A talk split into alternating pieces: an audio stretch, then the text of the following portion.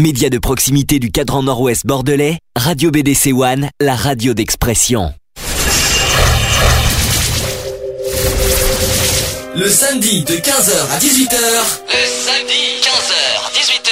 Retrouvez l'émission Equality. L'émission Equality sur BDC One.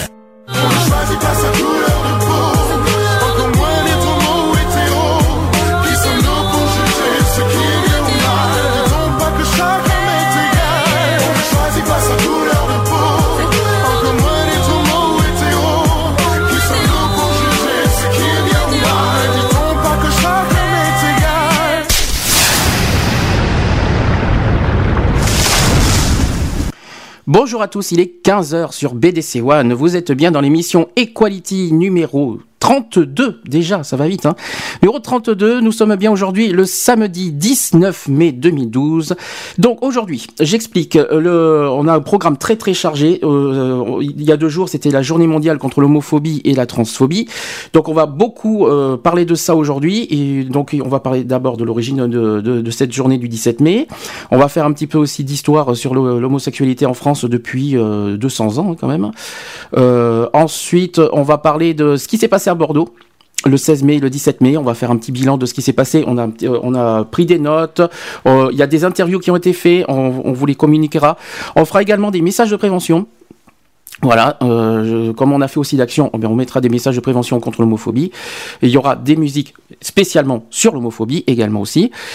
en deuxième partie, les actus. Beaucoup sur la politique. Pourquoi? Parce qu'il y, a eu la passation des pouvoirs mardi, plus le nouveau, gouvernement qui a été ça a été, ils ont été nommés mercredi. Non, mercredi, c'était. Ils ont été nommés mercredi, mais ils ont pris leur pouvoir je... on va le, on va faire, jeudi, je crois. On va faire une petite présentation des 34 ministres. On va, on va, il y en, a, en plus, c'est bien 17 et 17, 17 femmes et 17 hommes. Bravo, chapeau. Au moins pour l'égalité. C'est bien. Euh, voilà. Bravo. On, on fera ça en deuxième partie. Euh, évidemment, à la fin, les actuels LGBT. Et on, parlera aussi, et ça c'est très important, de la fête de la musique qui aura lieu à Saint-Médard-en-Jalles le 21 juin prochain. On vous dira ça à la fin de l'émission. N'oubliez pas qu'aujourd'hui, ça sera jusqu'à 19h. Les auditeurs, vous pouvez aussi euh, aller sur le chat www.equality-radio.fr. Vous pouvez euh, réagir en direct aussi sur, par téléphone. je vous dirai quand est-ce que vous pourrez téléphoner. C'est bien comme ça? C'est tout à fait bien. Bonjour quand même. Hein, Bonjour à tous, à, tous et voilà. Merci à Manuel euh, de nous laisser la possibilité de faire une heure de plus. Merci à lui et, il peut venir quand il veut à partir de il peut venir euh, quand il veut s'il veut venir avant 18h il peut s'il veut venir à voilà. Il est le bienvenu. On va mettre une on va commencer à faire une petite musique et ça fait longtemps qu'on l'a pas mis notre générique, les fameux arcanes, on ne choisit pas. Ça fait longtemps qu'on l'a pas mis en hein entier. Et eh ben pour aujourd'hui, vu que c'est la journée contre l'homophobie, on va le mettre en entier. Ça va rappeler les souvenirs des débuts d'Equality. On met ça, un petit message de prévention juste après, et on va commencer le sujet du jour sur le 17 mai. A tout de suite.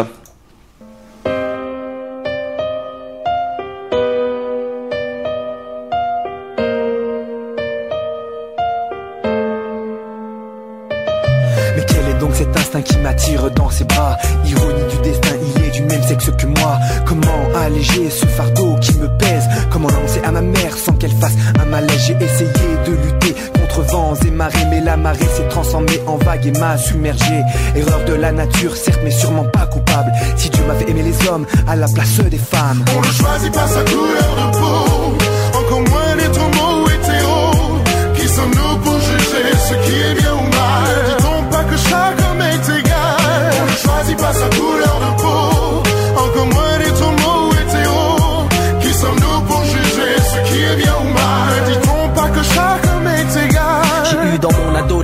une période d'ignorance, de mauvaise fréquentation, le cerveau sous influence. Je ne comprenais pas deux hommes puissent s'aimer, mais étaient excités lorsque deux femmes s'embrassaient. Mais que pouvaient bien cacher tous ces propos haineux? Pourquoi l'homme refoule-t-il des créatures de Dieu? Je ne pouvais imaginer passer par l'itinéraire bis, mais le PD sera peut-être un jour mon propre fils. C'était quelqu'un de sale pédale, c'est de la discrimination, à même titre que sale melon, sale nègre ou bien sale guéron. Quand on se fait refouler de boîte, on hurle au racisme, mais face aux homos, on perd tout sens du civisme mercenaire, malgré eux de la guerre de l'intolérance. Beaucoup meurent au combat trop faibles face à l'ignorance, mais arrêtons de dire que les homogènes ouvrons leur les bras pour un monde plus homogène.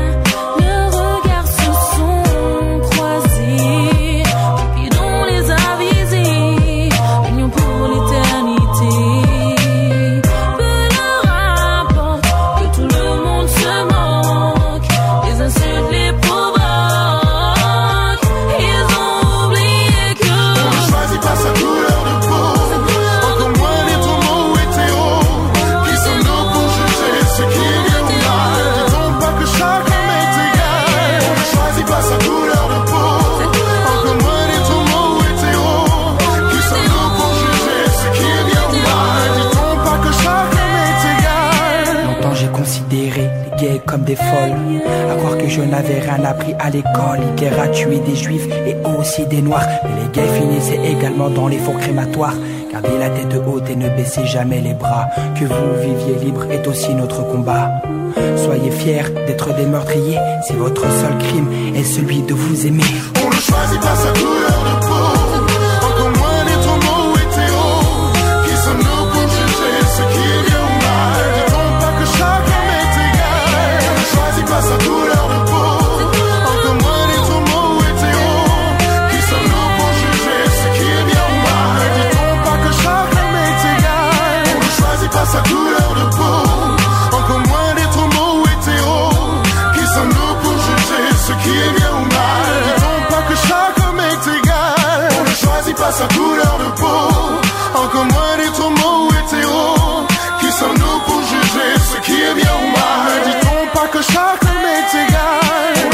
ne pas sa couleur de peau. Encore moins d'être homo ou hétéro. Qui sommes-nous pour juger ce qui est bien ou mal? Dit-on pas que chaque homme est égal. On ne choisit pas sa couleur de peau. Encore moins d'être homo ou hétéro. Qui sommes-nous pour juger ce qui est bien ou mal? Dit-on pas que chaque homme est égal.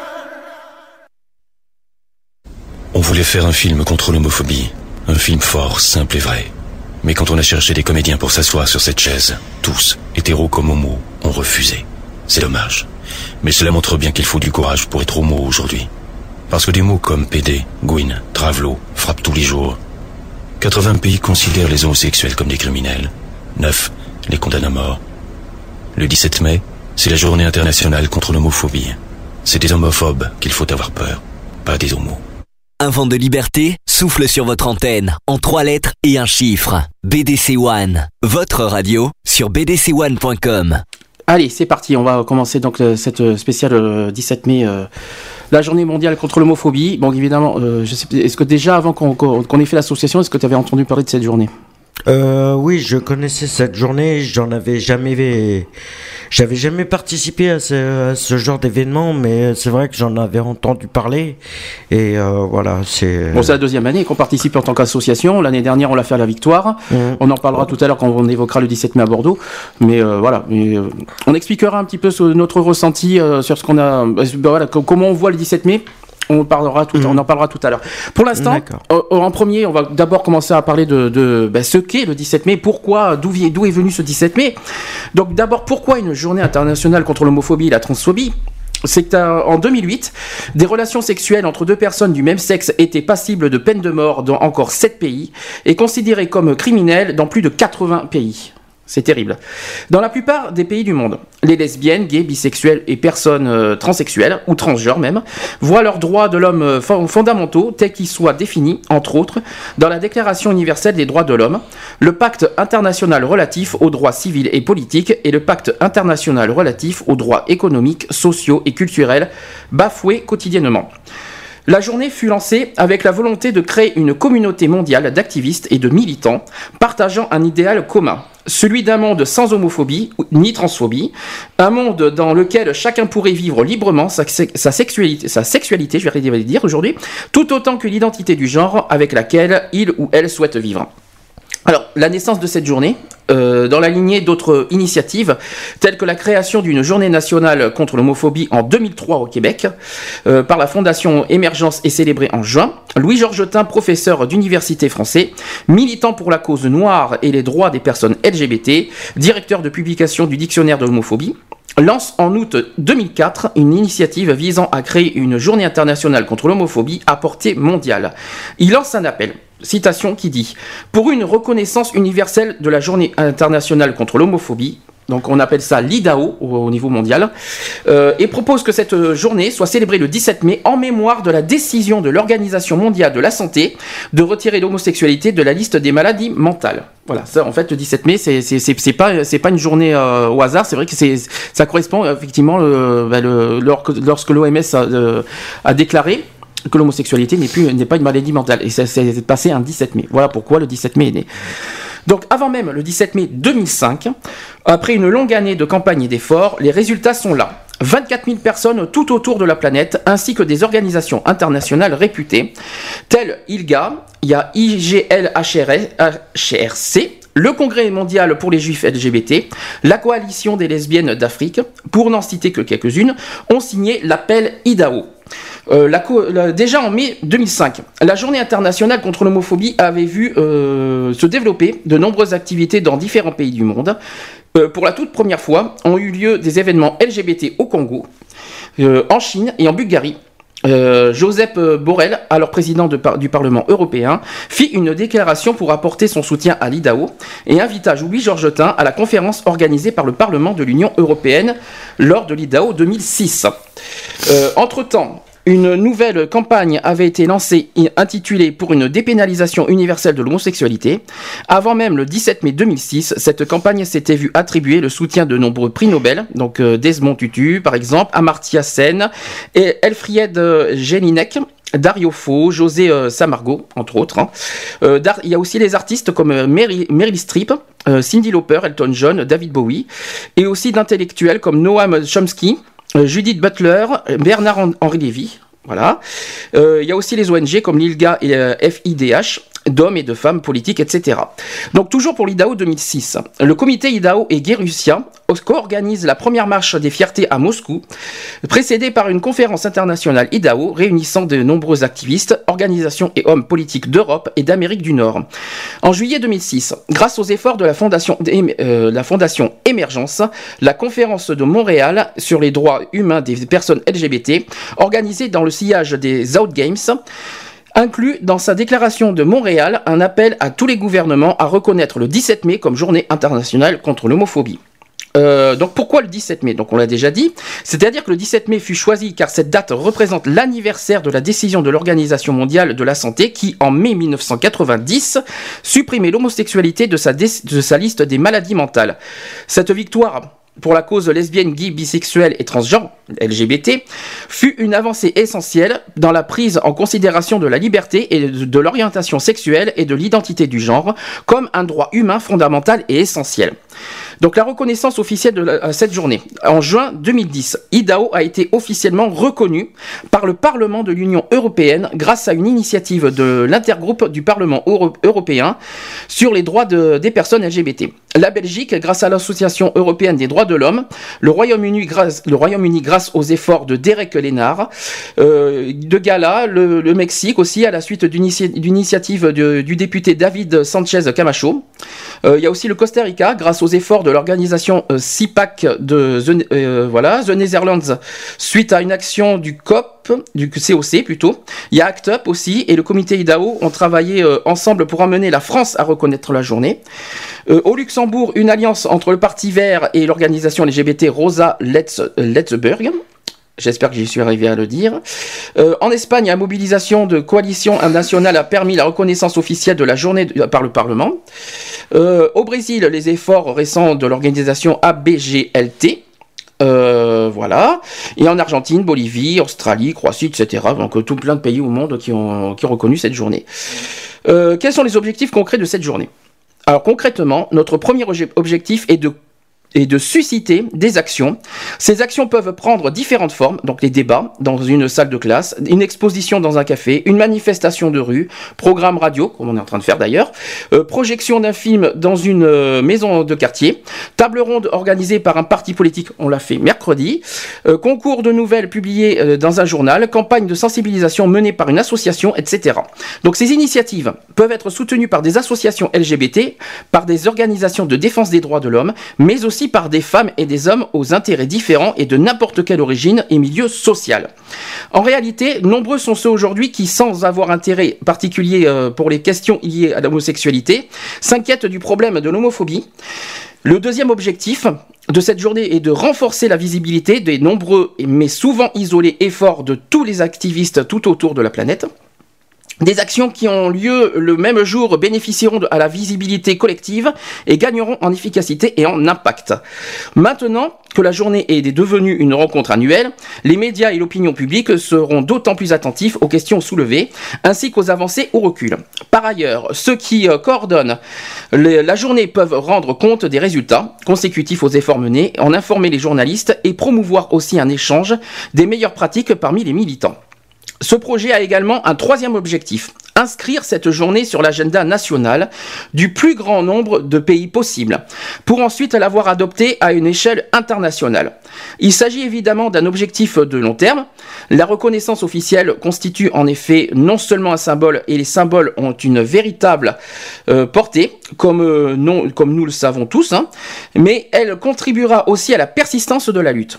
La reconnaissance officielle permettra en outre de montrer que la lutte contre l'homophobie n'est pas seulement une affaire d'homosexuels, de bi ou de transsexuels, mais que c'est aussi l'entière responsabilité des pouvoirs publics tout autant qu'une préoccupation de la société dans son ensemble. Euh, donc à partir du moment où l'homophobie se manifeste différemment suivant les climats sociaux et géographiques, la réponse appropriée y diffère elle aussi. Dans de nombreux pays du Sud, le problème repose sur les mariages forcés, on parle des hétérosexuels, concernant essentiellement des femmes. Dans de nombreux pays du Nord, euh, c'est le droit au mariage homosexuel qui est, qui est, au cœur du débat. En France d'ailleurs, on est en plein dedans. Euh, dans certaines sociétés, les hommes homosexuels peuvent se retrouver exclus, voire publiquement lynchés, tandis que les femmes homosexuelles sont enfermées dans leur maison ou bien condamnées à une vie de solitude. Dans, dans certains cas, l'homophobie est pratiquée au nom de Dieu, de, dans d'autres au nom de la science. Parfois l'homosexualité est condamnée, mais les transsexuels tolérés. Ça c'est étonnant par contre. Quand ce n'est pas l'inverse, suivant le, suivant le contexte, la bisexualité peut être considérée comme une faute mineure ou comme le pire des vices.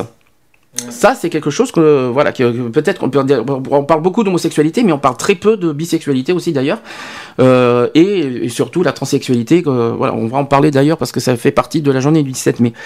Euh, pour résumer, il y a de nombreuses stratégies possibles et seul un travail de coordination générale peut révéler la pertinence de certaines initiatives mises en place à différents endroits.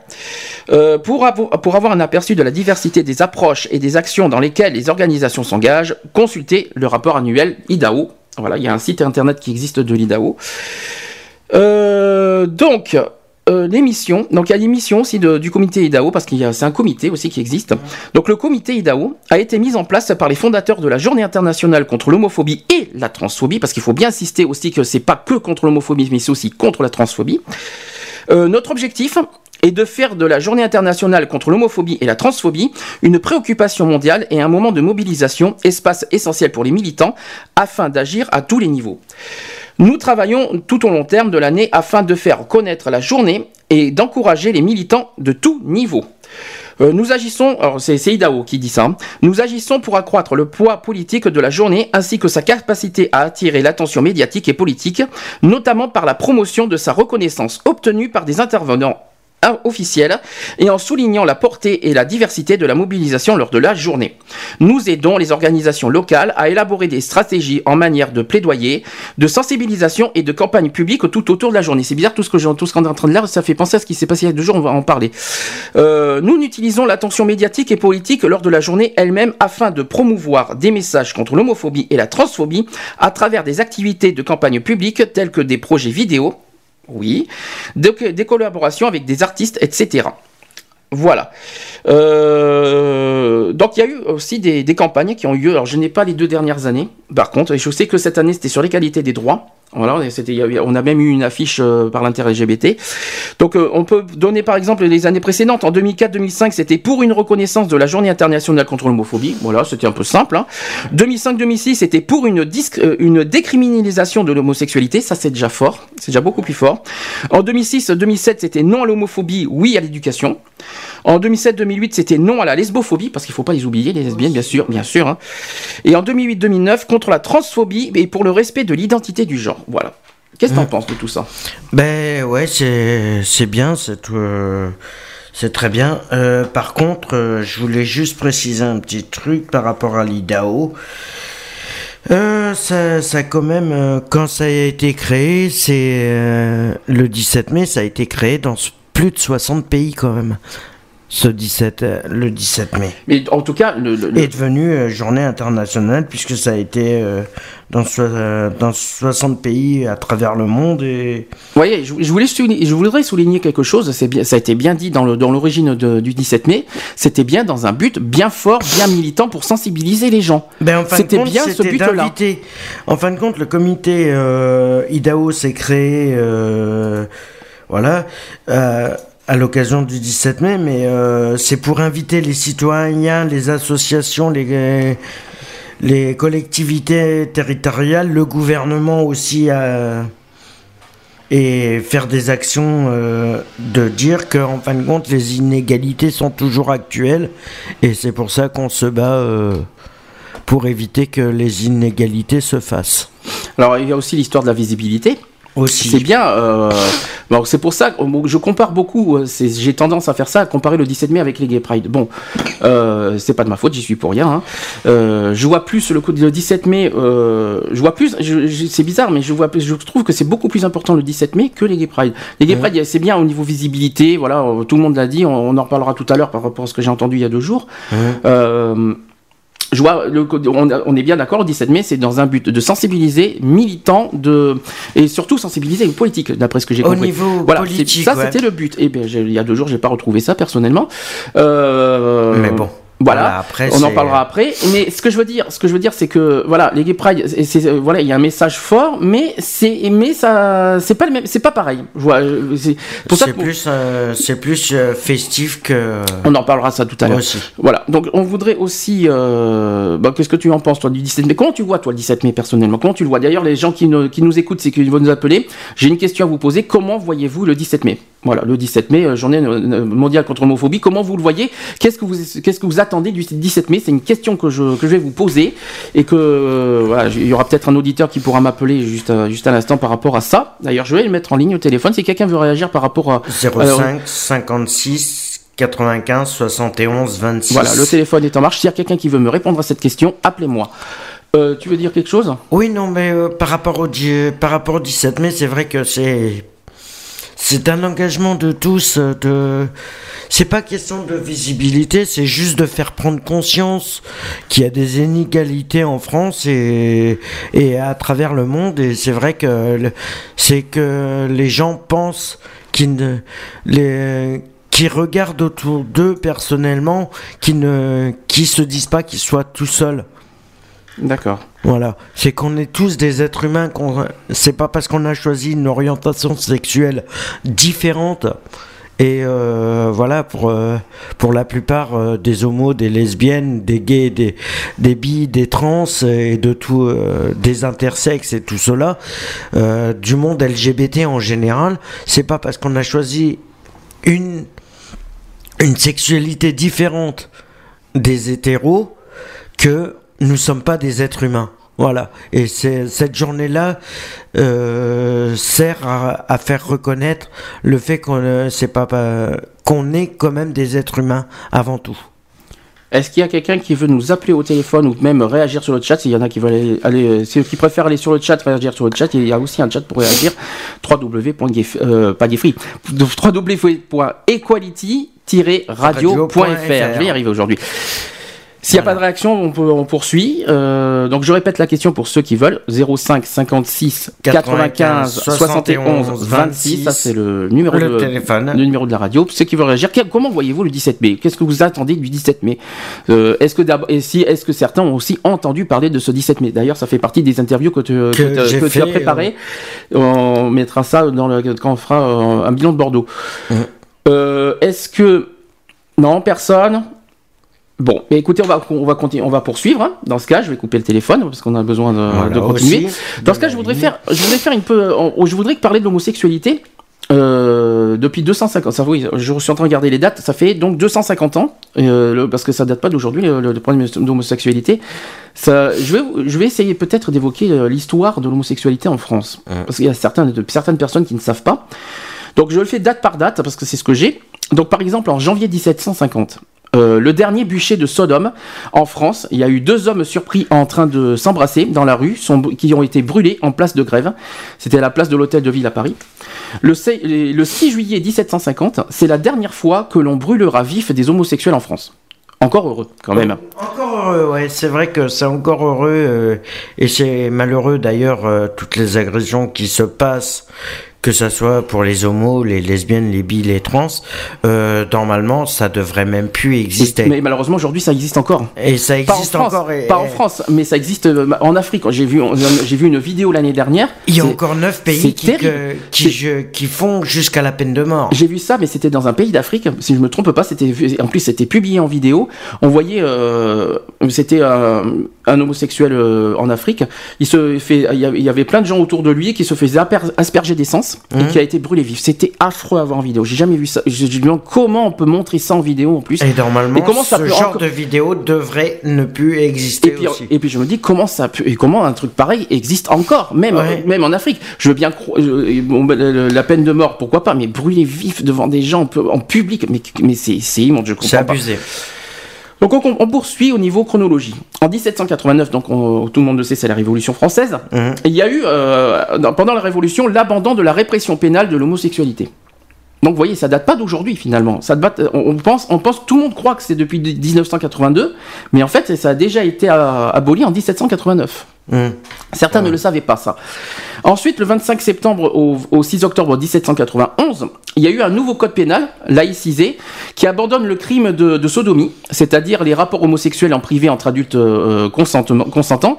Donc il y a Napoléon Bonaparte qui a été euh, premier consul à l'époque de la République française, qui avait seul l'initiative des lois, charge euh, le 13 août 1800 une commission de quatre membres. Il y a eu Tronchet, il y a eu Bigot de, de Préaméno, il y a eu Portalis et Malville de préparer un projet de code. Ce code civil du 21 mars 1804, qu'on appelle aussi le code Napoléon, qui inscrit mmh. la majorité sexuelle comme source de discrimination, euh, qui est fixé à 15 ans pour les hétérosexuels et 18 ans pour les homosexuels.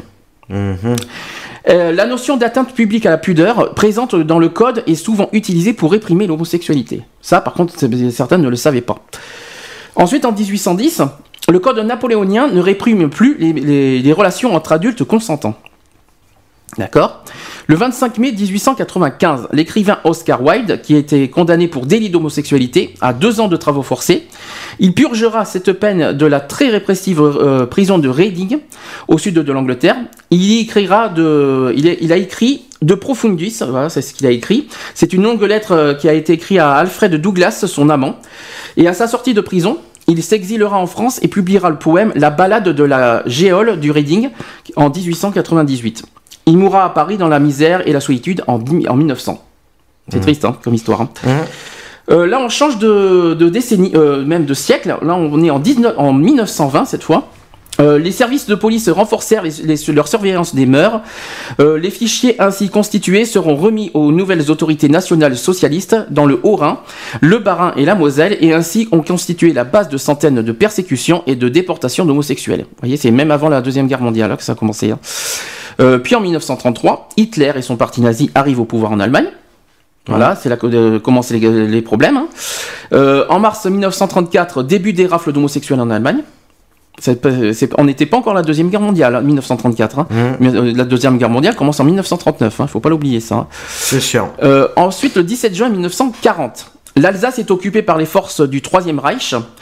Euh, dès les premières semaines de l'invasion, la Gestapo arrêtera à l'aide de fichiers de la police française et déportera au titre du, du motif paragraphe 175 qu'on a beaucoup parlé il y a, euh, bah, euh, le, c'était le 28 et 29 avril dernier qu'on avait la, journée de la déportation. On a beaucoup parlé de ça. Euh, il y a eu 210 homosexuels. Euh, en l'état des documents d'archives qui ont pu être consultés. Il y a eu 206 personnes résidentes dans les trois départements annexés du Bas-Rhin, du Haut-Rhin et de Moselle, et 4 personnes étaient des Français d'autres départements. Ils ont été volontaires dans le, pour le STO, STO, arrêté en Allemagne. Et ainsi, au bout de quatre années de recherche historique, la Fondation pour la mémoire de la déportation peut affirmer que, la déportation pour motif officiel avancé d'homosexualité a bien existé pour un nombre relativement peu important de personnes, c'est-à-dire 210 sur 161 000 environ, et que parmi les personnes concernées, certains ont bien été envoyés dans des camps et, y sont mortes. C'est mmh. triste à entendre. Hein. Ensuite, en 1942, euh, toujours, on est là, on est toujours en pleine période de la, guerre, de la deuxième guerre mondiale. Mmh. Pour la première fois depuis la Révolution, une loi introduisant une discrimination fondée sur le sexe des partenaires est adoptée. C'est l'amiral Darlan qui, euh, assumant la charge du chef, du chef du gouvernement, des affaires étrangères, de la marine, de l'information et du secrétariat d'État à l'intérieur et qui, euh, qui en est l'initiateur. Il écrit une note le 14 avril 1942 à l'intention du gouvernement. Voilà ce qu'il dit. Il a cité Mon attention a été attirée sur une importante, euh, sur une importante affaire d'homosexualité où se trouvaient compromis des marins et des civils. Les seules mesures de répression actuellement en mon pouvoir sont les sanctions disciplinaires contre les marins. La législation actuelle ne permet d'effectuer aucune poursuite contre les civils. L'impunité dont ils sont assurés encourage leurs, leurs agissements.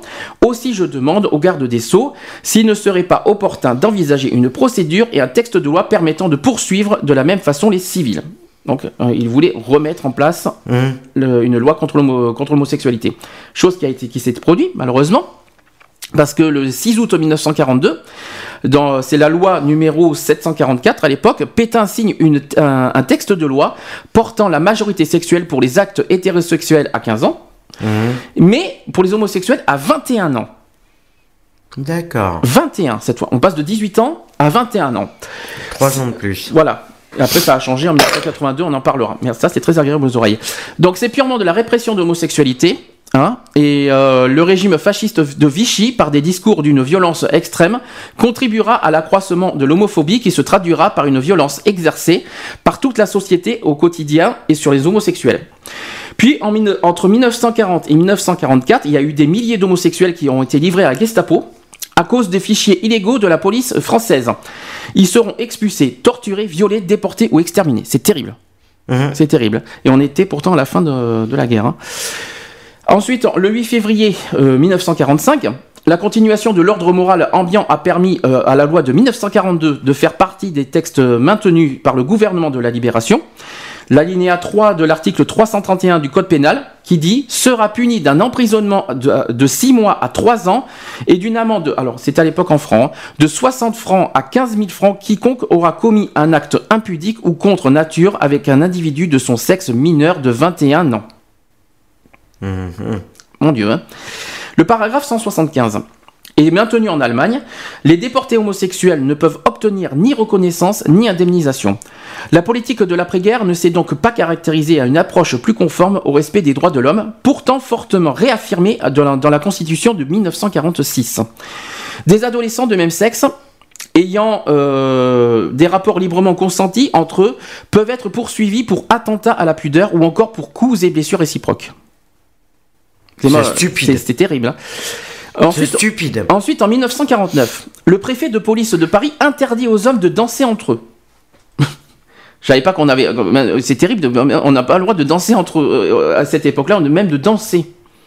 Je vois pas qu'est-ce que, quel est le rapport entre danser et des rapports sexuels. J'arrive pas à j'arrive pas à comprendre les deux. Moi non plus, mais Voilà. bon. Ensuite, on, on passe dans, dans la 5 République, donc on est sous De Gaulle en- le 18 juillet 1960.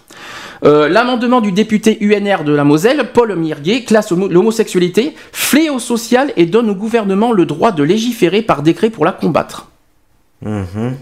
Le 25 novembre, le 25 novembre 1960, une ordonnance ajoute la circonstance aggravante d'homosexualité en matière d'outrage à la pudeur, suite à la proposition d'amendement Mirguet, article 330, alinéa 2. Voilà. Ensuite, et c'est là que ça a commencé le problème, la France en 1968, et c'était qu'en 1968, P- tout le monde pensait que c'était le très très loin, mais en fait ce n'est qu'en 1968, écoutez ce que je vais vous dire, adopte la classification de, euh, de l'Organisation mondiale de la santé classant l'homosexualité dans les maladies mentales. Et c'était qu'en 1968. C'était qu'en 1968. Tout le monde pensait que ça date de loin. Eh ben non, c'était c'était récent. C'était il y a à peine, euh, voilà, aujourd'hui ça fait 44 ans. C'est voilà quoi. Donc tout le monde pensait que c'était de loin euh, par rapport à la guerre mondiale et non, c'était qu'en 1968. D'accord.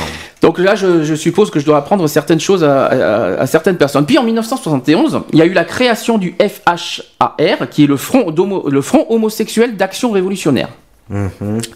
La modification en 1974 de l'article 331 abaissera la majorité sexuelle des homosexuels à 18 ans, au lieu de 21 ans. Donc déjà, il y a eu un petit effort quand même en 1974. Là, je crois qu'on est arrivé dans le gouvernement euh, Giscard d'Estaing. Dans le, c'est Giscard, Giscard d'Estaing a pris le pouvoir en 1974. Et toutefois, quand même, la majorité sexuelle pour les, euh, pour les hétérosexuels reste à 15 ans. Il y a encore une discrimination. Voilà. Donc on est en 1974. Puis en février 1978, le sénateur radical de gauche Henri euh, Cavaillé, donc qui s'appelait plutôt Caillavé plutôt, euh, dépose une proposition de loi visant à abroger les discriminations légales dont les, homosexuels euh, font l'objet.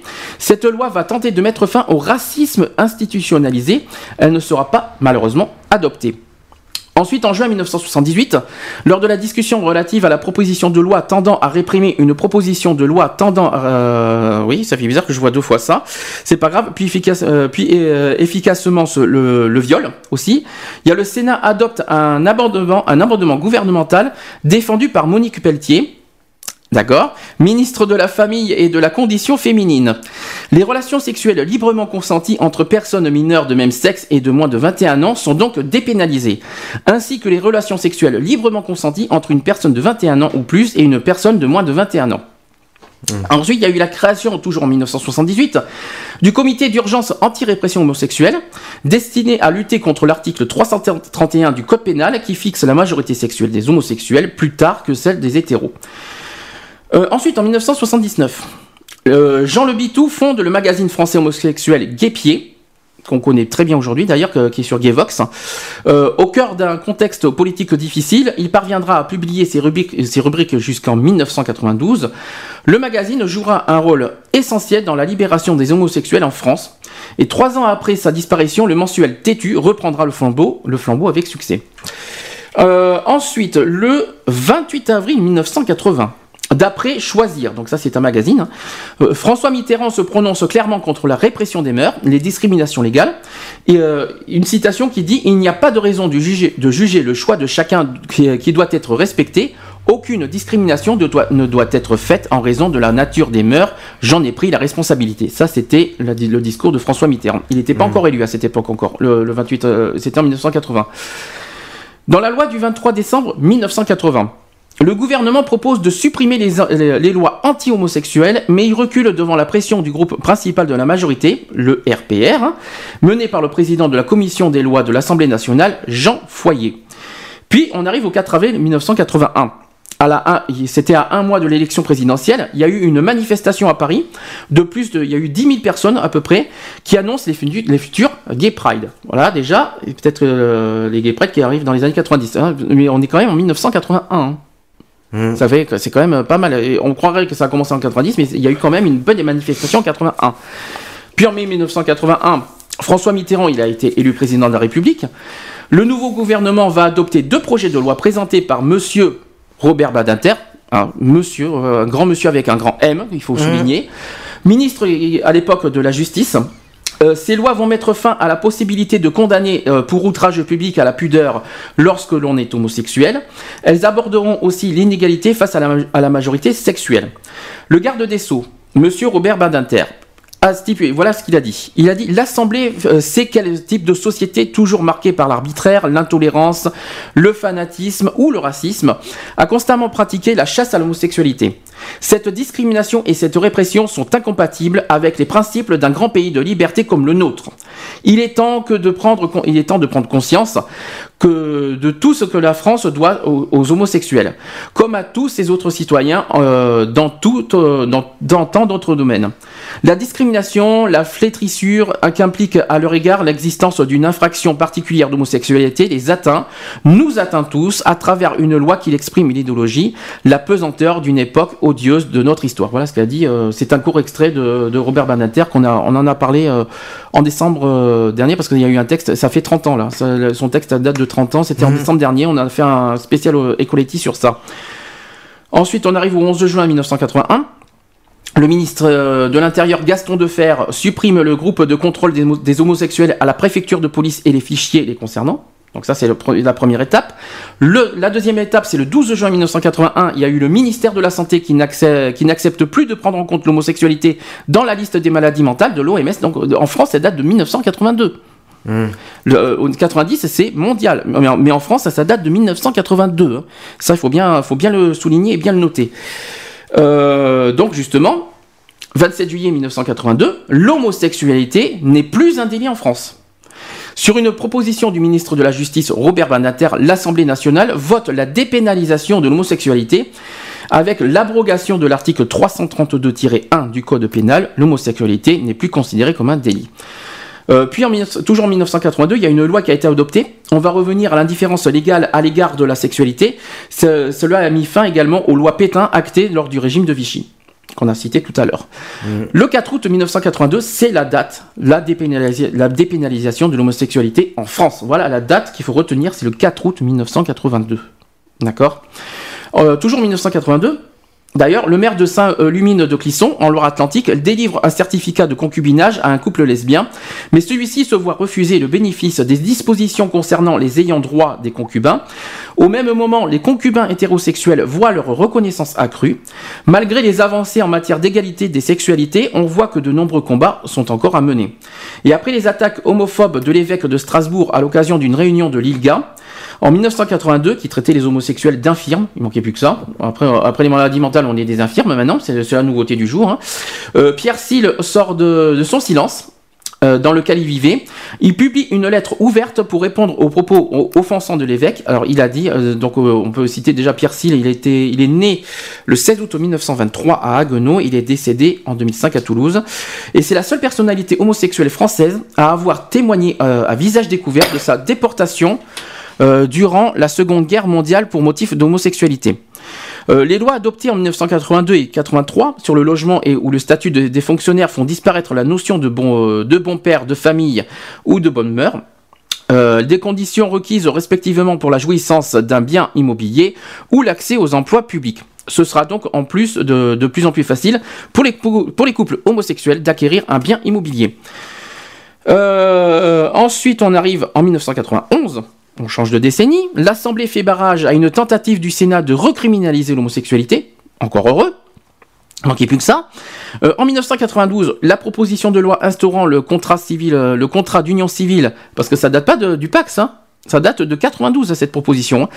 Euh, le donc le CUC se propose de reconnaître l'union de deux personnes, quel que soit le, le, sexe et la nature de la relation qui les unit.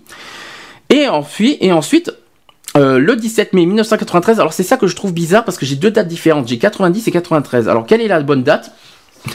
On me dit, voilà, on me, on me dit 17 mai 90 et moi j'ai 17 mai 93 ici aussi. non, non, c'est 93. voilà, donc j'ai le 17 mai. C'est 93 la, alors, on me bonne date. L'homosexualité est définitivement rayée par l'OMS de la liste des maladies mentales. Ça fait, c'est toujours agréable aux oreilles, ça. Euh, c'est cette date qui servira pour la commémoration de la journée internationale contre l'homophobie qui sera d'ailleurs plus loin euh, en 2005. Euh, en juin 1994, L'État reconnaît la valeur de son témoignage et son motif de déportation, lui délivrant le titre de déporté politique. Le statut de déporté homosexuel est inexistant en France. Heureusement. On arrive après le fameux 16 novembre 1999. Alors, qu'est-ce que c'est le 16 novembre 1999 Ça, tu devrais le savoir. Qu'est-ce qu'il y a eu en 99 le 16 novembre 99. Oh là, super, super, ta gorge. Essaye encore. Donc tu disais? Je suis malade alors. Non, mais est-ce que tu te savais est-ce que tu Je ne sais pas du tout ce que c'est. 99. Donc je viens de parler du contrat civil. D'après toi, qu'est-ce qu'il y a eu en 99 Quelle loi a été adoptée? Eh, C'est la loi qui est par rapport au. Euh, au Opax. mais non, c'est Opax quand même. Enfin, voilà, d'accord, tu connais vraiment tes, euh, tes, tes, dates. Donc, ça a été adopté le 16 novembre 1999, le fameux pacte civil de solidarité qu'on connaît plus sous le nom de Pax, qui a été voté par l'Assemblée nationale. Il ouvre la voie et la reconnaissance par l'État des couples homosexuels. Malheureusement, les chiffres que j'ai vus euh, mercredi, euh, pas vrai, c'est pas tout à fait ça, quoi. J'en parlerai après. Euh, parce qu'on dit que c'est pour s'en faveur des homosexuels, mais finalement, il n'y en a pas eu beaucoup euh, par rapport aux hétérosexuels qui, qui se paxent. On en parlera après. donc ensuite, on est en juin non plutôt le 26 avril 2001, et pour la première fois, l'État, par la voix du Premier ministre Lionel Jospin, qui a évoqué la déportation pour l'homosexualité lors d'une cérémonie d'inauguration de plaques dans l'hôtel des Invalides, il a cité Il est important que notre pays reconnaisse pleinement les persécutions perpétrées durant l'occupation dans certaines minorités. Les réfugiés espagnols, les tziganes ou les homosexuels, nul ne doit euh, rester à l'écart de cette entreprise de mémoire. Voilà ce qu'a dit Lionel Jospin en 2001. C'est très fort.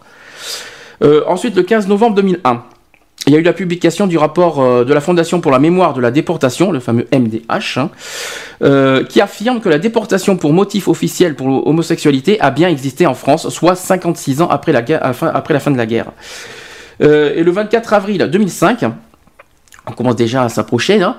Euh, lors de la journée nationale du souvenir de la déportation, voilà, le président de la République Jacques Chirac, à cette époque, qui a reconnu dans son discours à la nation la déportation d'homosexuels, les Français dans les camps nazis. Donc il a cité, voilà la citation de Jacques Chirac, il a dit en Allemagne, mais aussi sur notre territoire, celles et ceux que, que, leur vie personnelle distinguée, je pense aux homosexuels, étaient poursuivis, arrêtés et déportés. Mm. Voilà ce qu'il a dit. Et enfin, dernière date, le 17 mai 2005, c'est la première journée internationale contre l'homophobie. Voilà pour les dates. J'espère que j'aurai appris, que j'espère que ça a appris des choses. Euh, est-ce que as, est-ce qu'il y a des choses qui, t'interpellent, qu'il y a des, est-ce qu'il y a des choses que tu n'étais pas au courant, est-ce qu'il y a des choses qui t'ont choqué, qui t'ont interpellé, qui t'ont, dans tout ce que tout ce que j'ai dit, puis on va poser la même question aux auditeurs.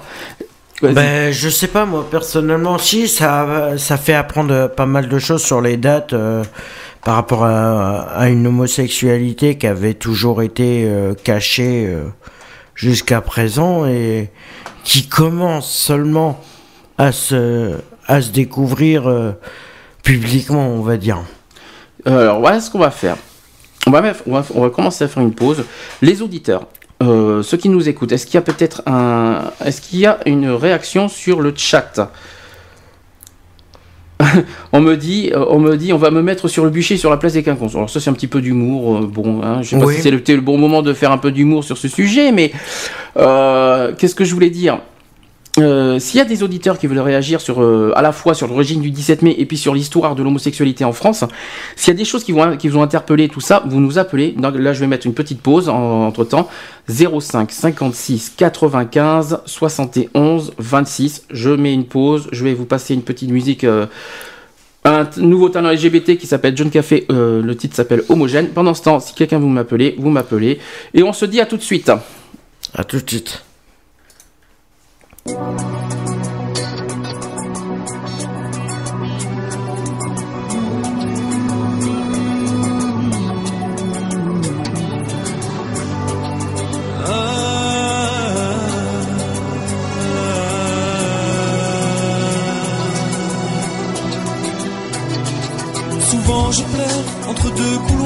entre deux hôtels, entre deux miroirs. Souvent je cours entre deux amours, entre deux toujours, entre rien du tout. Si je reste sourd à ce cœur trop lourd, entre chien et loup, je ne sais plus à qui me vouer. Je reste sourd.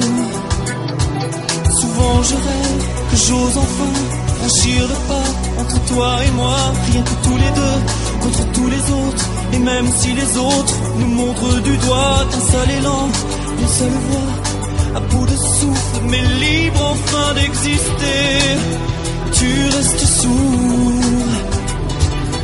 Homogène, c'est un gène, et c'est idem que ça vous gêne, mais l'homogène, dans mes veines, quelles veines sont mises en scène, et si je pleure, c'est pas du gêne, mais de la peine, dans vos yeux, de la haine, parfois même, vous restez sourds.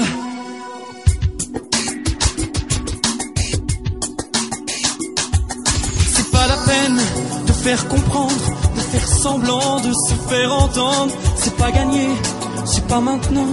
On saura jamais le mot de la fin, mais regarde-toi, regarde-nous, de quoi t'as l'air, complètement fou, à croire encore à l'amour, à croire encore, et moi j'y crois toujours. Oh maman, pardonne-moi de l'enfant que j'aurais pas. Je sais que tu sais, tu sais que je sais, nous savons tous que c'est comme ça. Mais à l'amour, moi j'y crois, à cet amour qu'on ne choisit pas. Ça aurait pu être une femme, mais c'est un homme que Dieu m'envoie. Homogène c'est idem que ça vous gêne, mais l'homogène dans mes veines, quelles veines sont mises en scène. Et si je pleure, pas du gêne, mais de la peine dans vos yeux, de la haine, parfois même. Vous restez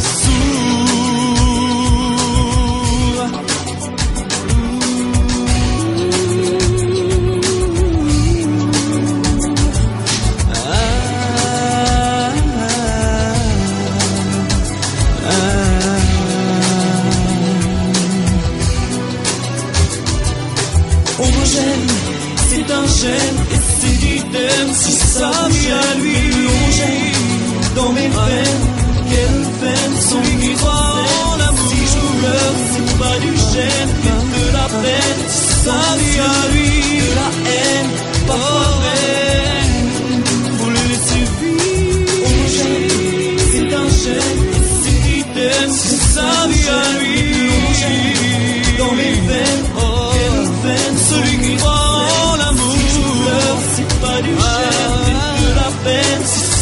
De la haine, parfois les laisser sourds. Vous pensez que l'homophobie, c'est pas bien grave? Que c'est fini. Eh ben non. Aujourd'hui encore, de jeunes homos choisissent de se cacher. Pour éviter le rejet de leur famille. De leurs amis. La violence des préjugés. L'homophobie, quoi. C'est pour éveiller les consciences. Pour changer le regard des autres. Que mille jeunes. Ont offert leur talent en participant à un concours de scénario. Cinq histoires. Cinq regards. Pour une évidence. La tolérance. Les respects. Pour dire non à l'homophobie. Pour vivre ensemble. Sans discrimination. Un vent de liberté souffle sur votre antenne en trois lettres et un chiffre. BDC One, votre radio sur bdc1.com. 15h52 sur BDC One, toujours dans l'émission Equality spéciale aujourd'hui, euh, 17 mai, euh, journée mondiale contre l'homophobie et la transphobie qui a eu euh, il y a deux jours. Donc euh, évidemment, on va longuement parler de ça aujourd'hui. Est-ce que tu veux dire quelque chose entre-temps? Euh, non, pas spécialement. C'est juste que le, le spot publicitaire qui vient de passer justement sur ça est, est très bien fait parce que c'est vrai que le message il est, il est clair. C'est juste il y a un peu d'égalité au niveau de, de toutes les, de tous les êtres humains qu'il y a et voilà. Alors, toujours sur le 17 mai, on va parler euh, maintenant de ce qui s'est passé à Bordeaux. On va commencer à en parler. hein. Euh, donc il y a eu, euh, donc c'est en deux parties. Il y a eu d'abord mercredi 16 mai et ensuite la journée euh, devant les quinconces le 17 mai. Euh, d'abord il y a eu le 16 mai au Conseil général une des tables rondes sur le thème de la géographie des homophobies. Alors c'était surtout sur lutter contre les discriminations parce que le Conseil général et puis Mathieu Rouvert l'a bien dit euh, en introduction, le Conseil général lutte contre toutes les discriminations. Ils se sont engagés là-dedans et donc ils ont fait. euh, et donc c'est euh, Philippe Madrel lui-même, euh, qui est président du Conseil général, a invité donc les associations, même, même des, il y a eu des, des assistantes sociales, il y a eu euh, des, bon, il y a eu plein de monde en fait qui était là ce jour-là. Oui, le, le réseau social. Voilà, et puis bon, c'était sur, surtout sur la, le- la géographie des homophobies. Donc j'ai assisté à ça, ça a duré 3h30. hein. Il, y a eu, euh, il y a eu plusieurs tables rondes, plusieurs sujets qui ont été évoqués. Donc on a eu euh, donc euh, sur la mixité par exemple, et puis on a, on a vu aussi des cartes, des cartes géographiques sur l'homosexualité. Ben, par exemple, où est-ce qu'il y a le plus d'homosexualité, où est-ce qu'il y a le plus de condamnation. Alors ça va surprendre sur ce que je vais dire, par rapport à ça. Notamment sur la transphobie, parce qu'il y a eu, euh, c'est quelque chose qui a été déclaré. Hein. Euh, par exemple, euh, ben, j'ai plein de choses parce que j'ai, pris des notes parce que j'ai pas pu faire un compte rendu. hein, ça, ça sera comme ça.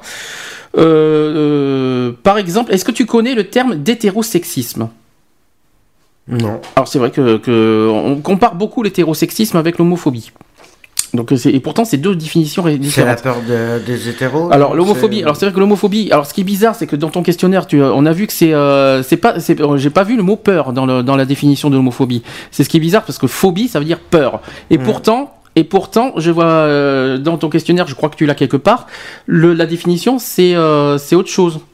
Tu l'as. Euh, le petit questionnaire, c'est toi qui dois l'avoir. Alors, je dois l'avoir quelque part. Voilà, si je l'ai quelque part. Et, et dans le, ils disent hostilité envers les personnes homosexuelles. Hostilité et peur, pour moi, c'est pas pareil. hein. Non, c'est clair. Donc, je trouve bizarre. euh, par exemple, quand je fais, euh, quand, je- quand on fait du, si je donne un exemple, tiens, euh, c'est quoi la peur du vide?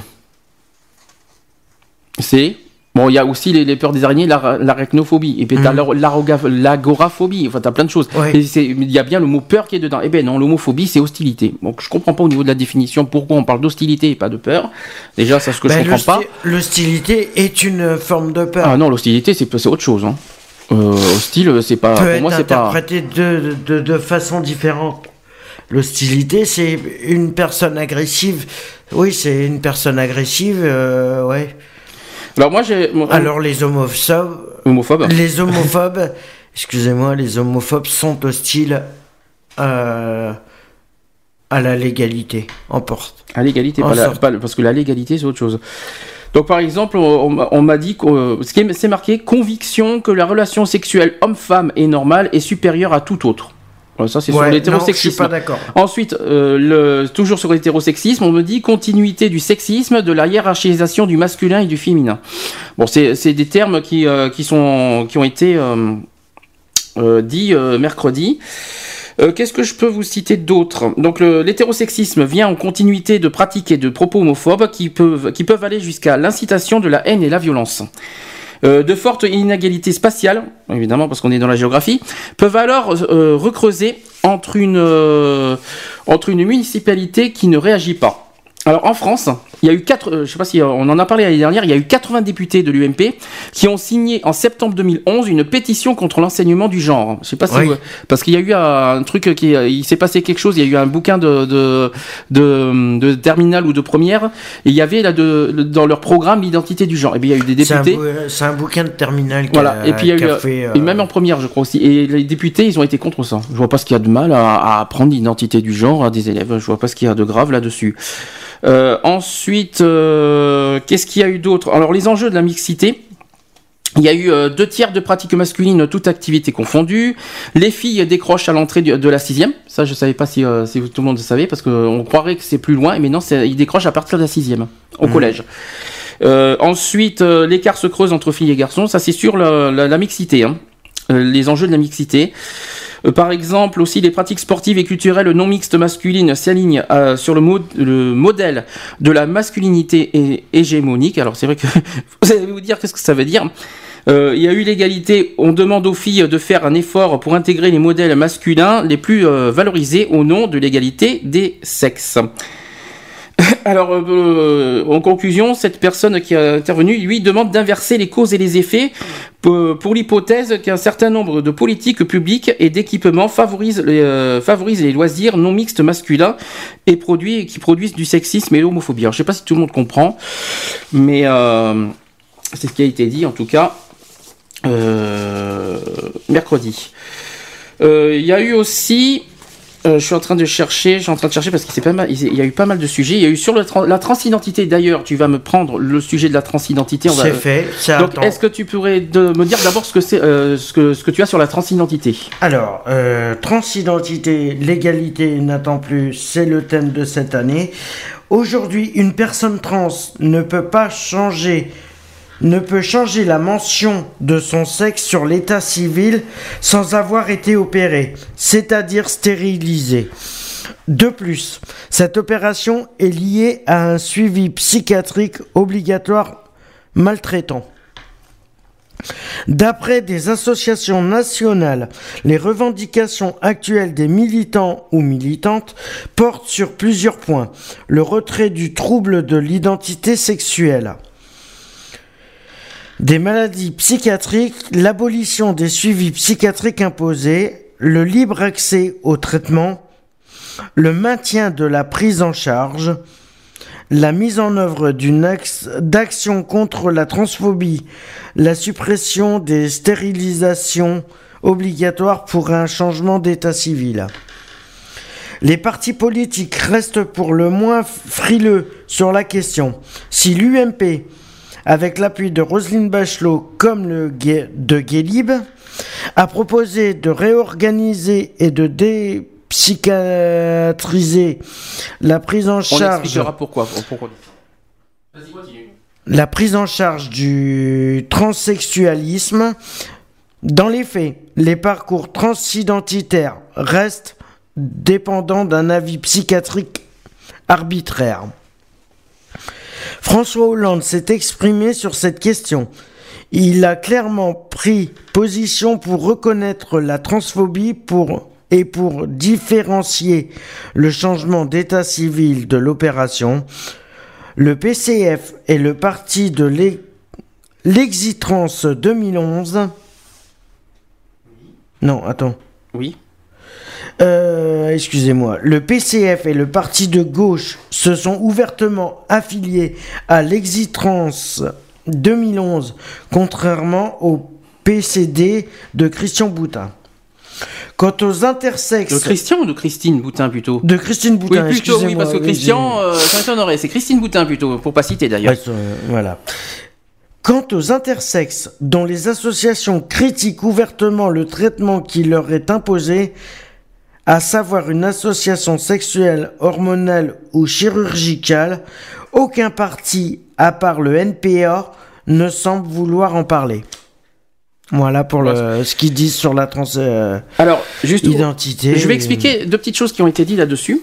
Euh, pourquoi on parle de dépsychiatriser Alors, je, je, sais- que ça paraît bizarre d'entendre ça, mais je vais vous dire parce qu'il y a peut-être des gens qui ne le savaient pas.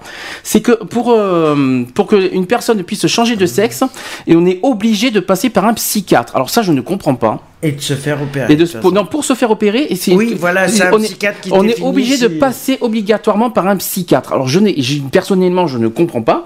Je savais pas qu'un psychiatre. Bon, je sais que psychiatre, c'est pour, pour tout ce qui est psychologique ou tout ça. D'accord, jusque là je suis. Ouais. Mais excusez-moi, quand on a change, quand on veut changer, changer d'apparence physique, qu'est-ce que le psychiatre vient faire là-dedans? Donc on revient un petit peu en arrière finalement, parce qu'on dit que l'homosexualité dépi- euh, n'est pas considérée comme une maladie mentale, Et mais finalement, la transsexualité, mais finalement, pas encore la transsexualité finalement. Quand on y réfléchit, quand on y réfléchit, quand j'entends, quand j'entends ça, je me dis mais attendez, il y a un problème. L'homosexualité n'est pas considérée comme une maladie mentale, mais à côté, il faut que pour qu'un trans change de sexe, pour qu'une personne change de sexe et euh, qu'un homme euh, devienne une femme, il faut passer par un psychiatre. Je me dis mais qu'est-ce que ça vient faire là-dedans? Et bien pourtant c'est vrai. Et bien Eh pourtant oui. c'est vrai. Alors justement, il y a une puisque la proposition. transsexualité automatiquement est considérée comme une man- maladie mentale encore euh, à notre époque. Eh Et, ben- c'est dommage. Et pourtant, et pourtant, et là il y a une proposition de loi qui, se- qui serait peut-être en cours, comme justement il voudrait, euh, qui, euh, une, un texte de loi qui dirait que justement, euh, euh, pour changer de sexe, on ne sera plus obligé de passer par un psychiatre. Mais pour Mhm. l'instant, la, la- la loi n'est pas encore passée, mais c'est en euh, question en ce moment, c'est en peut-être. débat. C'est en débat, exactement. Euh, par exemple aussi, euh, on me tiens, on m'a dit que le transsexualisme aussi était un programme médical qui était réc- qui est récent parce que ça date pas de, de, de longtemps et qui malheureusement aujourd'hui est en danger. D'accord? Mhm. Ensuite, on a parlé du mot. Alors, on parle de transgenre, mais aussi, mais est-ce que tu connais le contraire de transgenre? Alors alors, est-ce que, tu connais le, le- le contraire du mot transgenre? Eh bien, c'est cisgenre, C-I-S-genre. C'est Ah le contraire de, de, justement de, de transgenre. Euh, ensuite, il y a autre chose parce qu'il faut pas oublier qu'il y a, qu'il y a des transsexuels qui euh, ben, ils existent et ils ont des enfants. Mhm. Ça, ça a été beaucoup souligné. Euh, D'ailleurs, ça a été souligné par l'intervenant qui dit que 35% des répondants ont eu des enfants avant la transformation. 35% des, euh, des, des Des répondants, trans, des trans, ouais. ils ont des enfants. Et malheureusement, ils sont victimes euh, de, bah, de, de jugements, de regards, tout ça à l'extérieur, notamment dans les commerces. Et ils sont obligés en plus de se justifier euh, pour, par rapport à leurs enfants. Ouais, mais je trouve ça dégueulasse. Ben, c'est c'est terrible et malheureusement. Sachant que les gamins, ils sont nés avant, automatiquement, je vois pas pourquoi on irait demander des comptes euh, aux, trans une fois, une fois la transformation faite, après que l'enfant soit né, je, je vois pas le, pourquoi euh, ils le font. Alors, on me dit d'ailleurs, une petite réaction sur euh, le chat. On me dit c'est normal qu'on soit suivi par un psy. Moi, je suis d'accord. Eh ben, pas moi. Je suis désolé. Eh je ben, pas- moi, je suis contre Moi, je suis contre. Je suis désolé. Je vois pas pour- quel est l'intérêt de passer par un psy pour se faire, pour se trans- transformer. Si ça, si ça, s'ils font ça, c'est qu'ils savent ce qu'ils veulent. Moi, je vois pas pourquoi passer par un psychiatre. Un généraliste encore, je comprendrais, mais un psychiatre, c'est pas, c'est pas son rôle. Enfin, je, je comprends pas personnellement. C'est ce qu'on me dit en tout cas sur le chat, qui trouve ça, euh, qu'on trouve normal que Qui trouve ça par normal, Bon, ouais, bon. bah, chacun c'est différent.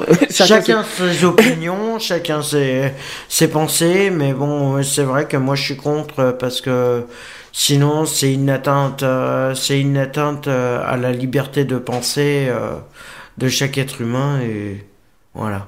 On n'a pas à juger euh, les choix des, uns- des uns et des autres. On me, on me rajoute euh, comme réaction, c'est très lourd comme opération. C'est peut-être, euh, je suis d'accord dans le fond, mais si une personne transsexuelle décide de se, de se faire opé- opérer ou, euh, ou euh, ça- de se faire opérer, c'est son choix et on n'a pas à, à la juger. Et c'est vrai que c'est peut-être pas reconnu encore la transidentité comme une. Je sais pas, en tout cas, c'est moins reconnu que l'homosexualité. hein. Ouais, Euh, voilà. Il faut être clair. hein. donc, euh, Voilà. c'est pas la transidentité qui est moins pas reconnue, c'est surtout la transsexualité et le Voilà. transgenre. Ouais. Et- encore. le fait que pas, ça n'a pas été reconnu, euh, automatiquement, euh, Le fait, je vois pas ce que le, je sais pas ce que le psychiatre va pouvoir dire à cette personne trans de, de Bah, Il va essayer de le persuader de ne pas le faire. Non mais encore. Mais c'est complètement stupide. Non mais encore que passer par un psychiatre pour être prêt moralement, je le conçois, mais qu'on est obligé de passer par un psychiatre pour avoir des signatures, pour euh, pour avoir des papiers, pour euh, pour euh, pour Pour se faire opérer, ça, ça, ça, je ça comprends pas. Moi je trouve ça, moi je trouve. Par contre, je comprends aussi qu'il faut passer par un psychiatre pour être prêt moralement. Ça, je suis d'accord. Là, jusque là, je suis. Même si l'opération est très lourde, le psychiatre, c'est pas le psychiatre qui doit signer des papiers pour euh, d'autorisation pour euh, pour avoir une, une transformation physique. Moi, je trouve pas Ah ça normal. Ah non. Et pourtant, c'est ce qui, mais c'est ce qui malheureusement euh, Se passe. Et je je trouve pas ça normal. Euh, d'ailleurs, toujours, toujours d'ailleurs euh, dans les chiffres. Alors ça, c'est quelque chose qui a été évoqué euh, mercredi. Au niveau des agressions transphobes, parce qu'on parle, des- on parle beaucoup d'agressions homophobes, mais il y a aussi des agressions transphobes. Et malheureusement, je tiens à le dire, l'Aquitaine est la deuxième région euh, auquel il y a le plus de- d'agressions transphobes. C'est-à-dire, euh, on- la première position, c'est l'île de France, Paris, bien sûr, parce que Paris, on est nombreux. Et bien, malheureusement, la deuxième position, c'est chez nous, c'est en Aquitaine. Donc, euh, à- Et les chiffres sont de combien? Alors j'ai pas les chiffres exacts, mais on sait que c'est il y a le les que l'Aquitaine est en deuxième position au niveau des agressions transphobes. Ouais, Donc ça, ça serait euh, bien de là-dessus, savoir à peu près. euh, donc je pense que là-dessus, euh, ça serait bien que les associations prennent en compte ça. Je parle des, des associations LGBT à Bordeaux. Euh, ça serait bien de prendre ça en considération et que qu'on soit euh, qu'on fasse quelque chose. Mm. Voilà, ça c'est quelque chose que je tiens à dire. Euh, au niveau, on change de sujet, on va passer au niveau des familles. Ça, ça a été un grand sujet qui m'a beaucoup plu. hein. C'était euh, les enfants d'arc-en-ciel qui étaient là. Euh, donc d'abord, ils ont créé un forum en 2003, puis en 2005. Alors ils ont, ils ont un chiffre déjà que je peux euh, dire. En 2005, il y a eu entre 24 000 et 40 000 familles homoparentales. Là, aujourd'hui, on parle de 100 000. Ah, bien. Euh, on parle de 100 000, entre 100 000 et 200 000. Euh, c'est pas mal. c'est pas mal. Mais bon, il faudrait que. Voilà. Les familles sont aujourd'hui très diverses. Mhm. Euh, Il y a eu, y a quand même des interrogations. Donc, par exemple, puis-je imposer mon mode de vie et ma différence à mon enfant? Ou alors, va-t-il en souffrir? Sera-t-il victime de discrimination? On parle bien des enfants, euh, des enfants qui sont issus de, de familles parentales. hein.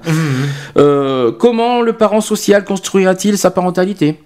Ou alors autre question, comment sera accueilli cet enfant par nos familles et sociétés? Ou alors comment notre enfant sera-t-il accueilli à l'école aussi? Ah, ça. Ça c'est important, c'est vrai. Euh, donc tout ça, c'est c'est des questions que j'ai pas toutes les questions, mais il y a une bonne dizaine de questions que be- beaucoup se posent pour la protection des enfants. Mhm. Et euh, euh, ça, bon, c'est vrai que ça mérite réflexion, mais est-ce que, est-ce que franchement, est-ce qu'un enfant, euh, euh, euh, un enfant qui, qui, vit dans une famille homoparentale va en souffrir et va, et va être malheureux? Franchement, faut pas exagérer. Quand je pense qu'il y a plein de parents qui sont divorcés et qui en sont encore plus malheureux, ben je pense qu'il y qu'il y a des enfants qui seront plus heureux dans une famille, euh, même s'il y a deux pères ou deux mères, plutôt que qu'une famille, une parent isolée, et que le, le- par exemple le père est, euh, est à 400 km d'ici, il en souffrira encore plus, je dirais moi. C'est sûr. Donc euh, c'est quelque, chose qu'il faut souligner. De toute façon, il y a un constat qui est, qui est simple à faire. C'est qu'on sait. euh, je sais pas qui c'est qui. Je crois que c'est un. C'est un scientifique qui s'est aperçu qu'en fin de compte, il y, a, il y avait beaucoup plus d'enfants malheureux chez les, euh, chez les, chez les couples hétéros que, que, chez les, euh, que chez les lesbiennes ou les homos. Ou les, voilà. Tout le monde euh, homo en général. Alors au niveau de l'adoption, alors j'ai pas toutes les lois sur moi, mais il faut euh, le, le minimum qu'il faut, c'est être âgé minimum de 28 ans pour pouvoir adopter. Donc euh, ceux qui ont moins de 20 28 ans peuvent pas adopter. Et il faut être, euh, il faut être en couple ou marié depuis au moins deux ans. D'accord. Être en couple ou marié depuis deux ans? Enfin, en tout cas, c'est surtout, euh, je pense que c'est surtout être marié depuis au moins deux ans. Et euh, il faut être âgé minimum de 28 ans. Donc pour l'adoption, c'est chaud. Hein, Mhm. Par rapport aux homos. Parce que s'il y a ça qui, doit être pris en compte, ou alors je sais, si le mariage homosexuel passe, tant mieux. Donc dans ce cas, je pense que ça va être pris en compte. Mais c'est pas évident. Hein. Mhm. C'est, c'est pas facile. Ouais, Bon. c'est, c'est un peu bizarre quand Mais même. je trouve ouais. normal encore qu'il faut être marié depuis deux ans parce qu'il faut que ça soit un couple solide et qui élève un enfant, qui adopte un enfant. Donc encore ça, ça me choque pas.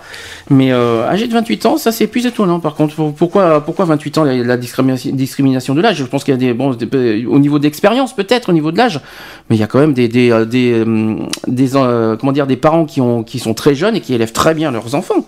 Mmh. Je vois pas pourquoi il qui faut sont encore euh, qui sont encore mineurs et euh, et qui le font très bien. hein. Oui, tout à fait. Donc Il y a des comprends. mères de famille qui sont mineures euh, automatiquement, qu'ils arrivent à, à gérer euh, leur boulot plus les euh, l'enfant.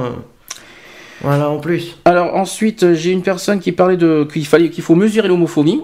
Alors je vais expliquer pourquoi. Donc il y a des questions abordées aux assos. Alors voilà, voilà des questions. Cette personne demande à ce qu'on pose ces questions dans nos assos. Alors elle dit en question 1, quel est l'intérêt et enjeu de faire des mesures, se compter pour compter à l'aide des chiffres? Je sais pas si tu comprends la question. mais c'est-à-dire, c'est-à-dire qu'il faut Euh, si pas. vous comprenez quelque En chose, gros- rappelez-moi. Donc en gros, si j'ai bien compris, il faut pas trop se fier aux chiffres. C'est-à-dire qu'il faut bien mesurer les chiffres. C'est-à-dire d'où ça vient, d'où est-ce que c'est voilà. Il faut bien mesurer les chiffres en fait. C'est-à-dire il faut faire attention à ça. Ouais, mais alors, alors s'ils veulent pas qu'on se fie aux chiffres, pourquoi ils, ils donnent des chiffres erronés? Ah, on ne sait pas si c'est erroné. Mais c'est ça, c'est ça qu'elle est en train de dire. On ne sait pas. Il faut faire attention. euh, La source des chiffres, en fait. Faut faire C'est ça qu'il faut faire attention. Il faut bien voir les, les sources, d'où ça vient. Il faut faire attention à ça déjà. Ensuite, par exemple, elle dit pouvoir ana- analyser des logiques à l'œuvre. Et en troisième position, mettre en place des politiques publiques contre les discriminations. Ça, évidemment, hein, on Mhm. fait du mieux qu'on peut. Alors, elle a dit aussi que Bordeaux est une des villes où l'on signale le plus d'agressions homophobes. Ça, il fallait, le- ça, il fallait le souligner. Euh, donc, elle se dit comment doit-on lire cette phrase? D'après toi, comment tu, comment tu peux lire cette phrase? Quand on dit, voilà, Bordeaux est une des, est une- est une- des villes où l'on signale le plus d'agressions homophobes. Comment tu lis cette phrase? Alors, il y a plusieurs possibilités. Elle dit soit c'est un constat d'échec, voilà. Soit euh, par SOS homophobie, ce sont des données euh, euh, parce que sur SOS homophobie, ce sont des données déclaratives. Ce sont des déclarations. Hein, c'est c'est pas un chiffre euh, comme l'Insee et tout ça. Et comment et après elle dit comment doit-on lire les chiffres si, si c'est échec ou déclaratif? Voilà, en fait on choisit Ouais, entre voilà, les deux. quoi. qu'il faut, il faut savoir où sont les chiffres. Selon les chiffres, il faut savoir de quel côté ça, se pen- ça penche. C'est ça. Savoir si c'est si c'est affirmatif ou si c'est négatif. Alors après, qu'est-ce qu'on va mesurer? Donc, est-ce qu'on travaille des actes ou sur les injures? Donc euh, voilà, il y a ça. Et c'est un, euh, un dispositif législatif, législatif qui existe. On va en parler d'ailleurs de cette loi contre l'homophobie. Je vais en parler tout à l'heure. Euh, ensuite, elle parle de différenciation entre l'homophobie et l'hétérosexisme. C'est pour ça que j'en ai parlé, parce qu'elle elle demande à ce qu'on différencie bien les deux, parce qu'effectivement, c'est deux définitions différentes. Et ça, je l'ai bien vu. Ne pas confondre hétérosexisme et homophobie. Si, quelqu'un, si certains veulent savoir, eh bien, lisez le dictionnaire, vous verrez. Euh, ensuite, ensuite, il y a une citation qui dit l'homophobie, c'est toujours les autres. Qu'est-ce que tu en penses de cette citation? Comment ça, les homo C'est une citation. C'est toujours les autres? C'est une citation qui, a été dit l'homophobie, c'est euh, ou alors c'est pas l'homophobie, c'est l'homophobe, c'est toujours les autres. Ah, l'homophobe. Euh, moi, je pense que les personnes homophobes, automatiquement, ça cache, ça cache un peu d'homosexualité derrière. Ça cache une attirance. Ça cache une attirance pour les homos. Automatiquement. Ou c'est qu'il est vraiment. Le fait qu'il soit. euh, agressif envers des homos, c'est soit peut-être parce qu'il les aime pas ou parce que euh, ça nuit à certaines euh, de ses valeurs, je sais pas personnellement, ou c'est peut-être parce qu'il cache euh, le fait qu'il est qu'il qu'il est homo lui-même. Alors, autre chiffre, là cette fois ça sera sur le Pax, c'est pour ça que j'ai dit que je vais en reparler. Euh, donc il y a eu d'abord il nous a fait montrer des logos qui sont anti-Pax. hein. Il, y a eu- il y a eu Mhm. pas mal de surtout sur, sur Christine Boutin il y a eu pas mal. Donc l'évolution du Pax. En 2000 il y a eu 24 000 Pax Mhm. signés et en 2010 210 000. On passe, ça veut dire qu'il y a quand même plus, euh, il y en a eu pas mal. Au total, entre 1993 et 2010, donc c'est le total global, en 1999 plutôt, parce que 93 c'est possible. Le total entre 1999 et 2010, il y a eu 820 000 Pax signés. Ah bien. Au total. hein. Euh, par contre, vous allez voir le problème. C'est qu'il y a eu malheureusement plus d'hétéros qu'homos qui ont signé. Pourquoi? En 2000, il y a eu 45%, mais il faut dire que c'est sur 24 000 quoi. Euh, 45% sont des homos. En 2010, il n'y en a que 4%. Aïe aïe aïe, ça fait mal. Il n'y a que 4% Il n'y a en que 2010. 4% en 2000. Les Pax, parmi les, les Pax signés, il n'y a que 4% qui sont des homos, des couples homos. Eh ben. C'est- ouais, mais c'est peut-être au niveau administratif, c'est ça le problème. Non, mais voilà, le constat, il est là. Euh, c'est là qu'on se dit, bah, est-ce que le Pax a été euh, Euh, spécialement pour reconnaître ça a les été, voilà, mais pas malheureusement c'est un échec parce qu'il faut pas oublier qu'au niveau administratif, le Pax c'est une horreur. On l'a, nous on l'a été paxé pendant trois ans. pendant trois ans On l'a été pendant euh, trois ans et on peut l'affirmer que paxé c'est Au niveau administratif, Administ- c'est clair que c'est nuisible. Sentimentalement, il n'y a pas de souci. Quand on aime une personne, on aime, et je peux vous dire qu'administrativement, c'est une horreur. hein. Je tiens franchement à le dire, surtout sur l'histoire de, bah, justement, des, euh, l'histoire des successions, l'histoire de, euh, il y a pas mal de choses. Voilà, je l'avoue, c'est pas terrible. Il y a quand même, euh, le constat, il est là, c'est un échec, hein, le Pax. 4% sont que des homos, alors que normalement le Pax est censé être justement pour les homos. Cherchez l'erreur. Euh, Ouais, mais je pense, moi, je pense personnellement qu'ils ont que les s'il y a peu de d'homos en 2010 qui se sont paxés automatiquement, c'est que peut-être qu'au niveau administratif, ils se sont aperçus de la supercherie. Alors justement, euh, toujours en chiffres, par contre, euh, euh, contrairement parlant, parce qu'en fait, comme il y a beaucoup d'hétéros qui, euh, qui se paxent, le contraire, c'est qu'en 2010, le pax rattrape le mariage. Hum. C'est-à-dire qu'il y a 80 pax pour 100 mariages. C'est terrible. Par, contre, par contre, à la question, est-ce que le pax tue le mariage? Réponse Ouais. Non. C'est faux, parce qu'il y a autant de mariages. Ouais. Voilà. Ouais, c'est ouais, un constat qui est pas.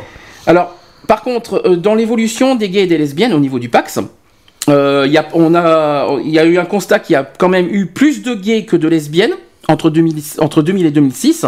C'est-à-dire que plus de 3 sur 4 sont des hommes, des, des gays. Ah, quand même. 3 sur 4. En revanche, en 2010, il y a eu un rattrapage, il y a eu euh, c'est 50-50. C'est-à-dire qu'il y a 5000 Pax qui sont gays et 4000 qui sont lesbiennes. Ouais, c'est. Voilà.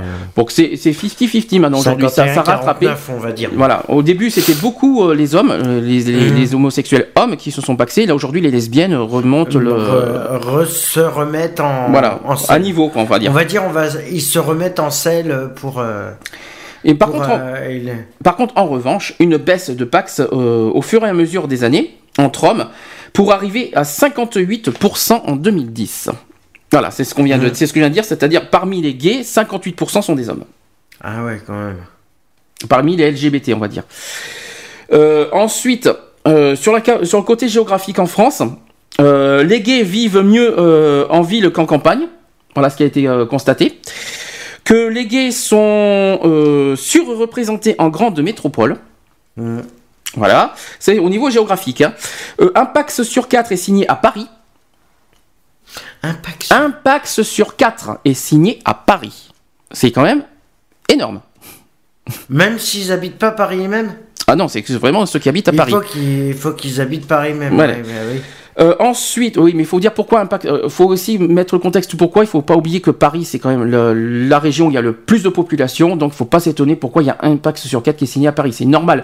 Faut- euh, au niveau de la population, et euh, si on fait toute l'agglo- l'agglomération parisienne, c'est 9 millions d'habitants quand même. hein. Donc. euh, Ouais, si tu fais tout Paris, ouais. Voilà, donc c'est pour ça qu'il y a plus de Pax à Paris. C'est normal parce que la population est bien concentrée à Paris par rapport aux autres villes. C'est pour ça. Faut pas s'étonner. 1 sur 4, ça fait peu quand même. hein. Un, un cinq- un sur 4, c'est beaucoup, comme je trouve. 1 sur 4. C'est-à-dire que sur 210 000, euh, un quart des 210 000 sont à Paris. Ah. Voilà ce que ça veut dire. Ouais, mais il faut dire aussi, il y a toutes les il y a la fédération, euh, euh, il y a le général, on va dire, on parle de, des centres LGBT qui sont à Paris. Mhm. C'est le siège social de Pa- Paris est le, le siège social des centres LGBT. C'est pour ça que voilà, euh, t'as toutes les associations.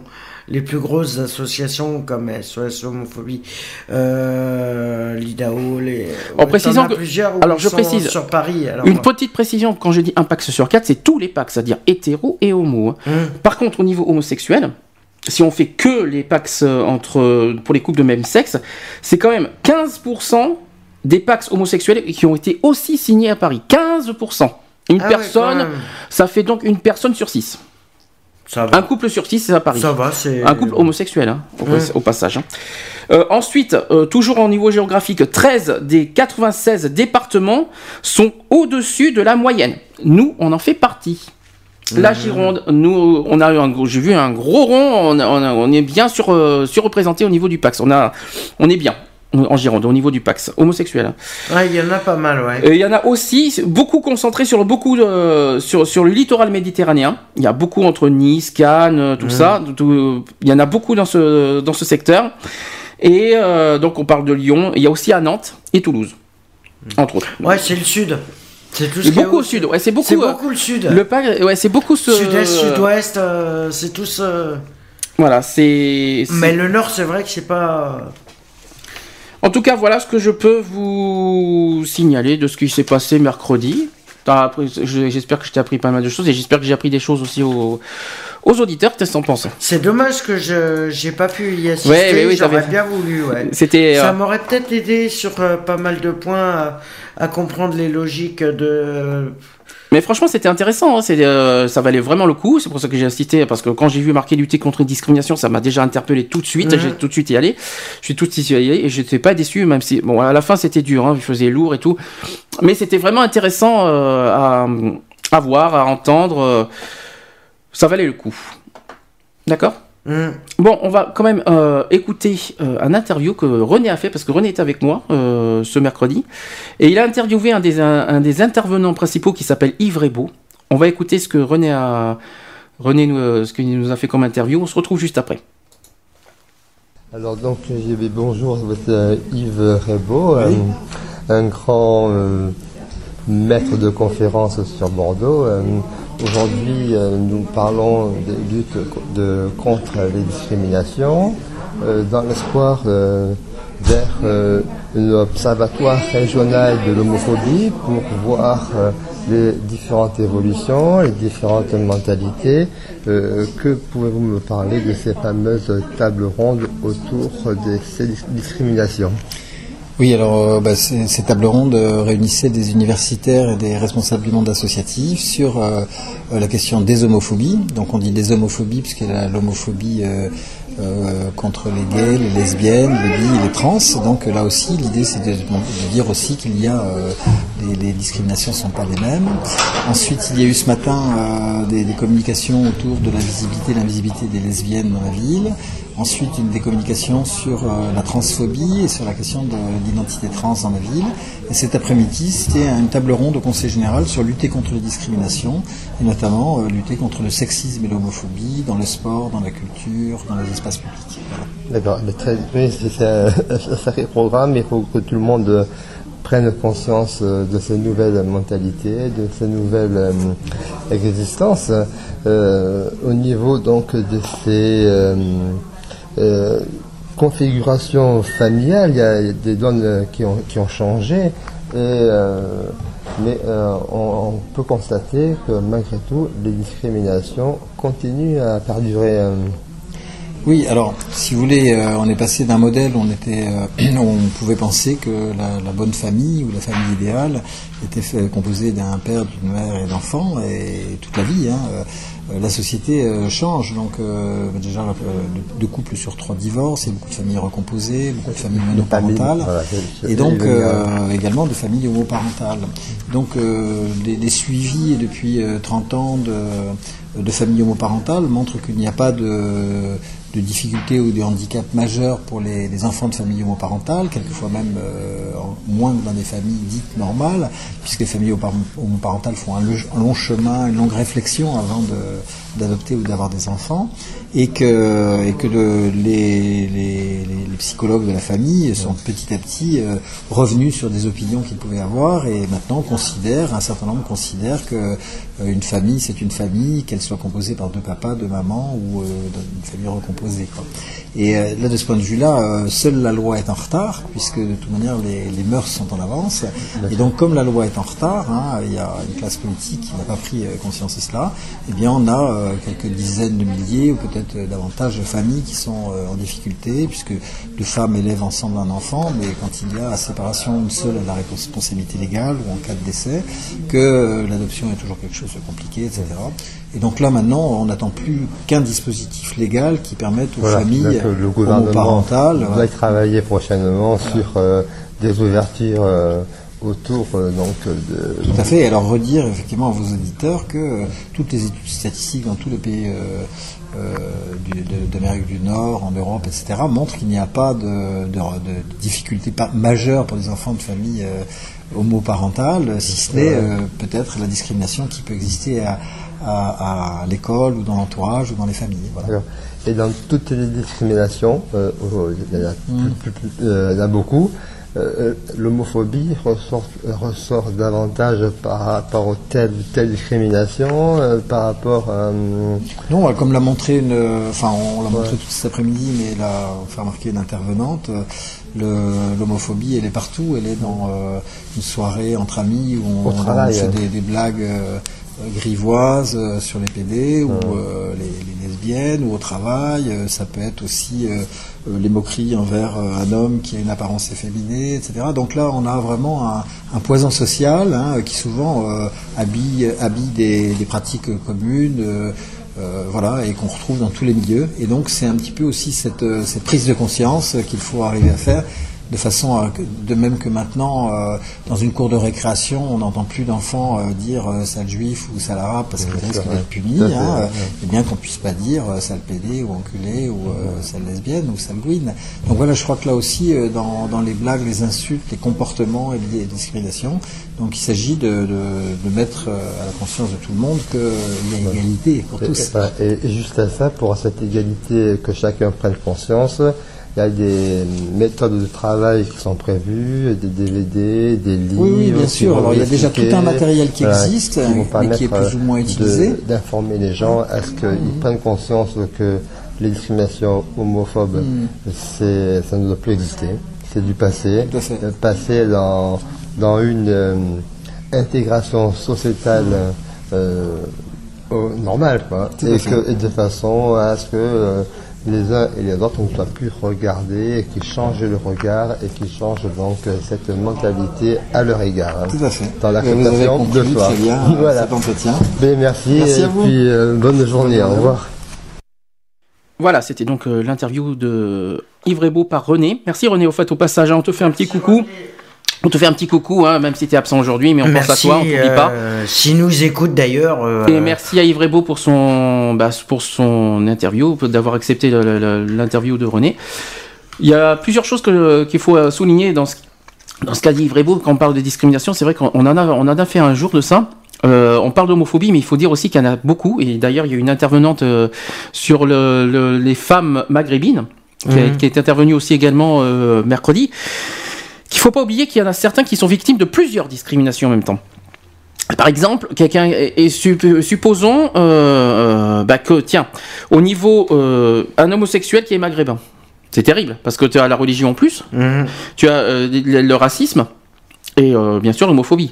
Alors imaginons, on parle beaucoup d'homophobie, mais quand c'est quand ces personnes, je suis en train de penser à ces personnes-là qui sont victimes de plusieurs discriminations en même temps, waouh, je sais pas comment, déjà je sais pas comment ils font moralement, mais faut beaucoup penser à ces personnes-là qui, qui doivent en- avoir, ça doit être encore plus dur pour eux que pour nous. euh, euh, je pense peut-être au Maghrébin, parce que franchement, euh, c'est très dur au Maroc. On a, bon, on a eu la- l'année dernière la visite de, bah, de Karim, Mhm. qui était un Marocain, qui, qu'on a, j'espère qu'on j'espère qu'il va bien d'ailleurs au passage. Voilà, qui est, qui est- si on repartait au Maroc, ben, il allait être en prison. C'est vraiment terrible au Maroc Mhm. quand même, parce que là-bas c'est aussi puni. Euh, voilà, et puis il y a la religion. Le, mu- le- je crois qu'il me semble que le, le- le- le- tout ce qui est musulman, eh ben, ils n'acceptent pas l'homosexualité. Voilà, je sais pas, je, je sais pas comment ils vivent, et je sais pas comment ils font. Est-ce que tu veux dire quelque chose là-dessus? Euh, ouais, par rapport à l'homoparentalité, j'ai le petit texte qui me donne. euh, Tu veux dire quelque chose sur l'homoparentalité? Ouais, justement par rapport à certains partis, comment ils le voyaient. Enfin, en tout cas, une, euh, avant qu'on parle de- d'homoparentalité, une grosse pensée pour ces personnes qui sont victimes de plusieurs discriminations. euh, voilà, je, je pense à vous et franchement, de toute façon, dans notre association, on est vraiment là-dessus sur toutes les formes de discrimination. Donc, euh, une grosse pensée pour vous et je sais que c'est beaucoup plus dur pour vous que pour nous parce que nous, c'est juste l'homophobie. Mhm. Euh, voilà, on pense à vous. sûr et- que voilà.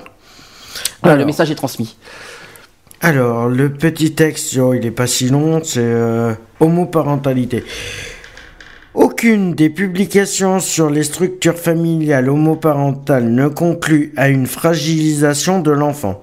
Le droit à l'adoption doit reposer sur, un projet familial stable et ne plus discriminer les candidats à l'adoption, célibataires, homosexuels et trans.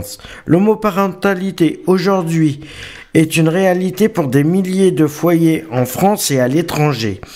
Il est temps de faire évoluer la loi pour donner à, tous le droit à une vie de famille épanouie. De nos jours, Belgique, le Danemark, l'Espagne, la Norvège, les Pays-Bas, la Suède et le Royaume-Uni ont autorisé l'adoption pour les couples de même sexe. Prise de position des partis et des candidats Front de gauche pour l'ouverture du mariage et de l'adoption aux couples homo, Jean-Luc Mélenchon, Gay de Paris, juin 2011. Paris Parti socialiste, le 20, la 27e proposition du projet socialiste reprise pour François Hollande indique que pour assurer l'égalité des genres et des familles, nous ouvrirons le droit au mariage et à l'adoption pour tous. Ah, pour tous les coups. Pour tous les coups, t'as du mal aujourd'hui. Hein, Excusez-moi. euh, décidément. Si tu veux Je m'excuse. Si tu veux que je prenne le j'y vais. Parce que là, si t'as du Europe mal, euh, écologique Les Verts. Oui.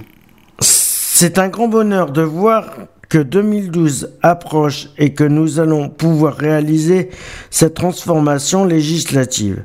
Eva Joly, Gay Pride Paris, juin 2011. Ah, ça date de l'année dernière. Oui, parce que euh. c'était, en fait, le- ça a été publié. Oui, c'est pour les campagnes, Ça, non, euh, je ça a précise. été pour les campagnes. Précision importante, parce qu'il faut le souligner, ça a été publié avant le premier tour de- des Hmm, présidentielles. D'accord. Voilà. Mouvement démocrate, François Bayrou, octobre 2011. C'est dit favorable à la reconnaissance de deux conjoints comme parents de l'enfant pour les couples homosexuels. Il, il a cependant voté contre la proposition de loi pour l'ouverture du mariage à tous les couples le 9 juin 2011, qui aurait permis une reconnaissance des deux conjoints comme parents. Alors, le Parti chrétien-démocrate qui dit l'intérêt de l'enfant est d'avoir un papa et une maman. C'est aussi simple que cela. Hmm, faut pas se demander qui c'est. Christine Boutin. c'est Christine Boutin, mon Dieu. Voilà. Alors, Union pour un mouvement populaire. Avoir deux parents de sexe différent est un bien élémentaire de l'enfant. Rapport parlementaire de, 50 de 53 députés UMP Juillet 2011. Ah, pour le Front National maintenant. Le mariage doit rester l'union organisée par la société entre un homme et une femme. Il, est, il en est ainsi d'ailleurs de la parentalité. C'est la raison pour laquelle je suis également opposé à l'adoption pour les couples homosexuels. Marine Le Pen, janvier 2011. Voilà sur ce que les partis pensaient par rapport au, Oui, en fait, à euh, l'homoparentalité. tu voulais en fait souligner euh, qu'est-ce que les partis pen- pensaient Voilà. euh, sur ce sujet-là. D'accord, Voilà. je comprends mieux maintenant pourquoi tu voulais euh, insister sur ça. Euh, on va parler maintenant du 17, Ouais. le jeudi, qui a eu euh, donc il s'est passé une mani- pas, une mani- euh, pas une manifestation parce que c'est pas c'était pas vraiment une manifestation. On va dire un rassemblement Voilà, on va dire plutôt, on va dire plutôt un rassemblement interassociatif LGBT Interassociatif, bordelais ouais. euh, qui a eu lieu devant les quinconces à la plaine des Girondins, euh, donc à partir de, de- à partir de jeudi matin à 9h jusqu'à 19h. Euh, Euh, De 10h, parce qu'en fin de compte, à 9h, c'était l'installation, ils en ont mis. Oui, ouais, mais bon, on était là à 9h. On va dire, on va dire, Voilà. euh, ouais, 9h. Donc, donc ça a commencé à, on va dire 9-10 heures, ça a duré jusqu'à 19 heures. Ben, on va, Euh, on va ça pouvoir, fermé, oui, on va avant. pouvoir décortiquer cette journée parce que j'en ai dit pas mal de choses euh, hier. Je le redis, je l'ai même dit aujourd'hui sur Facebook. On va quand même faire à notre guise et à notre sens. Qu'est-ce qu'on a pensé de cette journée du 17 mai à Bordeaux? Alors toi déjà, tu, est-ce que tu peux commencer? Qu'est-ce que tu en as pensé? Euh, ben, personnellement, euh, ce que j'en ai pensé, c'était une journée qui était, ouais, au niveau ensoleillement, on est, on est pas mal, Euh, mais au niveau engagement associatif, au niveau machin, euh, au niveau euh, population euh, de découverte pour savoir, euh, c'était euh, un peu limite, je veux dire, dans le sens où il y a beaucoup d'associations qui étaient représentées lors de cette journée, mais qui, étaient restés au stand à discuter entre eux, euh, à se mettre à l'écart de la population, et ça, je trouve ça un peu, euh, euh, un peu minable parce que. Oh, carrément minable. Carrément, tu, tu vas fort là. Euh, oui, ben, Bon, il, faut, déjà- il faut appeler un chat un chat. Je suis désolé. Euh, quand c'est nul, il faut le dire, c'est tout. Alors, Euh, je, vais, voilà. je vais expliquer quand même deux petits détails importants qui a. Bon, ça a son importance. Déjà, on peut quand même souligner quand même un, Un effort. un euh, effort, mais déjà, on peut féliciter quand même le gyrophare qui a eu du mal. Déjà, ils ont eu euh, du mal. Ils ont eu le- cette, cette journée au dernier moment. Déjà, ils ont eu très, il y a eu très très peu de temps. Et On a- l'auto- ils ont eu 48 voilà, heures. Ils ont eu l'autorisation très très peu avant, donc on n'a pas eu le temps. Nous Ils ont déjà. eu euh, donc, ouais, 48 heures. donc il n'y a pas eu le temps d'organiser comme Mhm. on aurait pu. Euh, donc euh, ils ont eu l'autorisation très très peu avant, donc euh, mais euh, le principal c'est qu'on l'a eu. Euh, pour euh, moi personnellement, c'est pas ça qui me plaît pas, mais bon quand même bravo gyrophare d'avoir réussi quand même à avoir euh, Quand même à maintenir, à euh, tenir. ouais. et puis d'avoir tenu de 9h à 19h quand même, faut pas Mhm. l'oublier parce qu'il y a eu là quand même la journée d'avant qui a été difficile aussi parce qu'il y a eu deux jours à la suite, le 16 et le 17. Euh, mais par contre, c'est pas ça que je veux souligner personnellement pour moi qu'est-ce qui ne va pas, je l'ai dit aujourd'hui. Euh, le secteur euh, non.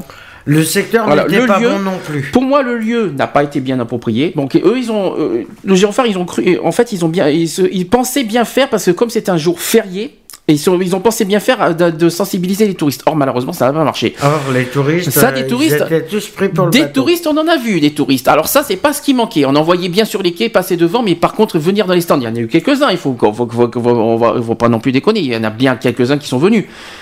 Mais ils sont venus, mais juste pour voir les brochures, voir ce qu'il y avait dans les stands et tout machin. Donc c'est vrai que ça, ça a un petit peu sens- ça a sensibilisé quelques-uns, mais pas comme je, pas, pas comme je, Pas comme on aurait voulu. Voilà, pas comme on aurait voulu. Le deuxième problème, c'est au niveau de la visibilité. L'année dernière, la victoire, parce que je vais reparler, je vais faire une comparaison avec la victoire. Euh, d'une, la banderole n'a pas été assez haut. On, on voit, on voit le, le- le- le drapeau euh, LGBT, il était, euh, à la- il était en bas. Je pense que ceux qui sont à Quinconce, ils n'ont pas vu ce drapeau en haut. Ils sont, au niveau des tramways quand on passe devant, je pense qu'ils n'ont même pas vu euh, la, la banderole du 17 mai.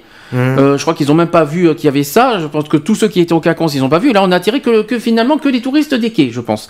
Donc ça, c'est le premier problème. Euh, le deuxième problème, euh, ça c'est au niveau de la visibilité. Le deuxième problème, c'est que hum, je pensais qu'on être plus que ça au niveau associatif. Là, je parle des assos. Euh, on n'était pas beaucoup, hein. on n'était qu'une trentaine. Euh, et encore, et encore au niveau associatif, on était vraiment, il n'y avait pas toutes les associations euh, Non, LGBT. toutes les assos n'étaient étaient pas là, représentées ils n'étaient en pas plus. représentés. Ça, je trouve ça vraiment dommage parce que y le 17 avait c'est important. 5, assos de représentés. Oui, parce que 5 maison- ou 6 ben, la LGP, la Maison des Femmes, nous, bien sûr, Equality, le Equality, le gyrophare et, et, euh, euh, je sais plus qui c'est qui avait. Eds. Euh, Ed, t'as vu Ed toi Oui, D'accord. il y Ed avait Gironde des, Ed Gironde qui était présent, D'accord. Euh, dont, euh, dont euh, des personnes. euh, Il y a eu, avaient Mutati- il y a eu deux personnes de Mutatis aussi qui sont venues. Mutatis Mutatis, qui- Mutandis qui sont venus aussi, de Voilà. passage comme ça, qui sont venus. Mais voilà, donc les autres ils sont où Je ne sais pas. Alors si, ça- si on appelle ça un collectif, je me pose des questions. hein. J'espère que l'année prochaine euh, on va faire mieux que ça. On aura du monde. Moi, ce qui et est- voilà. la, la- la autre chose que j'ai beaucoup regretté aussi, c'est qu'on n'a pas fait comme l'année dernière à la victoire, c'est-à-dire que quand on avait fait euh, euh, une marche déjà, Hum, une marche, on n'a pas eu la marche cette année. L'année dernière, on a fait une marche euh, euh, entre la victoire, on est passé par la rue Sainte-Catherine, puis par le cours Victor Hugo pour arriver jusqu'à jusqu'à hum, jusqu'au quai à Saint-Michel. hum. Donc on a fait on a fait ça. Voilà, ça c'est pour moi c'est La sensibiliser les gens. En plus, il y a eu, en plus on a été félicité l'année dernière parce que euh, même à Sainte-Catherine, Sainte-Catherine quand même qui c'est c'est c'est en plus à la victoire, la Et victoire c'est quand même un quartier chaud. d'ailleurs, l'année dernière, il y a, il y a quelques couples hétéros qui nous ont, qui nous ont, qui ont fait un bout de chemin avec nous euh, lors les de mains dans cette la main, marche, a- en et- plus, les mains dans la main l'année dernière on était. hein. Mhm. Donc et- et aucun préjugé. Puis au contraire, ça a été bien.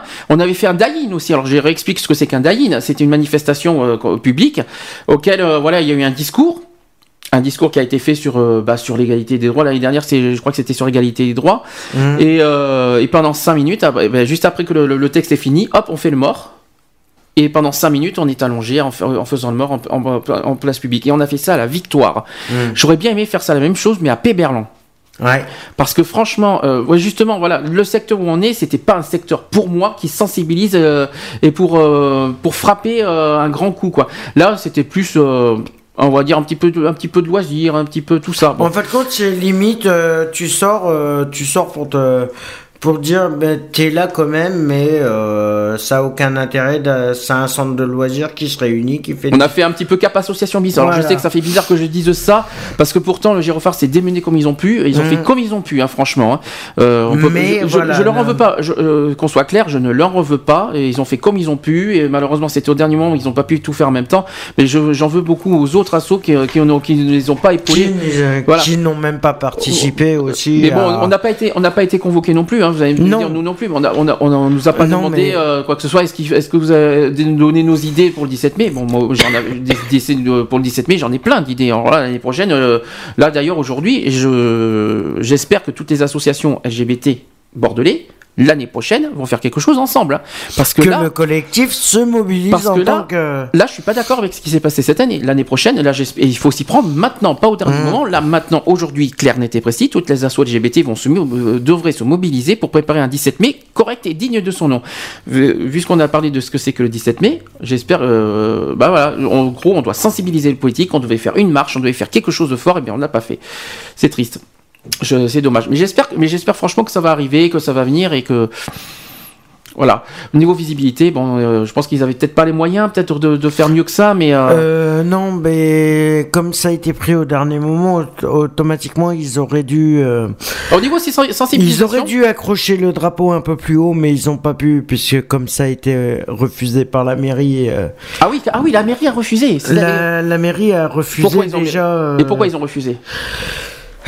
Parce que en fin de compte, comme c'était limite un câble électrique, on va dire que ça reliait les deux, les excuse. lampadaires euh, ou les trucs comme ça, ça pouvait euh, engendrer euh, des pas, trucs. c'est pas plutôt une excuse peut-être Oui, oui, je pense Je plutôt pense. à une excuse Ouais. que. On va dire Mais ça bon. comme ça. Bon, il y a eu quand même, ils ont quand même, euh, quand même, Girophare a essayé de sensibiliser. Il faut pas oublier quelque chose. Il y a eu des, des vidéos, des, des petits courts métrages vidéo qui ont été passés tout le long de la journée, même si à la fin on pouvait pas faire mieux avec le mauvais temps qui est arrivé en plus. Mhm. Et euh, ils ont essayé de sensibiliser par des vidéos, faire des petits courts métrages. Alors il y a eu sur les trans, il y a eu sur euh, sur l'homophobie, il y a eu même des euh, À l'école, à l'école, tout ça. Il y a eu, il y a eu quand même des- de la sensibilisation publique par les vidéos. C'est déjà ça.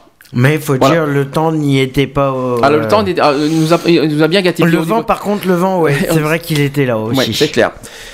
Donc du coup, bah, on a essayé de faire comme on a pu, on a essayé un petit peu d'improviser. Mhm. Alors on, a des- on s'est dit, tiens, on va improviser, on va aller à la rencontre des gens. Hop, c'est fait, et c'est ce que tu as fait.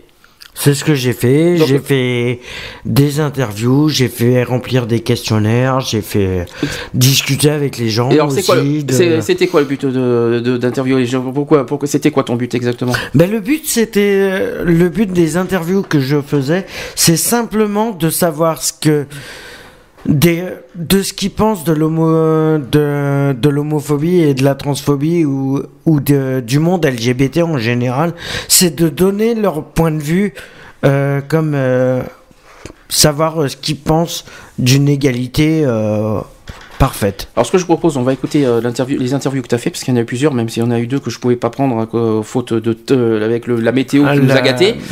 Mhm. Du coup, on va écouter ce, qu'on- ce que j'ai pris. Et on en parlera après de. On en parlera après Mhm. Allez, à tout de suite. À tout de suite. Alors, association Equality pour euh, la journée du 17 mai 2012, euh, journée internationale euh, lutte contre l'homophobie et la transphobie. J'aurais voulu savoir en tant que lesbienne comment vous appréciez, comment vous avez appris cette journée? Par internet, Facebook. D'accord. Et que représente en fin de compte euh, cette journée du 17 mai pour, euh, pour vous Euh, bah, lutter contre les agressions. Point fort, je dirais. Manque de monde. Ça, c'est sûr. euh, c'est bien dommage d'ailleurs. Euh, ouais, je pense que le milieu gay, euh, il y en a pas assez qui se battent euh, pour lutter euh, contre les agressions. C'est dommage. Et euh, euh, quelles actions voulez-vous qu'il se passe dans, les, dans le futur pour, euh, pour améliorer les, les choses?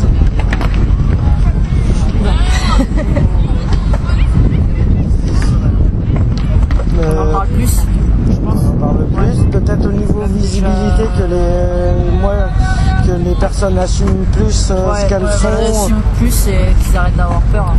Parce qu'on n'est pas, euh, on n'est pas des gens malades quoi.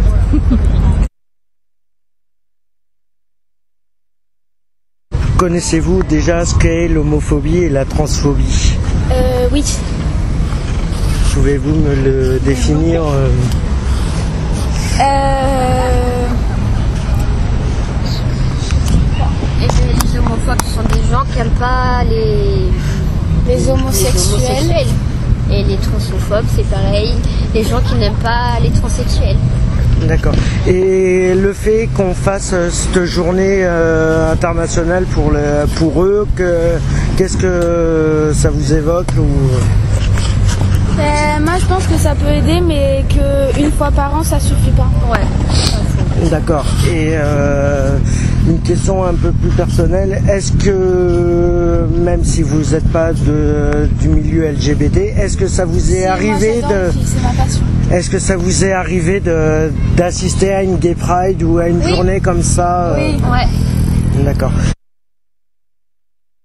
J'aurais voulu savoir euh, ce qu'évoque euh, le mot homophobie pour vous. arriéré, Arriéré, que- dans quel sens dans le sens où euh, on a, euh, on, enfin, on est dans une société qui évolue et je vois pas, je vois pas pourquoi ce sont des, des modes de pensée qui continuent en fait. D'accord. Et euh, qu'est-ce que vous pensez des, centres LGBT qui, qui luttent justement pour euh, faire respecter ces droits-là au niveau des homosexuels, euh, des trans euh, en général? Je trouve ça très bien puisque de toute façon chacun a le droit de faire ce qu'il veut et, et à partir du, je trouve ça aberrant qu'il n'y ait pas plus de liberté que les gens comprennent pas. Donc je trouve que c'est bien justement qu'il y ait des associations qui, qui luttent en fait pour faire valoir ces droits-là puisque chacun est libre d'être comme il est en fait. D'accord. Euh, et vous, selon, euh, avez-vous eu connaissance de faits d'attaques homophobes ou, Ah oui, de, je- ou de personnes qui ont été victimes euh, Ben, J'ai des, des- des amis qui sont homosexuels et qui ont ben, tous les jours forcément ben, des, des critiques, des regards désagréables, mais bon, c'est. Il vaut, vaut mieux laisser faire et, et laisser dire. hein. Et au niveau politique, euh, qu'est-ce que vous pensez qu'avec le nouveau président, est-ce que ça va donner... euh, Ah ben, S'il fait quelque chose, tant mieux, mais je sais pas. euh, Après, le problème de la politique, c'est qu'il y a beaucoup de choses qui sont dites, c'est pas forcément fait. C'est ça qui est vraiment dommage. Et, euh, et on est quand même les plus arriérés, hein, je pense. En France, c'est quand même catastrophique parce qu'il y a plein de pays qui acceptent ça sans problème, notamment le droit à l'adoption pour euh, les personnes homosexuelles. Et ici, c'est toujours pas fait. Je trouve ça complètement aberrant. C'est des personnes comme tous les autres. Et à peu- Donc à la fin, euh, c'est à la fin, c'est parce que tu poses la question qui était. Euh, T'en penses quoi? Alors, je, si, si, si, juste une précision. Quand on dit que quand, quand la personne a dit euh, des arriérés, c'était sur les homophobes, pas sur les homosexuels. Voilà, on qu'on rassure, précise, euh, qu'on rassure tout le monde hein, non, quand non, même. voilà, euh. on vous rassure. c'est- et j'ai eu le temps de discuter après avec. euh, j'ai pris un petit quart d'heure après cette interview-là, euh, et j'ai été vraiment surpris de, de ce qui, euh, du dialogue qu'on a eu ensemble. Et c'est vrai qu'elle a des opinions qui sont militantes et voilà. Et justement, tu as, fait autre chose parce que hors, euh, hors euh, interview, tu as, as été voir les gens aussi sur un questionnaire. Sur les questionnaires. Alors, déjà, ouais. j'ai plein de choses à te demander euh, parce que toi, tu es bien placé pour le savoir. Euh, donc, en fait, il y avait un petit quiz hein, sur l'homophobie que, Hum, hum, que- que le gyrophare avait fait depuis l'année dernière. Et puis, on s'est dit, tiens, tant qu'à faire, on va se servir de ça pour, ça, pour approcher des gens. Et euh, ce qui est bizarre, c'est que tu as remarqué qu'il y avait, bon, d'une- au niveau, moi je te demande juste un truc critère des, des personnes qui ont répondu au, au quiz et qui t'ont tout ça. Euh, des jeunes, des, euh, des, des jeunes, des couples. euh, Tout milieu, tout âge Tout milieu, tout âge. euh, J'ai même des personnes euh, d'une d'une soixantaine d'années qui ont répondu au questionnaire et. comment c'est comment- il y en a certains qui tu m'as dit qu'ils étaient réticents. Ben, ils étaient réticents au départ quand, tu, quand je me suis approché. Je leur ai dit de, déjà que je m'excusais de les déranger en pleine journée et s'ils avaient quelques minutes à m'accorder pour un petit questionnaire Alors, sur l'homophobie, euh, sur euh, Qu'est-ce voilà. que c'est quoi les genres de réponses que tu as eu Ben, il y en a, ils m'ont répondu euh, non, j'ai pas le temps, euh, ça ne m'intéresse pas. euh, Bon, ça c'est encore ça c'est encore simple, c'est encore Bon, tranquille. ça va. Il y en a, bah, de toute façon, il, y en a, en parlant des homos, comme quoi que c'est des arriérés, ils Voilà. arriveront jamais au droit. D'accord. voilà. Le pire, le, le, le pire, t'as eu quoi en pire? Le pire euh, que j'ai eu, c'en est un qui m'a demandé le questionnaire et qui s'est amusé. Euh, Je lui ai dit, ben, c'est pour le remplir. Non, il m'a regardé, il me fait, non, c'est pour euh, faire un avion avec et vous le renvoyez à travers la gueule. Ah oui, quand même. C'est-à-dire. euh, Une attaque personnelle au niveau des homos, un homophobe euh, pur et simple et qui l'affirme en pleine place publique. D'accord. Ouais, mais bon, bon, il fallait bien que t'en aies un. euh, Je, sais que j'en ai, mais en fin de compte, c'est en fin de compte la personne qui, qui s'est amusée à faire l'avion et qui nous l'a renvoyé en pleine gueule, c'est la, la personne en la personne qui était avec les personnes en roller. Mais justement, juste devant le stand. Et, Et, et- justement, t'as pas essayé de le, de le sensibiliser. J'ai même pas cherché parce qu'il il m'a regardé, il m'a fait oui, mais de toute façon, si tu veux, euh, je te prends tout tes, ton reste de questionnaire et je t'envoie te- et je recommence. D'accord. Ok. Donc, Du de- coup, donc j'ai du coup, j'ai laissé tomber. J'ai dit, ben, c'est tout. Tu penses ce que tu veux. T'es libre. T'es en France. Mais voilà, c'est dégueulasse ce que tu viens de faire. C'est D'accord. tout. Voilà. Alors au niveau du questionnaire, donc euh, il y a eu- bon, c'était des questions simples. En fait, c'est bon, c'était juste pour savoir si les gens co- connaissaient, euh, connaissaient- voilà, le- le... le- le sens du mot homophobie. Est-ce que des gens comprennent Est-ce que vraiment les gens savent euh, connaissent aussi les infos, tout ça Est-ce que ça les sensibilise? Bon, c'est vrai que les questions paraissent stupides, mais c'est en fait j'ai compris le sens quoi Mm. du quiz. Par exemple, on me dit l'homophobie, c'est donc première réponse la peur de l'être humain, deuxième réponse l'hostilité envers les personnes homosexuelles, ou troisième point l'attirance amoureuse pour les personnes de son sexe. Alors je sais qu'on va, ce qu'on va me dire, veut dire mais on prend les gens pour des tartes ou quoi? Mais non, c'est- c'est pas- c'est c'est fait un peu. J'ai compris le, Ça a été fait un peu Voilà. exprès dans ce sens Donc- où, euh, où ça permet de d'interroger, de s'interroger sur euh, ce qu'est vraiment le- l'homophobie et voilà, c'est c'est se mettre au courant de, de ce qui peut. euh, Bon, évidemment, la réponse c'était la deuxième, l'hostilité envers les personnes homosexuelles. Même si je trouve bizarre la, la- la définition. La parce que- définition, oui. Parce que hostilité, moi, pour, pour un phobie, pour je suis désolé, littéralement, ça veut dire peur. Mais c'est pas grave. ouais, mais bon. mais c'est pas grave. Ensuite, Ils n'ont l'homophobie. pas voulu choquer en mettant hostilité, mais En- Ensuite, sur le- la deuxième question, l'homophobie, c'est moins gênant que le racisme ou l'antisémitisme ou, moins, ou aussi grave que le racisme et l'antisémitisme? Alors, Là aussi, on va prendre des gens pour des tartes, mais c'est aussi grave, bien sûr. C'est quand quand on dit que c'est moins gênant, quand on, quand on voit si c'est moins gênant que le racisme, ça, on, on sent les gens qui sont euh, un peu homophobes, quoi. Non, c'est pas ça. Ah si, que- y il y en a même qui n'ont même pas pu répondre à cette question parce qu'ils savaient pas. Ils savaient pas où se mettre euh, sur la question. Ah oui, mais euh, c'est parce que justement, ça ne les, a tou- ça ne les touche pas, peut-être. Non, c'est pas que ça les touche pas, c'est qu'ils, euh, par rapport aux deux propositions qu'il y avait de fait, ils, ils pouvaient pas répondre parce que pour eux, ce n'était pas la définition qu'ils voulaient. D'accord. Ah tiens. Voilà. Et ils voulaient quoi exactement? Et ils voulaient qu'en fin de compte, c'était euh, de l'égalité pure et simple. D'accord. euh, au niveau de, de personnes de même sexe ou autre. Voilà. Alors, si je fais le bilan de- du quiz, c'est- c'est surtout, il y a une question qui, qui est piégeuse. Oui. Voilà, il y a une question piège euh, auquel il faut le rappeler. Euh, de 1 à 3 les lieux où s'exprime le plus d'homophobie. Alors, vous avez au travail, sur les lieux publics et sur Internet. Alors, je vous laisse réfléchir 5 secondes. On va faire comme si, comme si qu'on pose aux auditeurs la, question. Voilà. Donc, ils se mettent en tête tout ça. Voilà, est-ce que j'espère que tout le monde a bien, bien essayé de, se mettre en tête? Donc le piège, c'est que beaucoup se mettent en 1 les lieux publics. Eh ben non. Et non, c'est Eh faux, ben, c'est sur Internet. C'est Internet le premier C'est Internet, après c'est au travail et après Non. ça passe en lieu Non, non, non, public. non, non, Internet, c'est le premier, la première position. Oui, Alors, t'as Internet, t'as le travail et t'as les lieux non, le publics public, c'est en deuxième position. Le Ah lieu non. public, si, c'est le lieu public, c'est 13%, le lieu public, et le travail, c'est 11. Ah. Sachant que cette année, 2012, on va en parler parce que So- Somophobie a, A sorti a le- sorti le, le- le- le- comment dire, le, nouveau, chiffres. le nouveau rapport moral, le, lieu public ont augmenté. Ah. par rapport à, à- par rapport à l'année dernière. Donc, Il on- est passé en deuxième position. c'est toujours en deuxième position, mais ça a augmenté au niveau pourcentage. On en parlera après.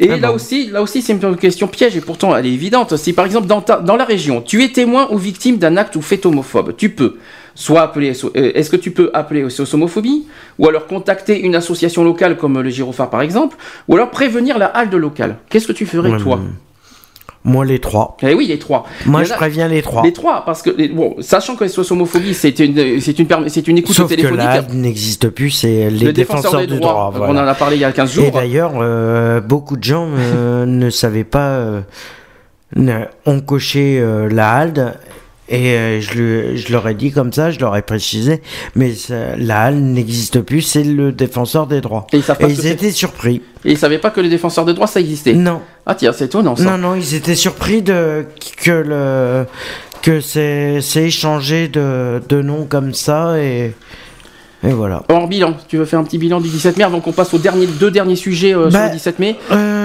le bilan que je peux en tirer, bon, c'est vrai, manque euh, au niveau du stand, manque de, personnes, manque de, euh, de passage, mais au niveau euh, contact, euh, au niveau des gens, c'est vrai que j'ai même été surpris de, de personnes qui n'ont pas rempli le questionnaire et qui écoutaient, par exemple, quand je discutais euh, des personnes avec des personnes et euh, c'est hallucinant la prise de conscience de certaines personnes au niveau de au niveau des LGBT et, c'est euh, d'ailleurs si tout le monde je dis bien si tout le monde mais ça on pourra pas essayer d'évoluer un peu dans le dans leur esprit de, ne pas penser qu'à eux et de dire que voilà ils sont sont pas tout seuls de, de se dire que tout le monde a le droit à l'égalité et, euh,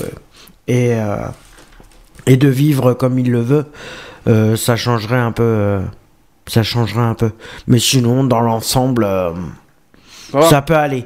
Manque aussi, le- la seule critique que je peux faire, c'est manque d'engagement au niveau des assos qui étaient présentes sur le stand. Manque de vitalité, c'est vrai. Ouais. On, s'est plus de- On s'est plus cru à un club de loisirs. Bon, il y avait un petit moment marrant quand même dans l'après-midi. On s'est cru dans la croisière s'amuse. Oui, voilà, le départ part du le bateau départ du devant nous. ah, ça c'était marrant, ça par contre. Qui repartait aux States.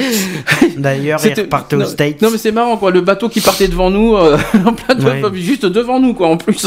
Voilà. Ça c'était marrant, c'était le non, petit moment sinon, ga- une journée qui était pas trop mal. Qui aurait pu euh, être mieux, mais qui est pas mal non plus. Bon, eh bien on va mettre une petite pause avant de passer aux deux derniers sujets sur l'homophobie. On va reparler de la loi contre l'homophobie parce qu'il y a une loi qui existe et on va Mhm. parler. euh, euh, je vais reparler de, l'homophobie sur Internet peut-être parce que je répète que Internet est le premier lieu d'homophobie. Donc je vais reparler de l'homophobie sur Internet et on se retrouve Et, donc. Oui. euh, enfin, euh, non, mais- non, non, c'est bon, vas-y. Et on peux. fera bien sûr aussi le rapport de SOS, homo- de SOS Homophobie 2012. Évidemment, c'est important.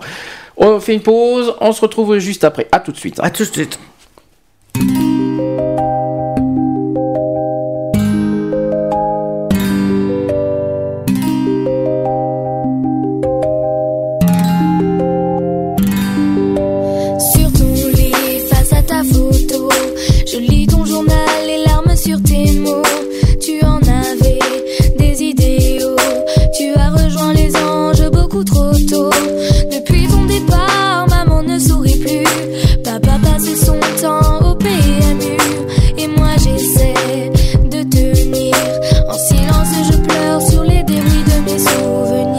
Sache que c'est sur toi que je veille de là-haut. Je suis attristé de voir que pour la famille, ma disparition a été un fléau.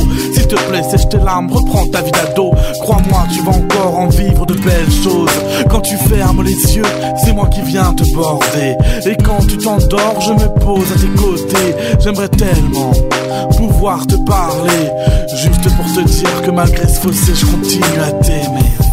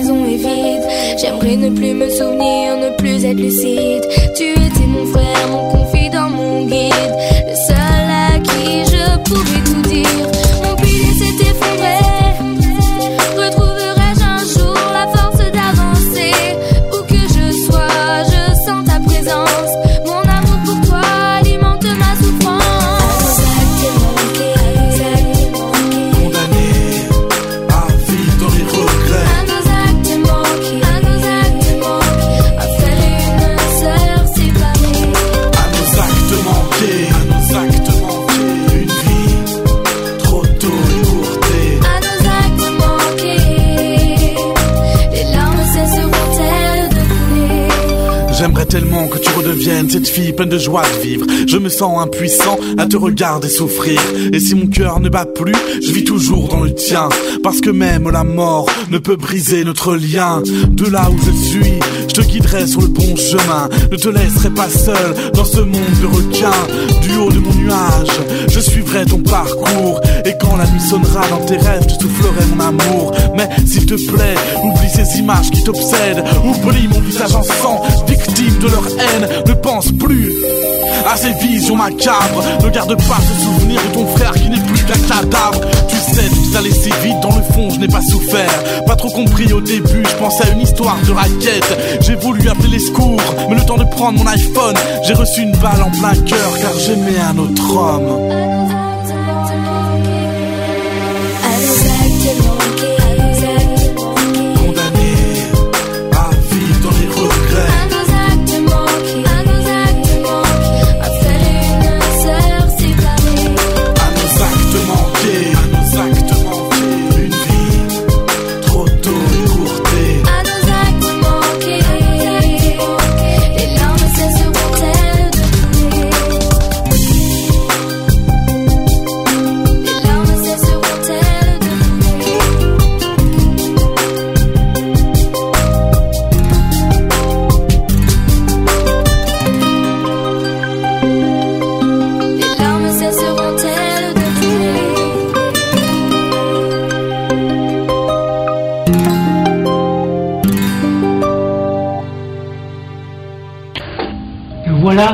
Train de faire sa tête de mule.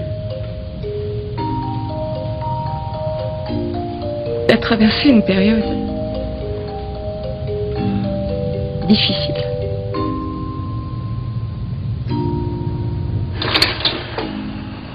Oh, c'est le jour où notre Maxime nous a annoncé qu'il était. qu'il était. Homosexuel. Qu'on n'a pas su comment réagir. Il est sorti de notre vie. Si tu l'appelais? L'homophobie est une violence. Beaucoup en souffrent. Réagissons. Equality sur BDC One, une émission basée sur l'engagement et la solidarité. Allez, 17h sur euh, BDC One, toujours dans l'émission Equality. T'es toujours là? Je suis toujours là. Bon, on va continuer. Le téléphone est en marche, les amis. hein, S'il y en a certains qui veulent réagir sur cette. euh, 05 56 95 71 26. Voilà, le téléphone est en ligne s'il y a certains qui veulent réagir par rapport à la journée du 17 mai. On va rester sur le thème de l'homophobie euh, parce que on passe au- les actus, ça sera 18h. Je tiens à repréciser qu'aujourd'hui, exceptionnellement, l'émission durera jusqu'à 19h. Donc, euh, Il nous reste deux heures. Il nous reste donc deux heures. On est donc à la moitié. On est donc À dans la les moitié. temps. Est-ce que tu veux lui un petit truc rapide? Euh, non, personnellement, non. C'est. Non, c'est juste que. Euh, voilà. Ah, ben, thème- En tout cas, c'est un thème délicat là aussi qu'on évoque encore une fois. Voilà, je- ben, c'est juste qu'il faut arrêter de faire des discriminations. Oui, parce qu'il faut rappeler quand même que l'homophobie est une discrimination à l'orientation sexuelle. Faut pas l'oublier. Et voilà, c'est que tout le monde a le droit de vivre euh, comme il l'entend. Et euh, s'il y en a qui sont contre, euh, ce n'est pas une raison pour la- l'affirmer en plein public, de dire que vous êtes euh, homophobe ou, ou autre. Personnellement, je sais pas, moi, peut-être que ça peut vous arriver pour... pour par exemple, pour des personnes homophobes, ça peut, ça peut arriver que s'ils ont des enfants, qui deviennent un jour, euh, qui sont peut-être homosexuels aussi, et le fait de rejeter ses propres enfants aussi parce qu'ils sont homosexuels ou font partie du, euh, du LGBT en général, euh, nuit à, s- nuit à son éducation, nuit, à sa mentale, et- à son mental et voilà et le détruit à petit feu sans que sans que vous vous en apercevez et ça ce n'est plus tolérable. Bien, on va faire euh, un petit bilan sur le texte des lois sur, contre l'homophobie. Donc, dans le code pénal, c'est sur l'article 132-77. L'homophobie est une circonstance aggravante lorsque l'infraction a été commise pour un motif homophobe. Donc exemple meurtre, torture, violence volontaire, viol, agression sexuelle, menace, vol et extorsion. La loi réprime également la publication des propos injurieux, diffamatoires ou caractérisant une provocation à la discrimination ou à la violence envers les personnes homosexuelles. Donc c'est les articles 23, 24, 29, 32 et 33 de la loi du, du 29 juillet 1881. Selon cette loi du, 29 juillet 1881 sur la liberté de la presse, la provocation et la diffamation publique à raison de l'orientation sexuelle sont punies d'un an d'emprisonnement et de 45 000 euros d'amende. L'injure publique à raison de l'orientation sexuelle punie de 6 mois d'emprisonnement et de 22 500 euros d'amende. Et enfin, la provocation non publique à la haine et à la violence à orientation sexuelle euh, passible de 1500 euros d'amende. Toutefois, euh, selon la loi du 29 juillet 1881 sur la liberté de la presse, les prescriptions concernant la provocation publique à la discrimination, à la haine ou à la violence à raison de l'orientation sexuelle, ainsi que les diffamations et les injures à raison de l'orientation sexuelle toujours, le délai de ces prescriptions sont que de trois mois. Pour l'instant, c'est toujours de trois mois, c'est pas encore arrivé à un an. C'est en cours. Ça n'a pas été encore. Euh, Actuellement, c'est toujours de trois mois. C'est pas encore. Euh, c'est la loi des. Euh, pour l'instant, n'y est pas encore à un an. C'est en débat. C'est l'Assemblée nationale a été passée, mais on attend le Sénat. Hum. C'est pas encore, c'est pas encore fait en bah, France. Hein. J'espère qu'ils arriveront à le passer. Oh, bah, au Sénat, oui, il y a des chances, mais c'est en retard. Je trouve, je trouve que ça, ça met Ils un sont peu un de temps. peu tard, ouais, mais ils le font exprès. Voilà. Donc, qu'est-ce que tu penses de cette loi? Oui, sauf que. Bon, il n'y a pas de prison ferme. hein. S'il y a des, un, an d'emprisonnement, un an d'emprisonnement pour homophobie. Ouais. Voilà. Pas. euh, bon, pour circonstances aggravantes en plus. Et en plus, il faut. Alors, le problème, c'est qu'il y en a Il beaucoup. faut des preuves en plus. Et puis, il faut pas oublier que quand il y en a plein qui portent plainte pour agression homophobe, euh, il y en a plein qui. Ça a été constaté euh, plusieurs fois, et on l'a dit euh, plusieurs fois dans Equality, dans les actus.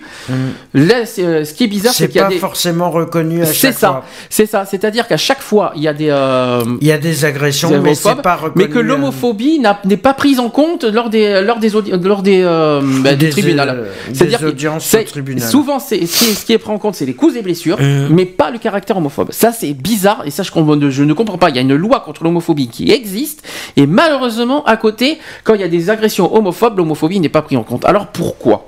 Pourquoi? Est-ce que, est que ça manque de preuves? Est-ce que ce sont que des dires? Est-ce que c'est qu'est-ce qu'il leur faut pour prouver qu'il y a un caractère homophobe? Qu'est-ce qu'il leur faut au tribunal? Qu'est-ce qu'il euh, euh, il faut quoi? Il leur faut des euh, Il faut que les. En fin de compte, il faut que euh, les personnes qui portent plainte comme ça, qui vont au tribunal, à mon avis, soient entre la vie et la mort pour qu'ils prennent conscience que. Et encore, et encore, je Et me- encore. et encore, je suis pas sûr. hein.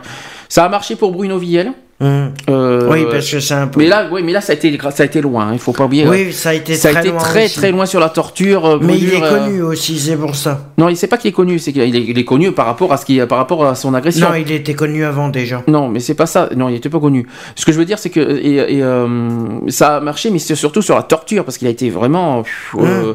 Mais ce qui est bizarre, c'est que le caractère homophobe, non. N'est pas cité. Euh, Très rarement, en tout cas, très rarement euh, pris en compte euh, au, au ni- au niveau du tribunal. Et par la police, encore pas mieux. hein. euh, c'est même c'est inexistant au niveau de la police. Donc moi, ce que je dis clairement, c'est que Et quand pourtant, il y a des policiers qui sont homo, alors je comprends pas. Qu'est-ce qu'il leur, bon. qu'est-ce qu'il leur faut pour- comme preuve qu'il y ait des caractères homophobes? Bon, euh, sur Internet, on peut le prouver parce qu'il y a des, des écrits. Mhm. Mais sur euh, quand il y a des violences, euh, franchement, qu'est-ce qu'il leur faut C'est vrai que tu peux pas le prouver. tu peux pas prouver personnellement. D'un sens, tu peux pas parce que c'est pas marqué sur ton front. Tu peux pas dire oui. C'est-à-dire? homo automatiquement. Si tu te fais agresser, tu peux te faire agresser. Ça peut être, ça peut être des hétéros qui se font agresser pour du fric. Ça peut être. euh, Il y a plusieurs critères d'agression et ça c'est. Mais c'est pour ça que l'homophobie n'est pas. Non, mais il leur faut quoi? Des, pas. des preuves vidéo, des preuves avec des dictaphones? euh, bah, je parle même chose d'ailleurs sur les discriminations. Je parle justement Mhm. dans le milieu du travail justement. Ah, alors, non, mais, non, ça. mais c'est pareil. Donc je- je- que ce soit les violences homophobes à l'extérieur, dans les, dans les discriminations au lieu du travail, qu'est-ce qu'il leur faut? Qu'on qu'on enregistre tout euh, que- Et est-ce que ça va être pris en compte ça? Non. Voilà, c'est ça la question. Est-ce que, est-ce qu'il vaut- est-ce que si on enregistre les personnes, est-ce que si on les filme, est-ce que ça, ça va être pris en compte au tribunal? C'est pas considéré comme une preuve, après ça dépend. Mais Qu'est-ce qu'il leur faut alors? Il faut Après que- ça dépend. Non mais justement, Non, il faut juste que les faut personnes, faut que les personnes soient gravement Euh, Moi, je suis en train de repenser justement à ce qu'il y a l'affaire. euh, Là, je parle de Bordeaux. Euh, quand il y a eu euh, l'affaire de Nicolas Mmh. en octobre dernier, quand il s'est fait agresser par son voisin pour propos homophobes, il y avait une personne qui a témoigné, il y avait un- une voisine Voilà, qui a témoin. témoigné, mais justement, et c'est ça le pire, c'est qu'il a témoigné qu'il y avait euh, y des propos homophobes, et ben non. Et ça n'a pas été Et ça pris en n'a compte. pas été pris en compte. Ouais, non, mais c'est ça que qu'il y je ne eu- comprends pas. Parce qu'il est pas entre la vie et la mort. Il y a eu, c'est juste des propos, des injures, des trucs comme ça. Ben, les injures, c'est punissable, je suis désolé. C'est punissable, oui, mais bon, après, s'il y a eu les coups, les. S'il y a eu que des menaces, automatiquement, ça va pas être pris en compte. Mais non, il a été touché. Il a, Oui, il il a été- à la vidéo, il était même passé sur France 3, à France 3 Bordeaux, auquel il avait, il avait même un cocard sur un œil. Euh, J'ai vu une photo, mais attends, mais c'est pas possible. Et Qu'est-ce qu'il faut, qu'est-ce qu'il leur faut de plus Il Alors faut que tu te finisses handicapé euh, pour, euh, pour qu'ils prennent en compte. Alors j'ai entendu François Hollande dit- C'est un peu vache ce que je dis, mais euh, ouais, il faut que tu sois, euh, faut que tu deviennes complètement dépressif, faut que tu viennes euh, Alors, du coup- complètement euh, du coup, je repense- de toi-même pour qu'ils te prennent en compte. Alors, tu vois, je, là, je parle à, à moitié politique. J'ai entendu le discours de François Hollande. Que ce Hum. soit la passation du pouvoir, que ce soit lors de son élection du 6 mai, il a dit Je serai le président de la justice. Eh ben, j'espère qu'il va, qu'il va mettre en place cette histoire. J'espère Euh, aussi. Que nous, euh, si il est le président de la justice, moi j'aimerais bien que dans ce cas, le- que quand il y a des crimes homophobes, que l'homophobie soit pris en compte par la justice. Et j'espère.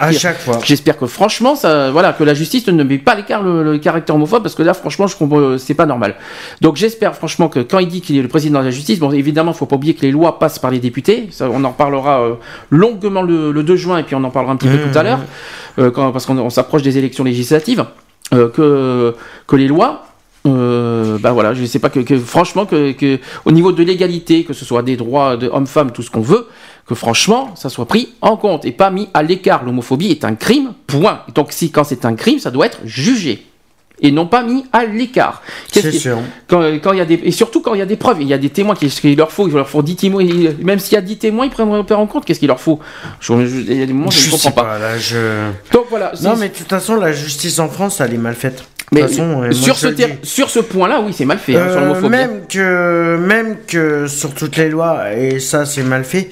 Je vais te dire pourquoi parce qu'il y a des euh, quand il y a des enlèvements de de- d'enfants et tout ça automatiquement euh, les les enquêtes commencent comme par hasard un mois après que le gamin ait disparu. Excuse-moi du peu. Hum Le, le- la simple l'ouverture du d'enquête, la décision d'enquête arrive un mois après que l'enfant s'est fait enlever. Alors imagine, le début de l'enquête, il commence quand? Un mois et demi après. Ah non, c'est pas normal, effectivement. C'est pas normal. Non, c'est sûr, je confirme. Alors que ça soit... De toute façon, la justice est mal faite. De toute façon, en France, c'est clair, la justice, elle est à revoir complète. Parce que quand t'as des... euh, quand t'as des personnes qui ont besoin de se faire soigner euh, au niveau mental, au niveau tout ça, il y en a la plupart, on les laisse, on me dit, euh, les, euh, on les laisse dehors tout seuls. Voilà, et on laisse des, des, des, pickpockets, des trucs comme ça en liberté et on, on condamne des innocents. Ça, je suis pas d'accord non plus. T'en as qui sont recherchés pour meurtre depuis plus de 20 ans.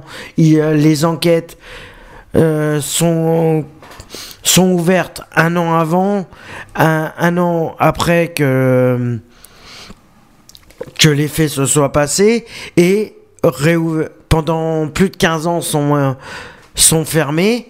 Et au bout de 15-20 ans, tu, tu vois ressurgir cette, euh, cette affaire qui date euh, où, comme par hasard, ils ont, ou comme par hasard, ils ont pas euh, retrouvé la personne, euh, voilà. Mais bon, après, voilà, et tout ça, de toute façon, les lois françaises sont mal faites. À revoir. Alors, Pour moi, c'est mon avis. Autre sujet qui, me paraît tr- très important à en parler, et on en a déjà parlé, mais je vais en reparler aujourd'hui vu l'événement, hein, qu'on a vu, les- que c'était le 17 mai il y a deux jours, on a parlé de l'homophobie sur Internet. Ouais. Euh, je rappelle que Internet est le premier lieu homophobe, hein, c'est le premier lieu où il y a des- de la haine et de la violence envers les homosexuels. Donc on va en reparler de ça. Et le- Euh, Donc que ce soit insulte, diffamation, propos menaçants, harcèlement, l'homophobie est présente sur Internet, que ce soit sur les réseaux sociaux, les forums, les blogs, même autres, hein, etc. Et pour empêcher la propagation de ces propos punis par la loi, il, est important de le signaler. Par exemple, si on est victime de propos homophobes, on peut porter plainte. Et pour cela, on peut se faire accompagner euh, dans ces démarches par une, par une association de lutte contre l'homophobie. Alors, qui peut porter plainte contre l'homophobie sur Internet? Bonne question. Lorsque les propos homophobes visent une personne déterminée, celle-ci peut porter plainte. Elle peut aussi donner son accord écrit à une association pour exercer, elle, les droits reconnus à la partie civile. Mmh. Pour cela, l'association doit être régulièrement déclarée depuis au moins 5 ans euh, à la date des faits et elle doit avoir pour mission la lutte contre l'homophobie. La victime est libre d'intervenir à l'instance engagée par l'association et d'y mettre un terme. Lorsque les propos sont généraux, seule une association répondant aux mêmes critères peut porter plainte. Internet étant un média, mhm. c'est la loi du 29 juillet 1881 sur la liberté de la presse qui s'y applique. Le délai de prescription est toujours actuellement de 3 mois, à mhm. compter de la mise en ligne des contenus, et passé ce délai, les propos ne sont plus condamnables. La loi française ne s'applique qu'en France. Donc par exemple Facebook, c'est pas français, c'est automatiquement américain. Simplement, on peut porter plainte pour ceux qui, euh, pour ceux qui publient euh, euh, des propos sur Facebook. Ah, mais automatiquement, est-ce que. Si on a les noms des personnes. Ce que je voulais hein. juste dire par rapport à, par rapport à Internet, ça serait bien que les personnes qui ont des sites comme ça, comme Facebook, Twitter et tout ça, ou YouTube et tout ça, ça serait bien qu'ils puissent gérer leur truc convenablement parce que là, les, euh, c'est en c'est en augmentation euh, pure et simple et il y a encore des vidéos qui tournent euh, à caractère homophobe encore et, et ça devrait même pas exister. Alors, sachant que Alors il faut que toutes les personnes qui voient ça sur YouTube ou sur d'autres sites se décident enfin à signaler ça comme quoi que c'est intolérable et voilà. Il y a un site euh, pour ça pour signaler, j'en parlerai après. Euh, toujours, euh, sachant que la loi française ne s'applique qu'en France, donc, donc les sites ne sont condamnables que s'ils sont hébergés en France. Les sites, hein. Mmh, mmh. Bon, les personnes à titre individuel, on peut les condamner n'importe où. Par contre, les sites, si on veut condamner des sites, il faut que les sites soient en France. Ça, c'est important à dire. par contre, comment s'y prendre pour porter plainte contre l'homophobie sur Internet? Donc, il y a plusieurs points. Premier point, S'assurer que le site est hébergé en France et que le délai de prescription des trois mois n'est pas dépassé. Mmh. Deuxième point, il s'agit de contacter l'auteur des propos ou commentaires homophobes pour lui demander de retirer ce qu'il a écrit. D'accord? Mais il le fera pas. Justement, si on est dans ce, dans ce cas-là, dans ce cas de figure, si l'auteur si ne le fait pas, il est nécessaire de contacter l'éditeur du site, c'est-à-dire le responsable du contenu du site sur les sites personnels. C'est souvent la même personne que l'auteur pour lui indiquer que, l'auteur n'a pas respecté la loi, la loi 1881. Mmh. Si cette donc on passe à l'étape suivante. Si cette demande n'aboutit pas, il est possible de demander à l'hébergeur d'intervenir. L'hébergeur, euh, c'est la personne ou la société, qui, la société qui héberge techniquement le site. Mmh. D'accord? Donc euh, voilà les, étapes à franchir. Si jamais tout ça n'est pas possible, il y a encore une autre étape qui n'est pas citée, c'est qu'on peut euh, signaler le site, le lien internet que vous avez en haut euh, dans la barre d'adresse d'internet, en haut là. Vous, faites un copier-coller euh, de ce lien et vous le signalez sur un site qui s'appelle signalement.gouv.fr. C'est le site auquel c'est la police d'internet. Vous signalez le lien exact, y compris les, blogs, les, Facebook des gens, peu importe. Vous signalez, le, vous signalez sur ce site et, euh, et voilà, vous allez tomber. Euh, il y a plein de choses à, dire. Vous avez des commentaires, des propos. vous, vous, citez tout ça. Vous aurez un numéro de dossier. Et si euh, et plus il y a de plaintes, et plus cette personne pourrait être punie par la loi. Mais il faut qu'il y en ait plusieurs plaintes par contre, parce que sinon une seule plainte ça ne marchera pas. Mmh. Il faut qu'il y en ait plusieurs. C'est pour ça que moi j'incite à toutes les personnes qui consultent ces Facebook, les trucs et comme ça, et qui voient qu'il y ait des propos homophobes par rapport à certains murs, certaines pages de Facebook, de gens qui se disent égalitaires au niveau des droits et qu'en fin de compte, par derrière, ils sont homophobes ou autre chose, euh, ça, je ne supporte pas ça. C'est un truc que je tolère pas, c'est que par devant, on dit telle chose, telle chose, et par derrière, on s'amuse à faire les, les faux culs. Alors, ça, c'est un truc que je supporte pas. Autre chose qu'on a parlé euh, la dernière fois, c'est sur les captures d'écran. euh, faites-le quand même. C'est pas punissable par la loi, vous risquez rien. La seule chose qu'on vous conseille, qu'on recommande, évitez de faire des captures d'écran lorsque ça atteint la vie privée d'autrui. Ouais. Voilà. Ne pas prendre de capture d'écran euh, quand ça atteint la vie privée. Vous prenez juste la capture d'écran ou euh, qui, euh, qui- voilà qui, qui, qui, Par rapport aux propos, par rapport aux propos qui sont faits. Mais surtout, ne faites jamais de capture d'écran quand ça atteint euh, la vie privée d'autrui. Ça, Sinon, parce que important. sinon c'est vous qui êtes poursuivi pour atteinte à vie privée. La, la personne en retour peut porter plainte pour vivre Voilà. euh, par rapport à Pour la vie atteinte privée. à la vie La privée. Ça, c'est très important. Euh, y compris les photos au passage. Oh, aussi, oui. Très important. Attention aux photos qu'on prend. D'ailleurs, pour faire une capture d'écran, on peut le, ça, c'est- on peut le dire. hein, c'est publié partout sur Internet. On peut le dire. Voilà, vous faites. Il y a plusieurs possibilités. Vous faites euh, sur votre clavier, vous appuyez, vous touchez sur Alt et vous faites impr en même temps. Vous faites Alt plus et vous allez sur euh, Paint. C'est un logiciel qui est sur votre ordinateur pour ceux qui sont sur Windows. Euh, et vous faites CTRL-V. Voilà. Et vous allez voir, vous avez votre capture d'écran, vous, a- vous, a- euh, vous, comment dire, vous enregistrez votre document sur, ça sera en photo, mais ça, voilà, ça vous fait votre capture. Et n'oubliez pas sur Paint de prendre seulement les, euh, la partie qui, euh, qui vous, Qui concerne, qui vous concerne. Ça, c'est très important. Voilà, ça c'était sur l'homophobie sur Internet. Voilà. Tu veux dire quelque chose là-dessus? Non, c'est que les gens ils, ils fassent. euh, qu'ils essayent de, de faire gaffe un peu à ce qu'ils font ou à ce qu'ils diffusent euh, sur ces sites-là. Et, et euh, ça serait bien que si, si les personnes qui sont atteintes d'homophobie, de. Voilà, de, de, discrimination, même que ce soit discrimination en général, n'ayez pas peur de le signaler, c'est le, c'est réprimandé par, c'est réprimandable et voilà, vous avez, vous n'avez pas à avoir peur, euh, les protections, ça existe aussi, les protections judiciaires, les... C'est très bien ce que tu dis parce que c'est vrai que tu as raison sur un point, c'est qu'il y en a certains qui ont peur. C'est vrai. Peur de je ne sais pas quoi, mais c'est vrai qu'ils ont peur Ils ont- de. Si vous avez peur des représailles, ne, ne cherchez pas à, à avoir peur des représailles ou demandez conseil autour de vous euh, de personnes avec qui vous avez confiance, de savoir comment vous pouvez faire pour, euh, pour signaler tout ça. Et euh, voilà, par rapport à ce qu'on vient de dire aussi, on vous a donné toutes les astuces euh, pour euh, pouvoir le Ça, on parle le d'internet. hein. voilà, on par- parle d'internet parce que là, on parle pas de, de- de- des cas de figure sur Oui, les, non, agressions extérieures. voilà.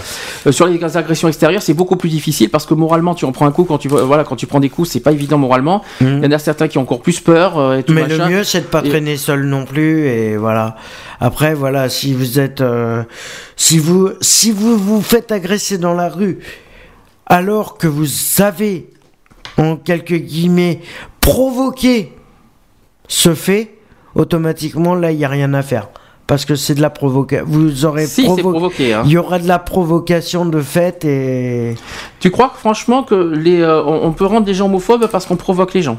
Bah, excuse-moi, euh, excuse-moi, deux personnes, euh, deux personnes qui se, qui jouent les folasses. euh, Oula, attention à ce que tu dis. qui joue. Attention entre guillemets, s'il te plaît, Oui, la- non, mais sois- entre sympa. hein. Oui, non, mais entre guillemets, qui joue les personnes un peu trop efféminées dans la rue avec son conjoint ou euh, Bah. voilà. euh, excuse-moi, ça attire quoi C'est quoi ça mais- pour toi Pour moi, c'est de la provoque. Ouais, mais attention, il y a le côté euh, Et qui viennent pas se efféminé. plaindre. Oui, mais il y en a qui sont efféminés naturellement. Oui, non, je suis d'accord, mais ceux qui le jouent, qu'ils en jouent, qu'ils ont, qu'ils le font, euh, qui parlent euh, en fille au lieu qu'en fin de compte, au lieu d'assumer que c'est deux gars, euh, je prends le cas d'un homo, euh, je prends le cas de, de deux mecs, euh, voilà. qui toi- viennent pas chercher, euh, qui viennent pas dire après qu'il aille porter plainte qu'il s'est fait agresser, s'il l'a cherché d'un sens. Mais tu vois, ça fait penser. Bon, là, on sort du contexte On homophobie. sort du. On sort- là, je sors du contexte homophobie. C'est un truc que, tu m'as parlé dans la semaine. Ça me fait penser, par exemple, quand il y a des filles. Dis-moi ce que tu. Rappelle-moi ce que tu m'as dit quand il y a des filles qui se portent, euh, qui, qui se plaignent de viol. Oui. Alors Ah, vas-y, répète-moi cette histoire. Ça, répète, ça, ça, ça fait un Alors peu ça, pareil. ça fait penser à ça aussi. Ouais, Oui, vas-y. c'est vrai que tu me disais par rapport Là, au ça me fait oui, ça fait un peu- disais ça fait un peu penser à ça. C'est euh, la dernière fois, bon, pour des histoires personnelles, j'ai dû me rendre au commissariat de police euh, le plus proche de chez moi. Et euh, une adolescente, je vais dire une adolescente de 17 ans, allez. Habillé en décolleté, euh, mini-jupe, sans soutif, sans petite culotte, venait porter plainte parce qu'elle venait de se faire violer. Et le flic l'a regardé, elle fait, Ben, vu comment vous êtes habillé, c'est normal. Bon, alors est-ce qu'il y a discrimination ou pas là-dessus? Oui et non. Oui et non, mais Mm. euh, que euh, le pour flic- moi, la discrimination, elle est pas. Est-ce que le flic Elle avait. est, elle est 50-50. Est-ce que le flic avait le droit de dire ça quand même en échange? Normalement, Il non. doit faire son rôle aussi quand même. Normalement, non, Voilà. il était obligé de prendre la plainte, même s'il y avait. euh, Mais bon, la gamine, euh, si. euh, S'il y a eu viol, excuse-moi, elle aurait été traumatisée, mais elle avait peut-être l'air d'avoir le grand sourire aussi. Ah oui, quand même, pour quelqu'un qui a l'air euh, traumatisé. euh, Excuse-moi, pour une gamine qui vient de se faire violer, euh, se rendre elle-même à la police et limite avoir le grand sourire, excuse-moi du peu. hein. Mhm. Donc c'est ce l'exemple que je voulais te dire parce que voilà c'est sur sur le côté provocation. Voilà, c'est sur le provoque. Voilà, je voulais revenir là-dessus sur ce que tu m'as raconté. Donc le, le coup de voilà s'il y a des homos qui provoquent, il faut pas s'étonner euh, qu'à côté Qui viennent euh, se faire agresser. Voilà, c'est- un petit peu le- l'exemple. C'est pour ça que je voulais je tenais à, à te Voilà. rappeler ce que tu m'as dit, ce que tu m'as raconté. C'est un exemple quoi.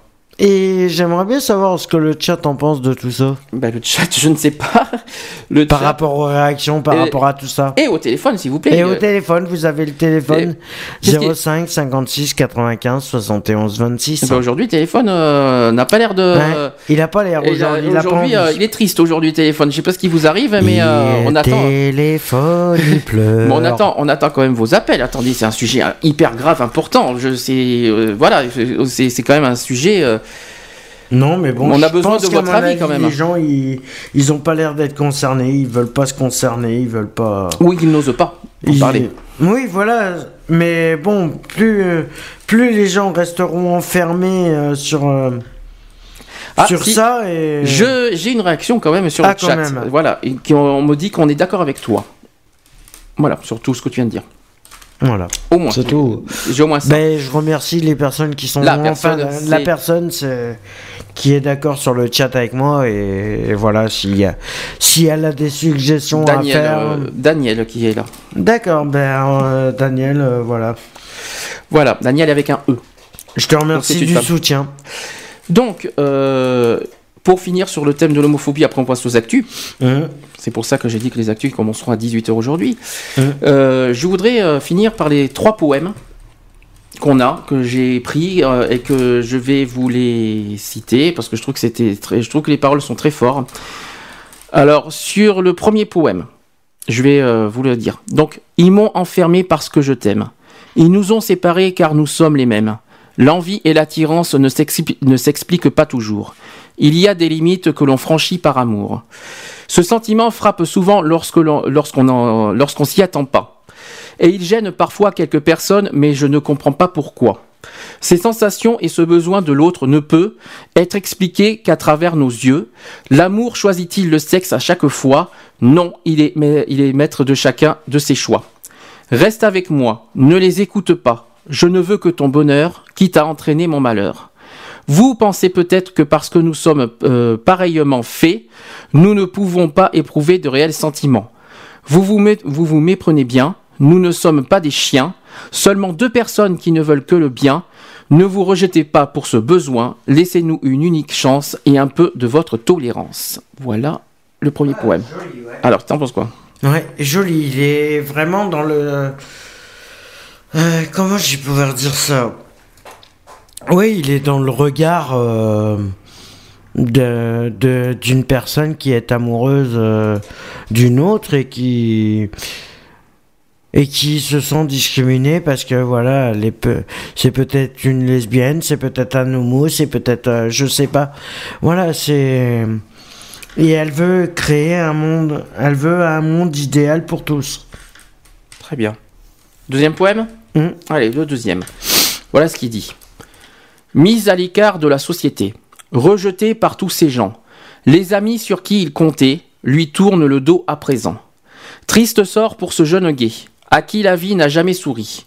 Triste sort pour ce jeune gay, pour qui la mort est devenue une envie. Si déférent aux yeux des gens, considéré comme un déchet, cet homme voulait seulement qu'on arrête les préjugés. Pourquoi a-t-il été obligé de cacher son homosexualité? Tous les soirs, seul dans l'obscurité, il ne pouvait s'empêcher de pleurer. Mis à l'écart de la société, rejeté par tous ces gens, les amis sur qui il comptait lui tournent le dos à présent. Triste sort pour ce jeune gay à qui la vie n'a jamais souri, triste sort pour ce jeune gay pour qui la mort est devenue une envie. Il croyait qu'avec le temps, on arrêterait de le lapider, et de tant de mots blessants, mais cela n'a fait qu'empirer. Mal dans sa tête et dans son corps, aujourd'hui cet homme s'est donné la mort. Toute sa vie il s'est fait piétiner, aujourd'hui cet homme repose en paix. Voilà. Ça est triste. Ouais, celle-là, elle est un petit peu plus triste. Mais, et réal- mais malheureusement- réaliste. réaliste, malheureusement. Et euh, très bien, merci de l'avoir euh, évoqué dans ce truc. Et c'est vrai que c'est c'est ça qui est, qui est malheureux, c'est qu'il y a beaucoup de, de personnes homosexuelles euh, en général, et je parle de tous les... Je mélange tous les homosexuels des centres LGBT, voilà, euh, qui sont, qui subissent ça pratiquement tous les jours, le rejet de, de- des autres, même de leur propre famille. Et ça, ça devient intolérable. Parce que le seul recours qu'ils ont, c'est vrai que le seul recours qu'ils aient, c'est la mort. Et ça, c'est. Ça, c'est la force de l'exclusion, la solitude. C'est oui, ce qu'on dit souvent. qui- hein. C'est- un, c'est comment dire, c'est un, c'est un enchaînement, c'est les réactions. C'est chaîne, une hein. corde, c'est Voilà. une corde, c'est euh, c'est une petite chenille. Au bout d'un moment, si, si tu tires trop sur la chenille, elle casse. Il faut pas oublier qu'au niveau de, du suicide, hein, on, on- on parle de ça, les jeunes sont les plus touchés. Ouais. Euh, on pense, Les 18-25, euh, non, d'ailleurs. même les ados, hein, malheureusement, les- à cause ouais, de leur 14, famille. ouais. Au niveau des, des- des homosexuels et des jeunes, je parle, c'est surtout euh, les rejets de leur famille. Ouais. Euh, et que ça aussi, on, on en a beaucoup parlé dans le, dans, le, dans le thème du suicide en début de l'année, en janvier, Mhm, mhm. et qu'on a beaucoup, on a une grosse pensée pour euh, Pour toutes les pour, personnes. pour les jeunes, euh, bah, voilà. Tous les jeunes qui. Et voilà, pour moi, pour moi personnellement, la, la- la première chose, euh, la première, la première chose à qui il faut penser, c'est bien sûr les jeunes. Au niveau de l'homophobie, il faut les protéger, il faut les, faut voilà, faut pas les, euh, je sais pas comment dire, mais les rôles, les parents ont un rôle à jouer là-dessus, l'éducation, mais bon, l'éducation quand même, il faut, Mais je sais pas si comment les, dire, mais- parents, si les parents ne font pas leur rôle d'éducation, automatiquement les parents, les, euh, les enfants, les, euh, les enfants partent à la dérive. Et c'est ce qu'il faut éviter absolument. Puis si les parents arrêtaient de se mettre en tête que l'homosexualité c'est une maladie, ça serait Oui, bien. aussi. voilà aussi. Ça serait bien. J'ai un troisième poème pour finir. Mhm. Alors voilà ce qu'il dit. Pourquoi existe-t-il des gens comme ça, qui sont nés pour faire souffrir, serait-ce pour eux un plaisir, que de maltraiter les gens comme toi? Car oui, tu es différente des autres, mais pour moi ce n'est pas une faute, que d'avoir envie de quelqu'un comme elle, c'est-à-dire d'être homosexuel. Je trouve cela tout à fait banal.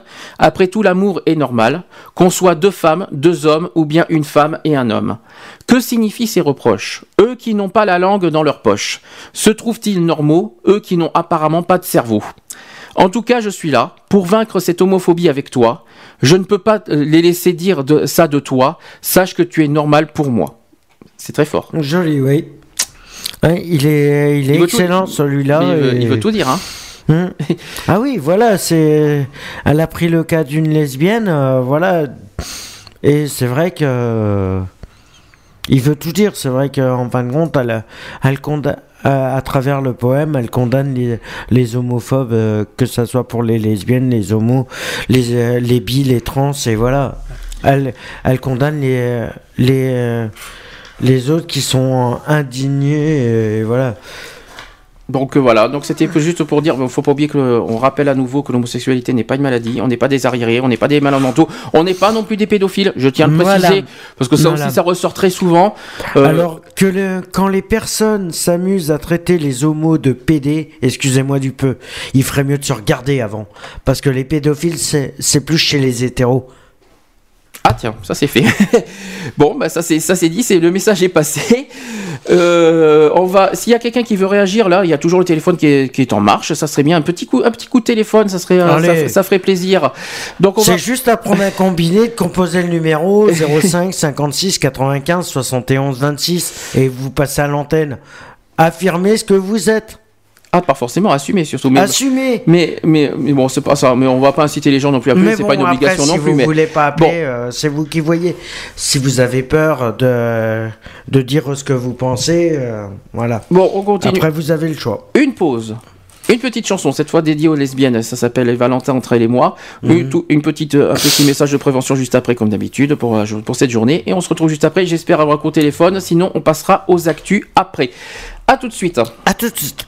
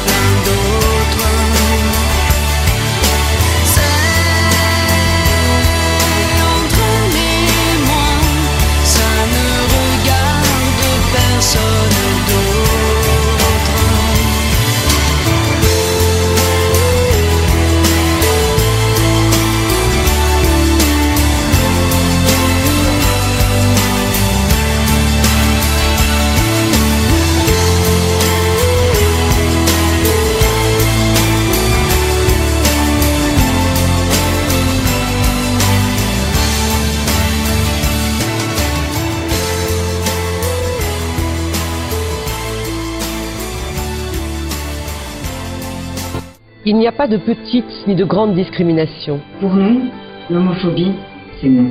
Non. Non. Non. Non, non et non. Non. Non. Non à l'homophobie. Non. Non. Non. Non. Non. Non. C'est non. Un point, c'est tout. Saviez-vous que l'amour homosexuel est condamné dans 80 pays et 7 pays condamnent cet amour à mort? Dites non à l'homophobie et à la transphobie. Dites oui à l'égalité des droits. Journée mondiale de lutte contre l'homophobie et la transphobie.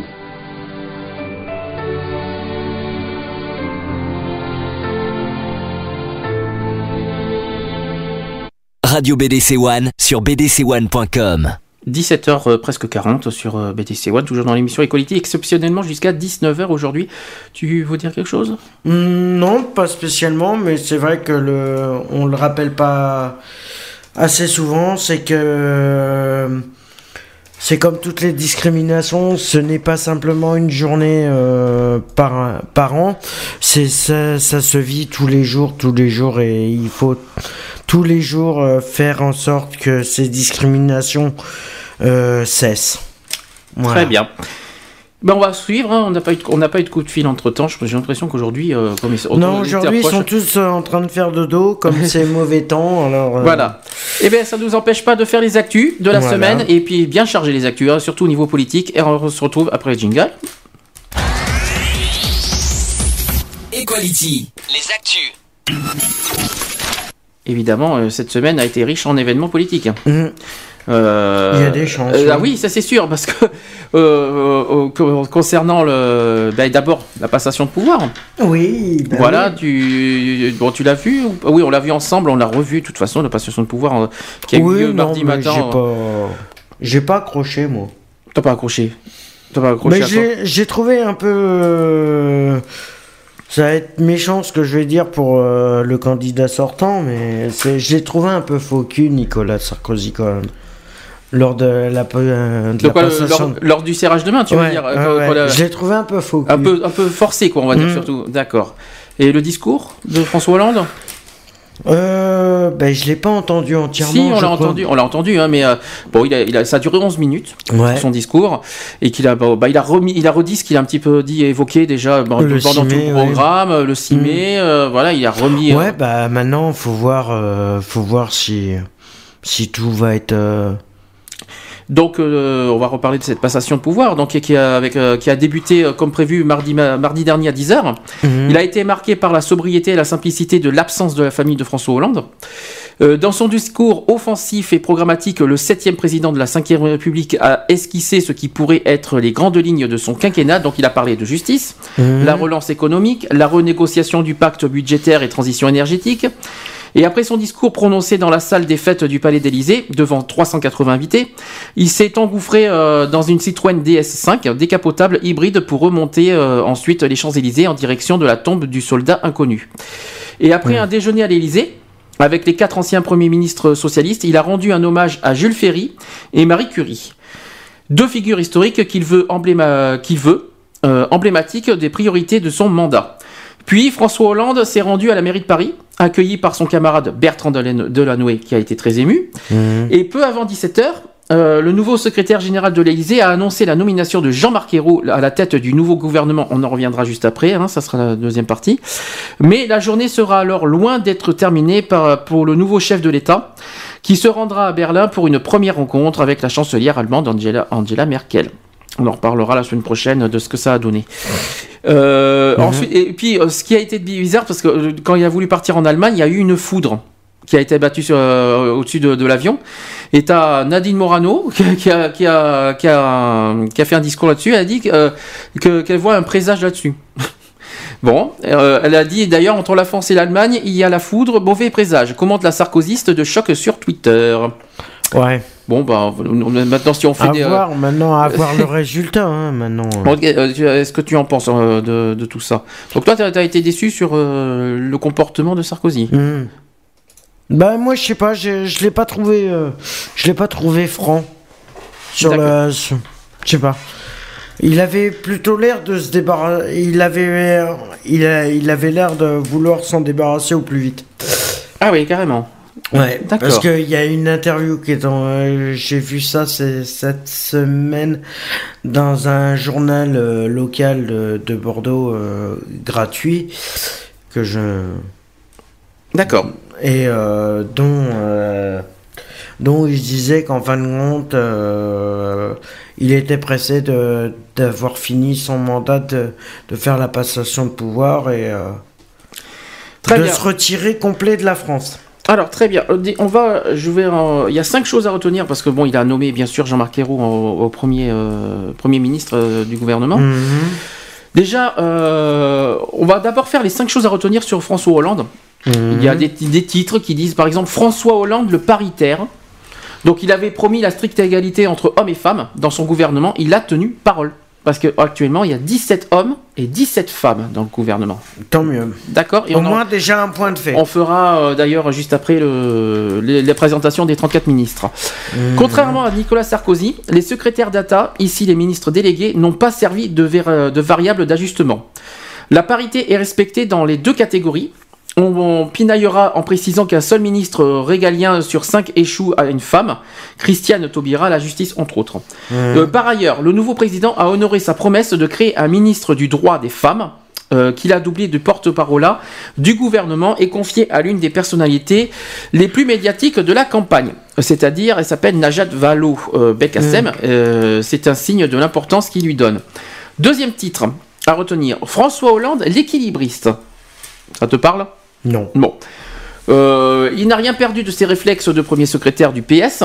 Aucune personnalité ou écurie euh, socialiste ne sont oubliées. Donc il y a eu Laurent Fabius, Manuel Valls. Donc on va les citer euh, de toute façon juste après les, euh, les, les- les- le nom des ministres avec leur petit euh, leur présentation. hein. Euh, Ségolène Royal n'en fait pas partie par contre. Voilà, de l'équipe euh, gouvernementale parce qu'elle ne l'avait pas demandé. Oui, c'est elle qui a refusé de. Euh, ensuite, reste le cas Marty Daubry. Euh, la patronne du parti a refusé d'y entrer. Euh, François Hollande a toutefois intégré certains représentants de son courant, aussi parce qu'il ne pouvait pas les, les laisser dans la nature. Et cinq de ses, sou- euh, de ses soutiens sont nommés toutefois, dans trois, dont trois proches. Donc il y a Marie-Lise Lebranchu, par exemple, Benoît Hamon et François Lamy. Le, nou- chef, le nouveau chef de l'État a toutefois laissé euh, de côté la mairie de Paris, ni Bertrand Delanoë, ni des, des prétendants, euh, par exemple Annie, Annie Hidalgo et Jean-Marie Le Guen, pas Le Pen, hein, Le Guen, hein, je précise, euh, je, je les rassure, je rassure tout le monde, hein, ne sont appelés. Euh, la bataille pour 2014 sera totale à moins d'un remaniement d'ici là, parce qu'il faut pas oublier qu'il y a les législatives qui approchent. Enfin, François Hollande a pensé à ses partenaires de gauche. Deux écolos sont nommés, euh, dont Cécile Duflot qui, est, euh, qui hérite du ministère de l'égalité des territoires, et, euh, également Sylvia Pinal, Pinel et Christiane Taubira. Ensuite, on parle de François Hollande, le territorial. Toutes les régions de France sont représentées dans ce gouvernement. Le Grand Nord avec le député maire de Boulogne-sur-Mer, euh, Frédéric Cuvillier. Oui, Euh, il a ben- pris une. Ouais, il a fait- pris euh, quelqu'un de chaque région. euh, Euh, Valérie euh, Fourneron et euh, Bernard Cazenave. Le- la façade ouest avec Jean-Yves Le Drian ou Michel Delaunay, qu'on reviendra après, parce que Mhm. Michel Delaunay, c'est quelque chose de très. euh, on connaît très bien ce nom à Bordeaux. Euh, le sud avec la lyonnaise euh, Naja, euh, Naja Vallot. Et la conseillère régionale des Bouches-du-Rhône, Marie Aliette Carlotti, Michel Sapin et Marisol Touraine, par exemple. Euh, voilà, Il- en fait, tout, il, ça- il a représenté toutes les régions, euh, des quatre coins de la France, je trouve ça bien. C'est très bien, au moins ça fait la parité pour tous et enfin une égalité qui est faite. Euh, François Hollande Le Genou. Pourquoi? Parce que sur les 34 ministres, il y en a 7 qui ont moins de 40 ans. Ah. C'est intéressant. hein. Euh, il y a 29 ministres qui, qui ne l'ont jamais été. Sur, quar- sur 34. Ah, ça va. Un chiffre à nuancer, la gauche ne gouverne plus depuis 10 ans.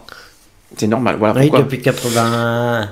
Et le chef de l'État, sur proposition de son Premier ministre Jean-Marc Ayrault, a également réservé quelques surprises qui connaissaient avant ce mercredi soir à Marie-Arlette Carlotti, Geneviève Fioraso ou l'écologiste Pascal Canfin. Enfin, euh, euh, après on dit cinquième, euh, donc François Hollande le reconnaissant. Sur ses quatre porte-paroles, l'ancien candidat PS en a casé trois. Donc Naja euh, Delphine Bateau et Bernard Cazeneuve. Le fidèle Bruno Leroux n'est pas laissé de côté. Il brigue officiellement la tête du groupe PS à l'Assemblée. Les principaux rouages de l'équipe sont également promus et Manuel Valls en est le cas le plus significatif. D'accord Le cas le plus problématique restait celui de Michel Sapin, annoncé dans quatre ministères différents cet après, euh, dans l'après-midi euh, du 16 mai. Il hérite finalement du travail gonflé à l'emploi et au dialogue social. Voilà. Donc, Ouais. euh, pour l'instant, ça va la présentation? Oui, la présentation est pas mal, mais bon, après, voilà. Donc, on va évoquer euh, en détail les ministres. Euh... Non, et, leur, euh, leur nom, prénom et leur fonction. Ouais, euh, pas, euh, n'est pas les fonctions, oui, les fonctions, mais on va, on va, on va donner les On va pas fonctions donner exactes. vie privée. Là, c'est pas la vie privée. Mais non, bien sûr que non, je me permettrai pas quand même, il faut pas exagérer. Euh, donc, si j'arrive à le trouver. Oui, voilà, je l'ai. Donc, en tout, je rappelle qu'il y a 34 ministres, Mhm. ministres, donc euh, 17 hommes, 17 femmes, donc l'égalité est maintenue. Bravo, déjà là-dessus. hein, Pour euh, l'instant. faut le souligner. Donc, Pour l'instant, son contrat est respecté. alors, on va commencer par le ministre des Affaires étrangères. Ah. C'est Laurent Fabius. Ouais. Donc, il a été l'un des piliers de la campagne de François Hollande. Et après avoir été l'un de ses adversaires les plus critiques, c'est à lui, ex, il a été ex-premier ministre aussi, de François Mitterrand, qui est euh, revenu la préparation de la première année de- du quinquennat. Parmi les derniers éléphants du PS, il a su à 65 ans, euh, il a 65 ans, Laurent Ah, euh, se rendre indispensable grâce notamment à un réseau puissant et structuré. Ensuite, ministre délégué chargé des affaires européennes, il s'appelle Bernard Cazeneuve. Euh, c'est le porte-parole de la campagne de François Hollande. Euh, Il est député maire de Cherbourg. Euh, qui a été accusé d'avoir retiré un paragraphe de l'accord vert euh, PS au bénéfice de l'industrie nucléaire euh, et confie, qui confie d'ailleurs, il est spécialiste des questions de défense. D'accord Ensuite, ministre délégué chargé du développement, c'est Pascal Canfin. C'est un eurodéputé d'Europe Écologie Les Verts qui est proche d'Eva Joly et dont il fut le conseiller économique durant la campagne. Ensuite, ministre délégué chargé des Français de l'étranger et de la francophonie, c'est Yamina Benguigui, euh, réalisatrice euh, franco-algérienne qui a, fait son entrée en politique en 2008 en tant qu'adjointe à la mairie de Paris, euh, en charge des droits de l'homme et de la lutte contre les discriminations. Elle est par ailleurs membre du club d'influence et le siècle depuis 2011. Euh, en 2007, elle avait suivi la campagne de Nicolas Sarkozy dont elle avait tiré un livre. Au suivant, maintenant, on passe au ministre de l'Éducation. Euh, c'est Vincent Payon. Euh, responsable du pôle éducation, la priorité de François Hollande, Vincent Payon s'est taillé une place de choix dans la campagne. Euh, multipliant les consultations et les déplacements, l'agrégé de philo a méthodiquement construit sa légitimité auprès des acteurs de l'éducation. Voilà.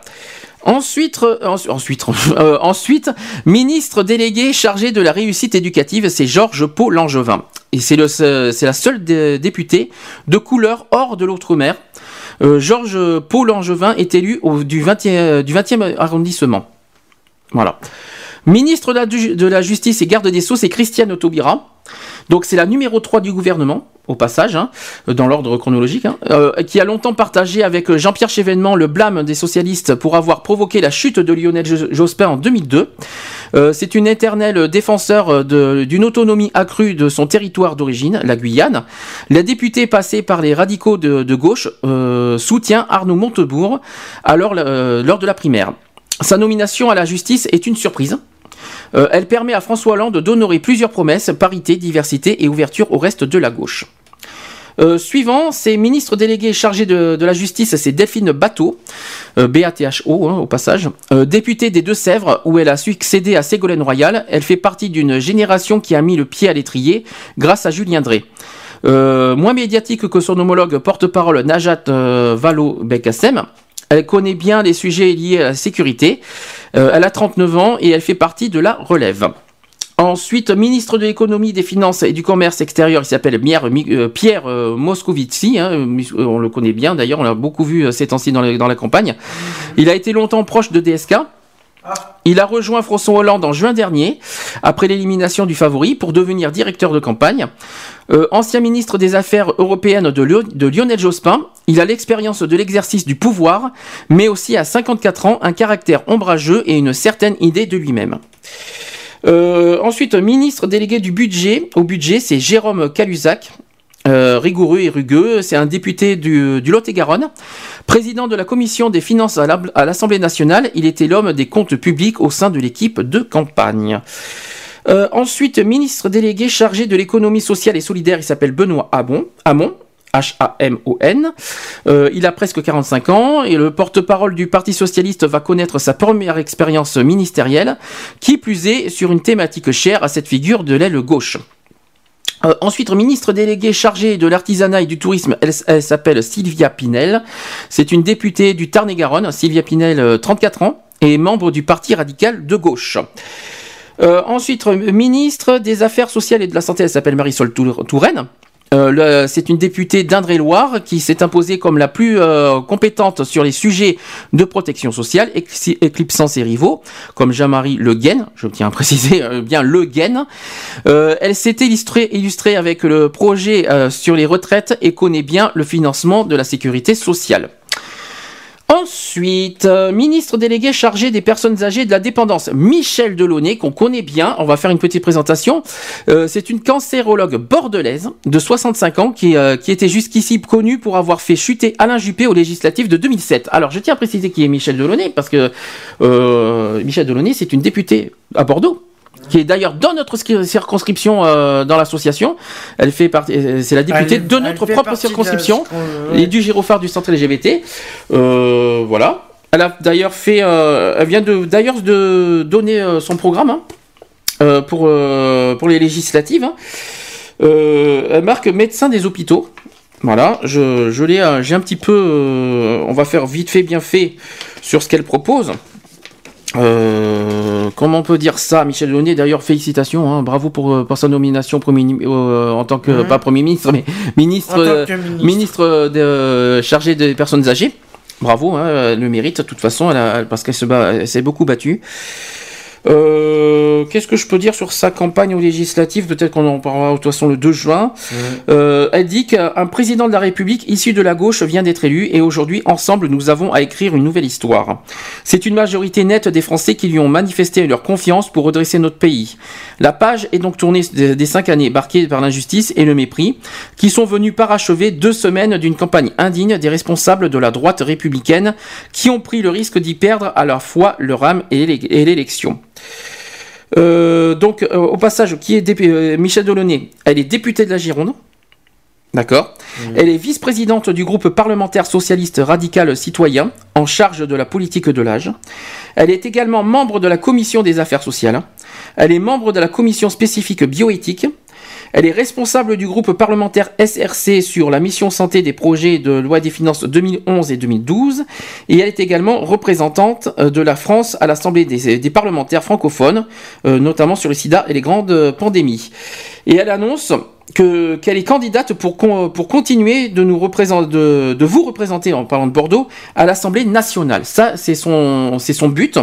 Et aujourd'hui, elle dit aussi que Bordeaux doit entrer de plein pied dans la dynamique d'une nouvelle pratique politique. Voilà euh, ce qu'elle a dit en gros euh, mmh. dans sa campagne. Il y a également un site d'ailleurs que un site internet de, de sa campagne euh, www.michel-delaunay.net pour ceux qui le veulent. Voilà, euh, ça c'était la présentation de Michel Delaunay parce que euh, voilà, euh, c'est une, députée qu'on connaît bien et qu'elle mérite les honneurs. On continue sur les autres ministres. Mmh. ministre chargé de la famille, ça, ça nous interpelle parce que la famille c'est très important, notamment sur l'homoparentalité. c'est Dominique Bertinotti. D'ailleurs, ils ont dit quelque chose. c'est elle au fait au passage. Vous allez voir, il, il s'est passé quelque chose cette semaine, notamment sur l'égalité des droits. il y a eu Jean-Marc Ayrault qui a dit plein de choses là-dessus. Donc euh, c'est une proche de Ségolène Royal. Euh, Dominique Bertinotti, 58 ans, elle est maire du 4e arrondissement de Paris. Voilà. Mmh. Ensuite, là aussi, c'est quelque chose qui m'interpelle. C'est une ministre euh, déléguée chargée de, des personnes handicapées. Ça, c'est quelque chose qui me tient à cœur. Elle s'appelle Marie-Arlette Carlotti. elle a 60 ans. C'est une conseillère générale des Bouches-du-Rhône. Elle était, qui était chargée de questions d'égalité homme-femme dans l'équipe du candidat Hollande. C'est pas rien. Elle est l'une des deux signataires du dépôt de plainte pour dénoncer l'abrogation de la loi sur le harcèlement sexuel. Intéressant. Mmh. Ensuite, euh, ministre de l'égalité des territoires et du logement, Cécile Duflot. Alors, contrairement à Jean-Luc Mélenchon, la, leader euh, d'Europe Écologie, les Verts voulaient euh, jouer un rôle important dans le gouvernement Hollande. Elle est suivie puisqu'elle aura à mettre en œuvre l'aménagement du territoire et l'acte 3 de la décentralisation voulue par le candidat. D'accord? Ensuite, ministre délégué chargé de la ville, c'est François Lamy. Donc Martine Aubry ne figure pas dans la liste, mais son fidèle bras droit y est. C'est le bras droit donc de Martine Aubry. le député maire de Palaiseau en Essonne c'est, est une fin politique. Est-ce pour mieux encadrer sa ministre de tutelle? Point d'interrogation, c'est une question. ministre de l'Intérieur, Manuel Valls, qui est très connu d'ailleurs. Euh, c'est le député maire d'Evry, en Essonne, hein, qui voulait euh, le ministère de l'Intérieur, mais euh, qui l'a d'ailleurs, il a, obtenu. Il est ambitieux et déterminé. Manuel Valls dispose de sérieux atouts. Il incarne une ligne intransigeante sur les questions de sécurité, plutôt rare à gauche d'ailleurs. Et pendant la présidentielle, ce Catalan au caractère tranchant a, su se rendre indispensable. Valls s'est révélé un directeur de communication efficace et omniprésent. Il a 49 ans, euh, ce qui est jeune au PS d'ailleurs, et il incarne la relève. Euh, ensuite, ministre de l'écologie, du développement durable et de l'énergie, c'est Nicole Brick. Euh, c'est une sénatrice de, Seine-et-Marne qui est ex-Strauss-Kahn. Hein. Euh, qui a rejoint François Hollande dès juin 2009, qui est spécialiste également des finances publiques et qui obtient, euh, euh, qu'elle obtient finalement. Voilà. ensuite, ministre délégué chargé du développement durable des transports et de l'économie maritime, c'est Frédéric Cuvillier. à 43 ans, le député maire de Boulogne-sur-Mer est un spécialiste des questions des pêches et du littoral. Euh, ensuite, j'en ai des ministres, je suis désolé, il y en a 34 au total. Hein. Euh, ministre du redressement productif, Arnaud Montebourg. Euh, qui est révélation de la primaire avec ses envolées en faveur de la démondialisation. Il n'a pas marqué la présidentielle. Et, avocat de formation, Arnaud Montebourg voulait peser politiquement et incarner une autre image que celle d'un défenseur du droit. pendant la campagne, il a hérité, d'un rôle de, de, représentant spécial de François Hollande, notamment dans les usines en lutte comme les Jabis. Euh, ensuite, ministre chargé des PME, de l'innovation et de l'économie numérique, c'est Fleur euh, Pellerin. Elle est née en Corée il y a 38 ans. Euh, Fleur Pellerin, qui a été pressentie pour être la porte-parole de François Hollande pendant la présidentielle, finalement, cette conseillère à la Cour des comptes avait hérité du pôle économique numérique, un domaine dont elle est maintenant ministre. ministre du Travail, de l'Emploi et du Dialogue Social, c'est Michel Sapin. Qui a 60 ans. cet intime de François Hollande disait vouloir prendre sa retraite c'est raté. Euh, chargé du projet présidentiel du candidat, il a commis quelques couacs et ne demandait rien, prêt à aller là où François Hollande le jugerait inutile. Il fut ministre de l'économie en 1992 et 1993 en pleine tempête financière comme le franc, contre le franc. Euh, ensuite, ministre de la Défense, c'est Jean-Yves Le Drian. Euh, le président de la région Bretagne fait partie des premiers à avoir cru en François Hollande, euh, participant au club Répondre à gauche, lancé en juin 2009 à Lorient, et la ville dont il fut maire. Chargé de questions de défense auprès de François Hollande, il est euh, récompensé pour sa fidélité. Ensuite, ministre délégué chargé des anciens combattants, c'est Kader Arif, qui est député européen au passage. Et Kader Arif est arrivé en France alors qu'il n'avait pas 4 ans avec ses parents. Euh, resté fidèle à la France au moment de l'indépendance algérienne. En 1987, il fait, euh, il fait connaissance avec euh, Lionel Jospin, dont il devient le chargé de mission de 1988 à 1992 en Haute-Garonne. Et dans les instances dirigeantes du PS, il a toujours été proche de François Hollande et fait aujourd'hui figure de Hollandais de la première heure. Ministre de la Culture, c'est Aurélie Filippetti, qu'on connaît bien, euh, J'en ai beaucoup entendu parler. Euh, c'est une fille d'un mineur, euh, mineur euh, des mines, hein. Euh, maire PCF d'une commune de Moselle. Aurélie Filippetti, bientôt 39 ans, a commencé sa carrière chez les Verts avant de rejoindre Ségolène Royal et le PS en 2006. Plus écolo que le PS après, euh, euh, après Fukushima, virulente à l'égard de Nicolas Sarkozy sur l'abandon des sites euh, d'ArcelorMittal, cette normalienne a dirigé le pôle culture de la campagne de François Hollande, gérant notamment la délicate question du devenir d'Adopi. Ensuite, ministre de l'Enseignement et de la Recherche, c'est Geneviève Fioraso. Euh, qui est une ancienne directrice de cabinet de Michel Desto à la mairie euh, de Grenoble, Geneviève Fioraso, qui a 57 ans, et députée de l'Isère. Euh, voilà, j'en ai encore d'autres, et c'est pas fini. Ministre des, droits des, droits des femmes, porte-parole du gouvernement, c'est Najat Vallaud-Belkacem. Un peu tendre en 2007, quand elle était la porte-parole de Ségolène Royal. L'élu lyonnaise a pris de, la bouteille. Porte-parole de François Hollande, la, lyonnaise s'est imposée comme l'une des révélations médiatiques dans la campagne de 2012. À 34 ans, elle est la Benjamine de l'équipe avec Sylvia Pinel et hérite euh, en plus euh, d'un portefeuille emblématique pour un gouvernement qui veut faire de l'égalité homme-femme un axe majeur de son action. Euh, ensuite, ministre de l'Agriculture et de l'Agroalimentaire, c'est Stéphane Le Foll, FO2L. Euh, qu'il promène son physique de pilier de rugby, il mesure 1m90 pour ceux qui ne le savaient pas, dans le sillage de François Hollande depuis 15 ans. À Solferino, le Foll euh, fut l'omniprésent directeur de cabinet euh, du patron du PS et un spécialiste des accords d'appareil. Depuis 2004, euh, ce vice-président de la communauté urbaine du Mans et député européen. passionné des questions agricoles, il a finalement battu le radical Jean-Michel Bellet pour le poste. Euh, ensuite, ministre de la réforme de l'État, de la décentralisation et de la fonction publique, c'est Marie-Lise euh, Lebranchu. C'est la députée de Finistère qui est un ami proche de Martine Aubry. Elle est de retour au gouvernement après avoir notamment été garde des Sceaux de 2000 à 2002. Euh, ensuite, ministre des Outre-mer Victorin Lurel, qui est député et président du conseil régional de Guadeloupe, qui succède d'ailleurs à Marilus Panchard, qui est une autre ultra-marine. Euh, ministre des Sports, de la Jeunesse, de l'Éducation populaire et de la vie associative, c'est Valérie Fournéron. Alors voilà, ça, ça nous intéresse pour l'association. La députée, la députée maire de Rouen, Valérie Fournéron, 52 ans, a pratiqué le, fou, euh, le volleyball à un haut niveau euh, avant de devenir médecin du sport et d'entrer en politique dans les années 1990. Elle a soutenu Martine Aubry lors des primaires socialistes. Et enfin, dernier ministre, j'y suis arrivé. Pas évident. Euh, dernier ministre délégué de des relations avec le Parlement, c'est Alain Vidaliès. C'est euh, un Fabiusien.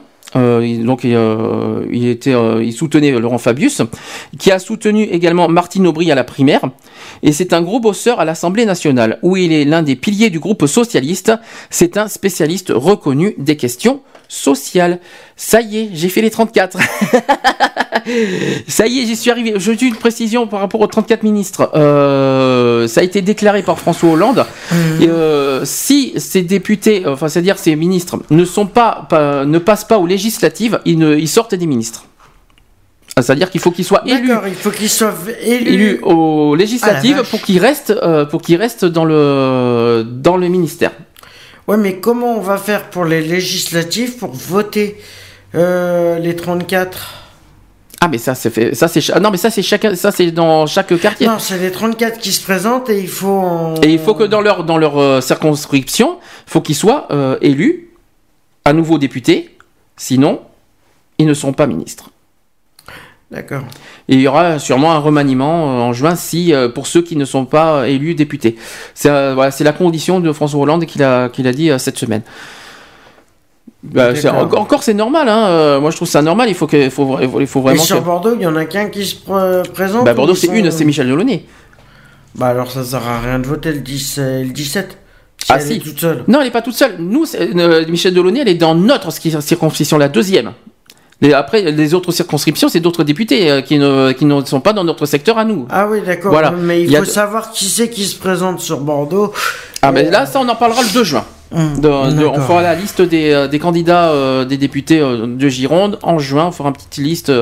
Hum. voilà. je, précise. prochaine. non, non, c'est dans deux semaines. Je précise que le 2 juin, on fera un spécial élection législative. Hum.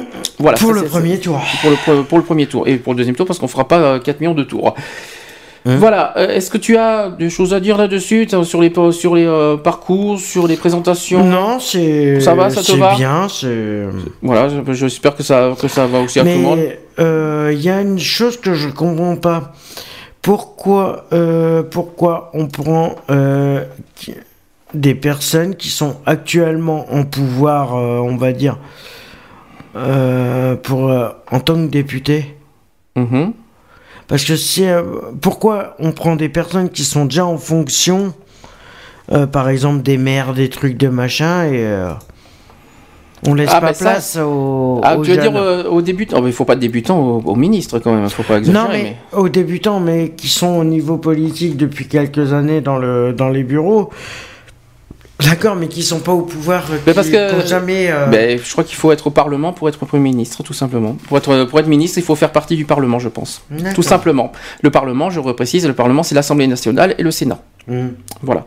Et il faut que, faut que, faut que, voilà, je pense que pour être ministre, il faut faire partie de, du Parlement. Ben, par rapport au 34, bah, j'espère qu'ils vont nous, nous, faire de sacrées lois. Oui, mais, oui, c'est bien, mais il faut pas oublier un détail, c'est que ça dépend des législatives. Tout dépend de la clé, elle est là. La clé, c'est qu'est-ce qui va se passer aux législatives. On va en, beaucoup en reparler le 2 juin, mais il faut pas oublier que le, législatif, c'est la clé de la suite de l'avenir de la mmh. France. Mmh. C'est-à-dire que si, euh, bon, c'est sûr que comme, dit tout le monde, il faut une parité, il euh, faut, faut que ça soit un équilibre. Voilà, un équilibre des, des pouvoirs. Je suis d'accord. Mais si on veut que les lois passent, euh, il faut une majorité. Euh, il faut une majorité quand même pour que les lois passent. Je suis d'accord avec ça. Mais ça, on en parlera beaucoup le 2 juin. Euh, avant de passer aux actuels LGBT, parce qu'il s'est passé pas mal de choses toujours au niveau politique, notamment parce que Jean-Marc Ayrault et la ministre des familles, de la famille ont beaucoup parlé des droits LGBT cette semaine. Il y a une annonce à faire parce qu'il s'est passé pas mal de choses. Euh, il y a eu une annonce, une nouvelle annonce qui a été faite sur le droit au mariage, sur le mariage homosexuel. Euh, auquel euh, je ne sais pas si tout le monde est au courant, je viens de l'apprendre cette semaine. Ça risque d'être en place cette année. Donc, ah, bien. Euh, ça risque d'être accepté euh, en plein. Pas cette année, pas, accepté, mais le texte va être proposé cette année. Ah d'accord. Je vais, oui, si c'est qu'une proposition. Euh, mais on va en parler. Mais il faut aussi. Mais c'est pour ça que tout dépend des législatives au mois de juin. Mmh. On va en parler. On va faire. On va d'abord faire une pause, une pause tranquille. Je vais souffler un petit peu parce que 34 ministres. Hein, j'ai fait fort pour parler des 34. c'est pas, pas blaté. C'est surtout qu'il fallait présenter quand même nos ministres. Mmh. Euh, déjà, bravo quand même sur, sur euh, la parité. Hein. Euh, oui, sur la parité 17-17, c'est pas mal. Comment je trouve que François Hollande commence bien. On va dire son, Ça commence bien, on verra après. il faut, en espérant que pendant 5 ans, il va vraiment, vraiment aller au bout de, de ses promesses. On verra bien, de toute façon, après. si, mais par contre, s'il respecte pas le, une de ces règles de son, de son programme, là, par contre, il s'attend. Ah, je m'attends. Euh, c'est sûr qu'il va s'attirer des foudres, ça c'est sûr. Ah, bah, y a les, virages vont, vont rudement être dangereux. Et puis il y, a une, il y a une nouveauté aussi, c'est au niveau du, Premier ministre qui a euh, fait aussi une annonce surprenante cette semaine. Déjà, d'entrée pour les droits LGBT. Ah, Donc, alors là, là ça, commence fort. Hein. Donc je vais en parler juste après. On fait une pause, euh, une petite pause musicale, bien sûr, avec le, des suivis derrière d'un message de prévention, et on se retrouve juste après. À tout de suite.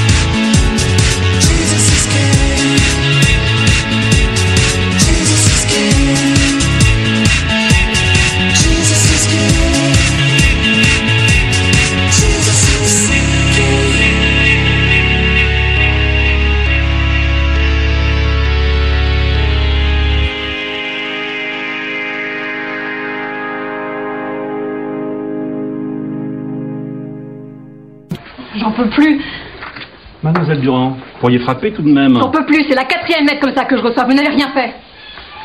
Écoutez, cette affaire ne me regarde pas. Je vous demande de m'aider, s'il vous plaît. J'ai pas à recevoir de lettres d'insultes anonymes dans mon casier. Écoutez, débrouillez-vous, je ne veux pas en entendre parler. Mais vous savez qui fait ça, allez leur parler. Je ne veux rien savoir, je ne peux rien faire pour vous. Débrouillez-vous. Cette femme est harcelée sur son lieu de travail parce qu'elle est homosexuelle. C'est une discrimination, un délit puni par la loi. Si vous êtes vous aussi victime de discrimination, la HALD est là pour défendre vos droits.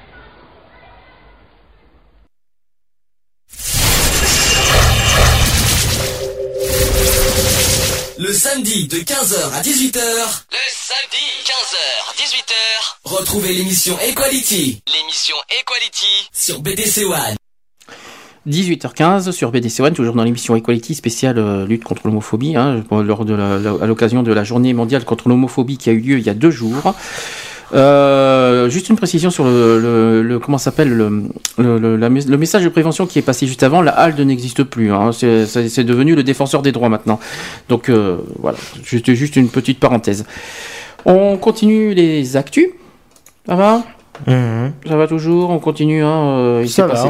Bon, il, il s'est passé euh, un autre détail par rapport à Jean-Marc Ayrault. Alors ça s'est passé cette semaine, lors de la, justement lors de la journée du 17 mai 2012. Euh, Jean-Marc Ayrault qui a, qui, qui a pris position de, pour cette journée. Eh ben, il est en faveur du mariage gay. Tenez-vous bien. donc voilà sa citation. Il a dit à l'occasion de la journée mondiale de lutte contre l'homophobie, le Premier ministre a réaffirmé l'engagement du gouvernement contre les violences et les discriminations commises à raison de l'orientation sexuelle ou de l'identité du genre, euh, selon un communiqué publié par Matignon. Euh, ensuite, le gouvernement est déterminé à faire reculer les préjugés et à mettre un terme aux discriminations et aux violences. Il mettra en œuvre l'engagement du président de la République d'ouvrir le droit au mariage et à l'adoption aux couples homosexuels, a ajouté Jean-Marc Ayrault. Euh, un texte sera. Alors écoutez ça, c'est un événement. Évidemment, tout dépend des législatives de, juin, ça c'est très important. Un texte sera présenté au Parlement à l'automne prochain, qui pourrait être soumis au, soumis au vote début 2013, a indiqué le gouvernement. Voilà, ça c'est un événement, euh, ça a été annoncé cette semaine. Ah bah c'est pas mal. Alors qu'on pensait Au moins une évolution qui commence à. Ça ne veut pas dire que la loi, la loi va passer parce que tout dépend, tout dépend du euh, des, législatives. Parce que évidemment, s'il y a une majorité du MP, la loi ne passera jamais. Quoique, on ne sait jamais. On ne sait jamais. On sait jamais. Euh, par ailleurs, aussi la ministre de la Famille euh, qui a elle aussi évoqué euh, l'ouverture du mariage aux couples de même sexe. J'en arriverai, il y a un article là-dessus. Elle a interrogé sur France Info le jeudi 17 mai, journée mondiale contre l'homophobie. La toute nouvelle ministre de la Famille, Dominique Bertinotti, a rappelé l'engagement de François Hollande et désormais du gouvernement d'ouvrir le mariage et l'adoption aux homosexuels. J'y reviendrai aussi. Euh, voilà la citation de, la ministre de la Famille. Elle a dit « Je voudrais citer le fait qu'un des 60 engagements porte sur le mariage homosexuel et l'adoption par les couples de même sexe, a souligné la ministre. Il faut que chacun de ces types de familles puisse trouver exactement les mêmes droits, le même regard aussi de la société sur des choix de vie qui sont tout à fait respectables, quels euh, qu'ils soient, a-t-elle ajouté. Euh, tu veux dire quelque chose là-dessus? Non, mais... Euh, Un événement?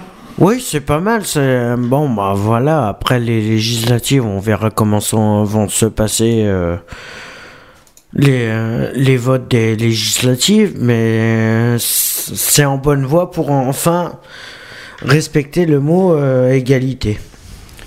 Donc, euh, pour, toujours continuer sur, sur la ministre de la Famille, elle a dit.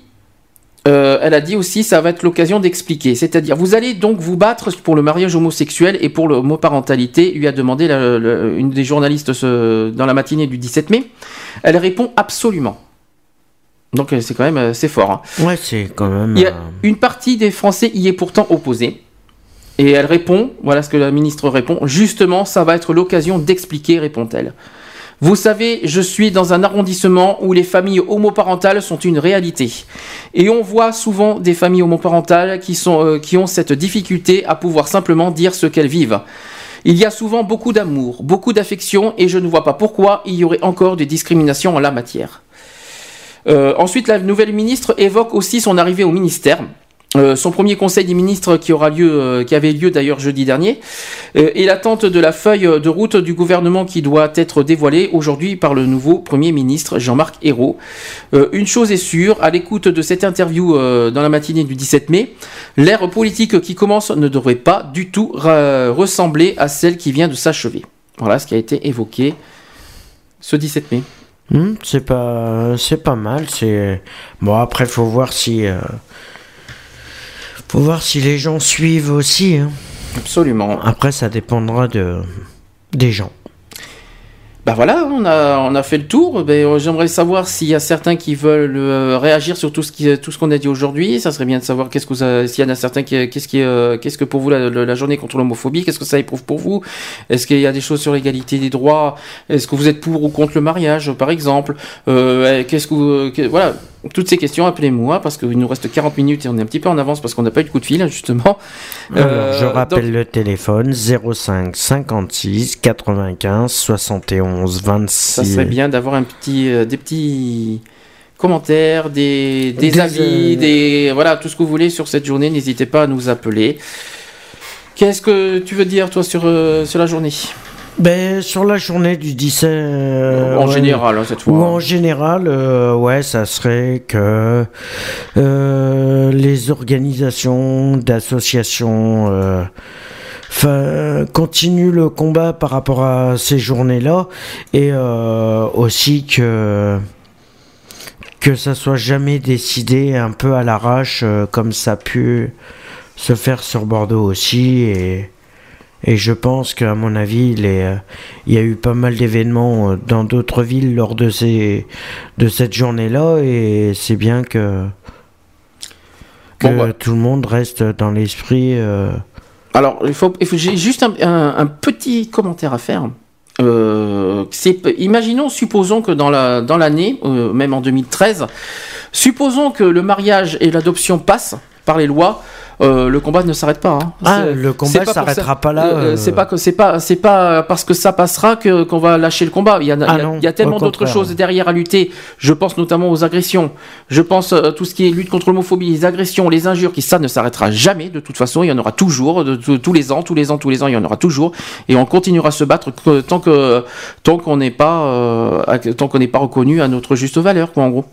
Donc quoi qu'il en soit, c'est pas euh, qu'on soit clair, c'est euh, imaginons que le mariage passe en 2013, ce n'est pas fini et on Non, il faut qu'on soit respecté en tant qu'être humain et euh, et non par par orientation sexuelle ou ethnique ou L'origine ethnique, voilà. précise. Hein. L'origine ethnique, ce qui est le, lutte contre le racisme, parce que oui, c'est vrai qu'il faut préciser. Là aujourd'hui, on parle de la lutte contre l'homophobie, mais on rappelle, on le rappellera toujours et toujours. Nous sommes une association qui milite contre toutes les discriminations, toutes voilà, l'origine mm. ethnique, la santé, le handicap, l'origine ethnique, l'origine sociale, le, même y compris les convictions religieuses et les convictions euh, politiques aussi également. Mais on aura discrimination. Mais on aura toujours quand même des avis divers, euh, ah, divers et variés. Il y en aura toujours qui se rencontrent et ça, euh, on prend tous les avis et, et qu'ils aient le courage de s'exprimer, de dire ce qu'ils pensent aussi, pourquoi ils sont contre qu'est-ce qui fait qu'ils sont contre ou pour ou voilà. Après voilà, il faut faut juste euh, faire un monde meilleur et euh. alors, euh, autre programme, on va parler des Gay Pride alors. Dans ce cas, tu, veux, tu veux annoncer les dates des prochaines Gay Pride? Voilà, alors, alors, sachant que le 12 mai dernier, la semaine dernière, c'était à Angers. À Angers. Voilà, et, et ensuite. Alors, le 26 mai, vous aurez la Gay Pride, la Gay Pride de Tours. Le 2 juin, vous aurez celle de Lille, Metz, Montpellier, Nantes.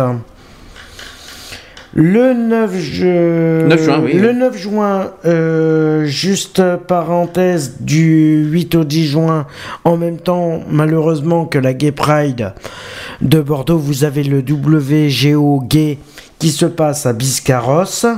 Au passage, c'est pas gay, hein, c'est lesbienne, hein, c'est que pour les filles. Hein. C'est ouvert WGO gay. Non, non, c'est ouvert, que, c'est ouvert que pour les filles. c'est comme pour les lesbiennes. je tiens à le préciser. C'est mal, ça a été, ça a été très mal interprété là, tu vois. Alors le 9 juin, vous avez la Gay Pride de Bordeaux et de Rennes.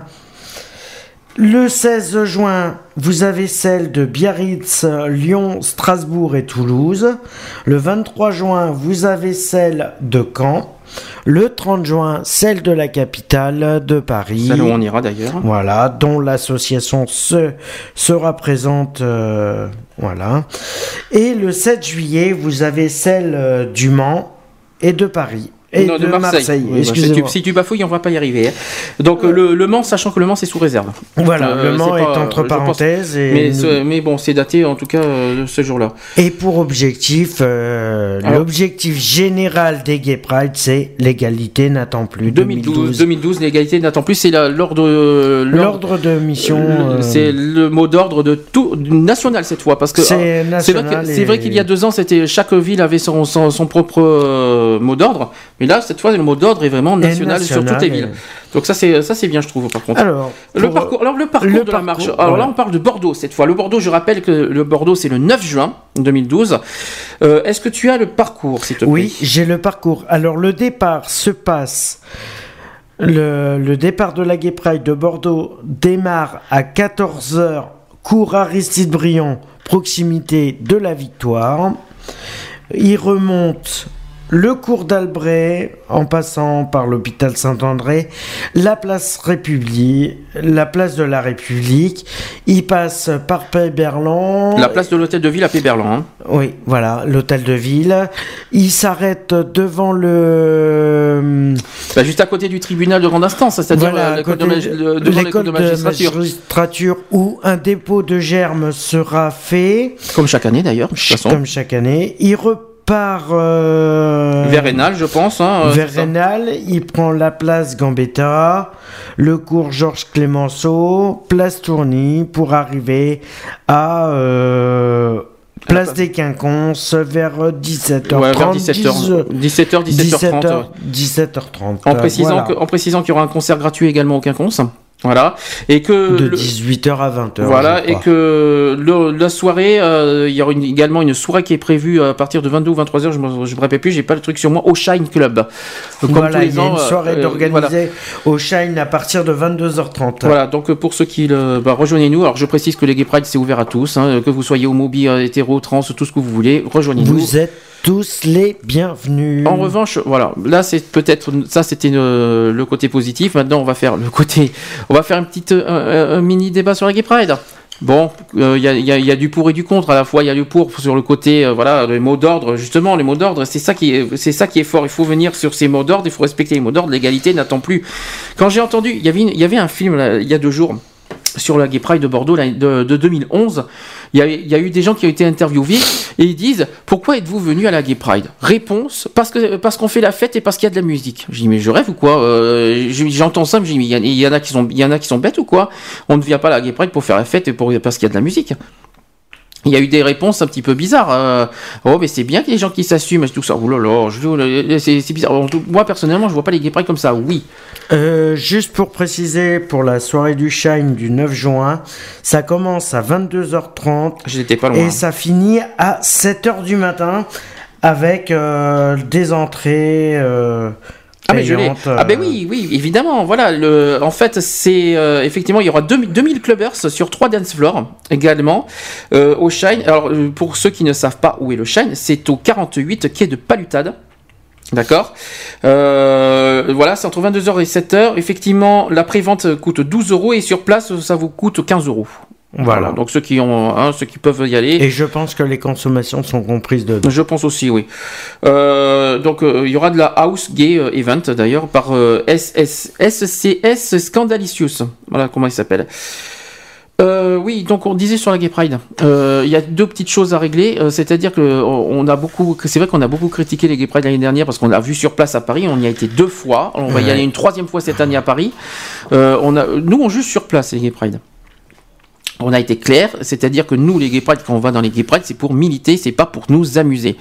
Euh, quand on va dans des gay pride, euh, est-ce que toi tu ferais la fête? Est-ce que toi tu te verrais, oui, youpi, la musique, je vais faire la fête, je vais danser ici là? Non, normalement, on est censé porter des messages forts pour, mhm. euh, surtout pour sensibiliser les gens. De... C'est-à-dire, on doit faire, on doit porter des messages forts, que ce soit médiatique ou politique, pour voilà sensibiliser aussi la population c'est très important. Et de faire prendre conscience. Parce que faut pas oublier, faut pas oublier un détail, c'est que quand on est dans les gay pride, les gens voient ce qu'on fait. Ils jugent aussi, par, voilà, ils jugent aussi à l'instant. Par rapport à notre attitude aussi, ils voient, voient comment on réagit. Eh ben, justement, alors si on se met à la place des gens, si on veut sensibiliser les gens, s'ils voient le côté justement qu'on a parlé Festif. de la on, on, voit, le côté provocation, le côté festif, provocation. euh, Qu'est-ce que les gens voient? Eh bien, ils voient, ils voient ce qu'ils voient, c'est-à-dire le côté festif, le côté provocation. Ça ressemble pas, par exemple, à une grève ou une, manif- une manifestation comme on aimerait voir. Il faut une Mhm. vraie manifestation, c'est-à-dire euh, à la fois, évidemment, il faut des, il faut de la fête, il faut, des, il faut de la musique. Là, j'ai rien contre la musique, il y a pas de souci, mais il manque ce côté. euh, militant. militant. Bon, c'est bien, il y a, bon, c'est sûr, il y a des pancartes, hein, je le cache pas, il y a des banderoles, mais ça manque, euh, ça manque. Il y, a- il y a quelque chose qui manque. On l'a fait deux fois à Paris. Hum, euh, c'est bien, on est beaucoup, beaucoup d'associations l'année dernière. on Ça était- manque de messages forts qui La- puissent. euh, bah, l'année dernière, on était 80, permettre, euh, on était 80 associations quand même l'année dernière Mhm. à Paris. À Paris, hein, je précise. À Bordeaux, on est- il n'y en a que 25. Euh, mais voilà, je, sais- je, sais- je, sais- pas, ça manque. C'est pas que j'aime pas les Gay Pride. La preuve, si, si j'aimais pas les Gay Pride, je n'irais pas au Gay Pride. C'est pas que je n'aime pas, c'est que bon, moi, je vois les Gay Pride autrement. Je vois pas, je vois que c'est comme le 17 mai. Je vois, j'ai ma façon de voir les Gay Pride. Mais je- il faut qu'on rappelle. D'ailleurs, on fera un sujet spécial en juin là-dessus sur les émeutes de Stonewall. Hein. Euh, la base des Gay Pride, c'est ça. Je me demande comment ça se fait que ça, c'est dans les oubliettes maintenant. Là, aujourd'hui, c'est. euh, c'est strat, c'est paillettes, tout ce que vous voulez. Euh, c'est pas carnaval quand même la Gay Pride, il faut pas, il faut pas confondre. hein. Euh, Il y en a qui confondent carnaval et les Gay Pride. Il faut arrêter, les Gay Pride, c'est pas ça les Gay Pride. Bon, bah, voilà, c'est ma façon à voir. hein. Euh, Puis en plus aujourd'hui, ils ont transformé le nom Gay Pride en marche des fiertés. Bah dis donc, qu'est-ce qu'on est fier Eh ben, donc, et qu'est-ce qu'on appelle ça une marche? Bon, bah voilà. euh, je- Ouais. Bon, pourquoi pas, mais. Je pense qu'à mon avis, je pense qu'à mon avis, il devrait, avant de, de dire que c'est une marche des fiertés, il ferait mieux de redéfinir ce que veut dire le de d'apprendre ce que veut dire le mot marche, parce que c'est vrai qu'ils sont en train de laisser ils sont en train de laisser à l'abandon le- les définitions des mots qu'ils emploient. Si, une et- marche, on marche quand même, mais attends, faut pas exagérer. Oui, Euh, on marche. C'est une marche, c'est On une- marche, mais euh, ça serait plus, euh, ouais, euh, ben au carnaval C'est tu pas, marches aussi. disons que hein. je vois pas le côté manifestation. Voilà. Et le côté sensibilisation et le côté revendication. Exactement. Voilà le mot Mhm. qu'il fallait dire. Le mot revendication, je le vois pas. Il y a un mot d'ordre et je Il y est plus. Il y est il plus. y a un les mot d'ordre. revendications n'y sont plus. Il y a un mot d'ordre, mais est-ce que on voit pas, on voit pas que ce- on voit pas exploiter ce mot d'ordre C'est- exploité en festif, c'est bizarre. Moi, Je comprends pas. Je ne comprends pas et j'arriverai jamais à comprendre ça. Euh, oui. Juste pour préciser, c'est que nous avons déjà les, la date pour la Gay Pride, pour l'Europride. 2013. de 2013 à Oui. Marseille. La Gay Pride se fera. Non, c'est l'Europride. Alors, attention, Gay Pride, c'est pas pareil. Gay Pride, c'est national. L'Europride, oui, c'est le- la Pride européenne. Du 10 au 20 juillet 2013, l'Europride se déroule à Marseille. Et non, non, ils viennent de préciser que là-dessus, la LGP de Marseille vient de préciser que la Gay Pride, ce sera le 7 juillet. Pour cette année, hein. Pour 2013. Euh, Non, ça peut, ça peut pas être le 7 juillet. cette- non, c'est 7 juillet de cette année, 2012. Ah pour oui, Marseille. 7 juillet 2012. oui. Mais par contre, par contre euh, alors là aussi, on a dit des choses. l'Europride euh, du Ouais. 10 au 20 juillet Alors là, 2013. là aussi sur l'Europride, on, on l'a déjà dit la semaine dernière, l'Europride 2013 à Marseille. Bon, je veux bien croire que Marseille c'est la deuxième ville de France et qu'il y a beaucoup de, de monde, mais Marseille quand même, une ville euh, hou, hou, hou, hein, chaude hein, quand même. hein. Voilà. J'aurais préféré une ville plus euh, plus accueillante comme Montpellier par exemple, parce que merci Marseille quand même, faut le faire, ou au moins Paris, je ne sais pas, mais bon Marseille, euh, j'ai- un gros doute Marseille personnellement. Donc voilà, ça c'est fait. Euh, oui, pourquoi j'ai parlé de ça pour, pour Gay Pride Parce que l'année dernière, c'est vrai qu'on a beaucoup critiqué parce qu'on avait fait notre propre manifestation qui n'avait pas été comprise. hein. De toute Mhm. façon, personne n'avait compris qu'est-ce qu'on a essayé de chercher. C'était, c'était pas pour provoquer, c'était pas un anti-Gay Pride parce que certains disent qu'on était en anti-Gay Pride. On n'est pas anti-Gay Pas Pride. du tout, ça avait rien à voir. On n'est pas. qu'on Si on était anti-gay pride, on ne, se- on, ne, on ne serait pas à Paris de toute façon. Déjà, clairement, on ne, on ne serait pas, on ne participerait pas au gay pride nous-mêmes à Paris. C'est pas du tout ça. C'est pas qu'on est un anti-gay pride, c'est qu'on ne voit pas la gay pride comme nous on le voit. C'est tout con et c'est comme ça. Et on a essayé de, de, de sensibiliser par notre marche l'année dernière en avril. De, de comment il faut manifester. Euh, D'ailleurs, on a fait une marche pour l'égalité des droits, mais euh, d'accord, on n'a pas été nombreux, peut-être parce qu'on nous a pas compris. D'accord, on a été un petit peu pas violent, mais on a été un petit peu brut euh, sur nos paroles. Mais c'est pas pour rien, c'est pour sensibiliser, c'est pour faire comprendre quelque chose. On va pas faire le gentil, le tout mignon. euh, on va pas jouer non plus les faux culs. Hein, faut voilà, et il faut arrêter de jouer les faux culs là-dessus. Euh, on, de, les centres LGBT demandent l'égalité des droits pour tous. À nous de tout faire. Les associations LGBT doivent faire en sorte que l'égalité, que le mot égalité des droits se fasse. C'est tout. C'est tout. C'était simplement pour ça. En, et euh, c'est l'esprit militant qu'on cherche dans tout, dans tous les dans tous les cas dans tout le dans tous les circonscriptions des centres LGBT et euh, si ils comprennent pas ça à quoi ça sert de ah ben à, à quoi ça sert qu'ils continuent à se battre pour obtenir des droits si par derrière ils pensent à rien du tout et précision, puis après on va dire que je suis méchant avec les associations, on va dire que je suis spécial et que je suis ici, que je suis là, hein, je m'en fous, hein, j'ai rien à cacher. Euh, comment dire ça? Les grandes associations, il euh, faut arrêter un petit peu d'être trop grand et nous de, nous minimiser, voilà, de nous mettre au plus bas de l'échelle, alors qu'on est peut-être, on est peut-être des petites associations, mais on existe aussi. On est une association, donc on est au même titre que toutes les associations, c'est qu'on est association.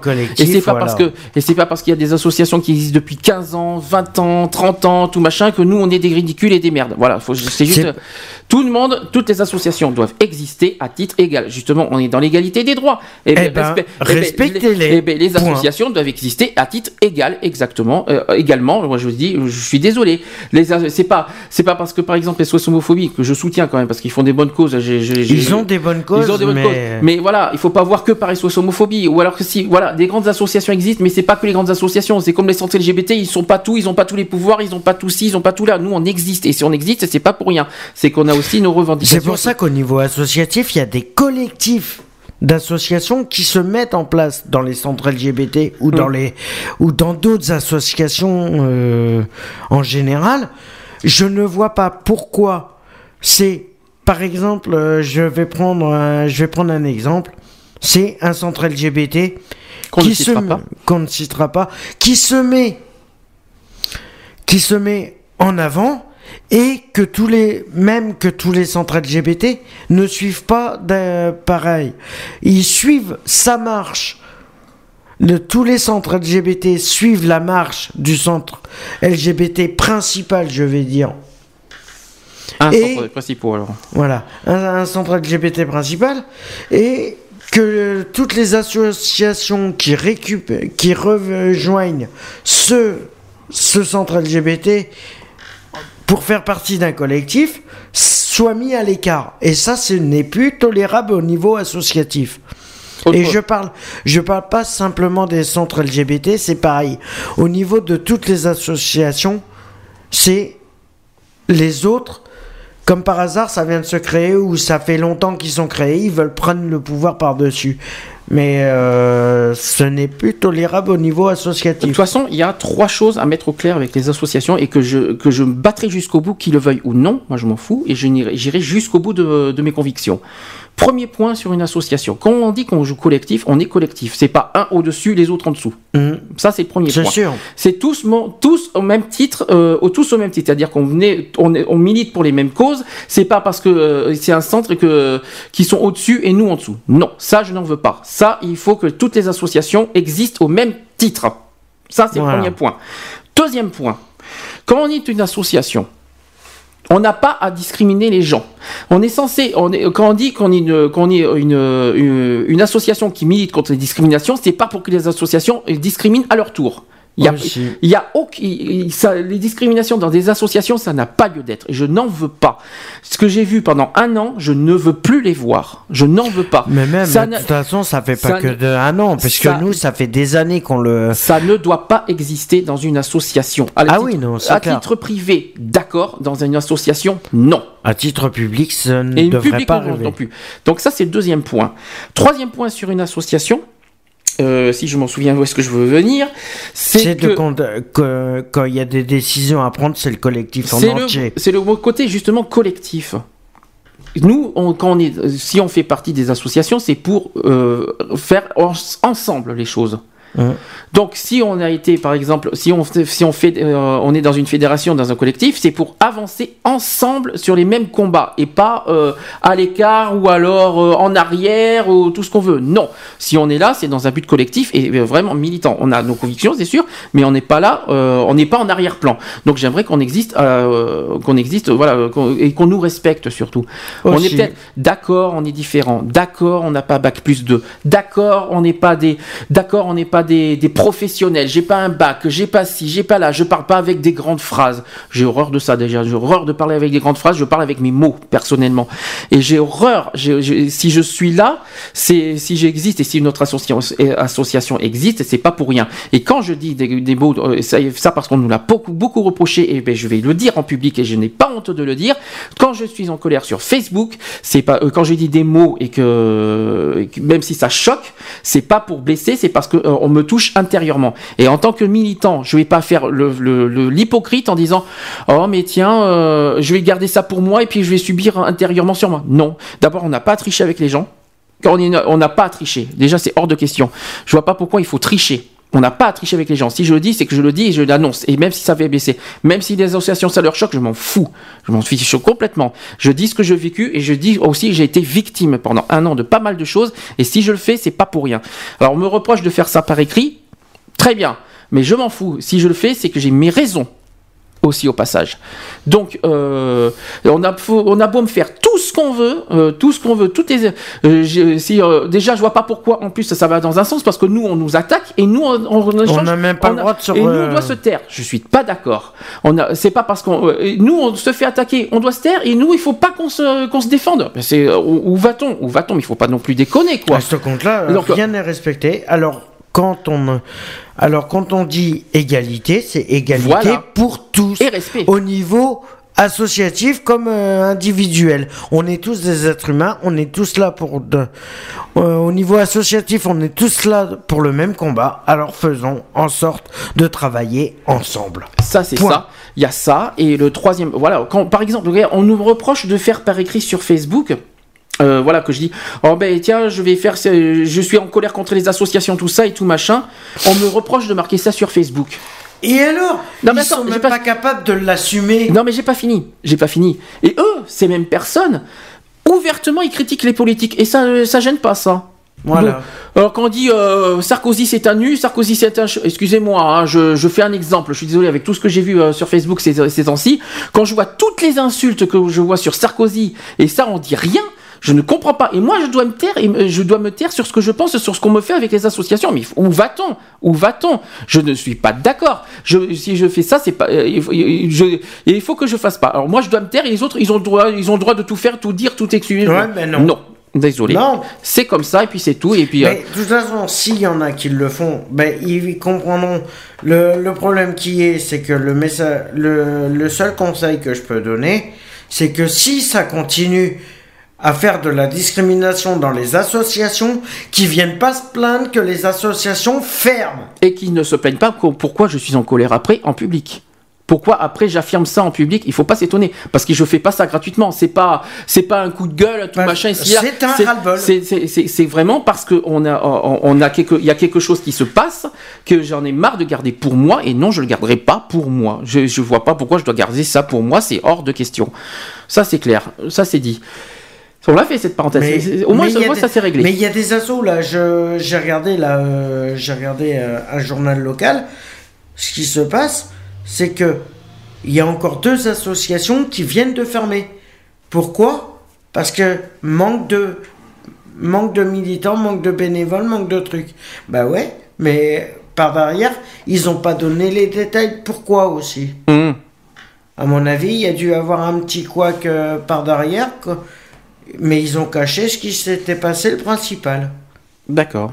Voilà. Mais en tout cas. Et ça, pour éviter ce genre de fermeture au niveau associatif, il faut que déjà qu'au niveau associatif, tout le monde se respecte dedans.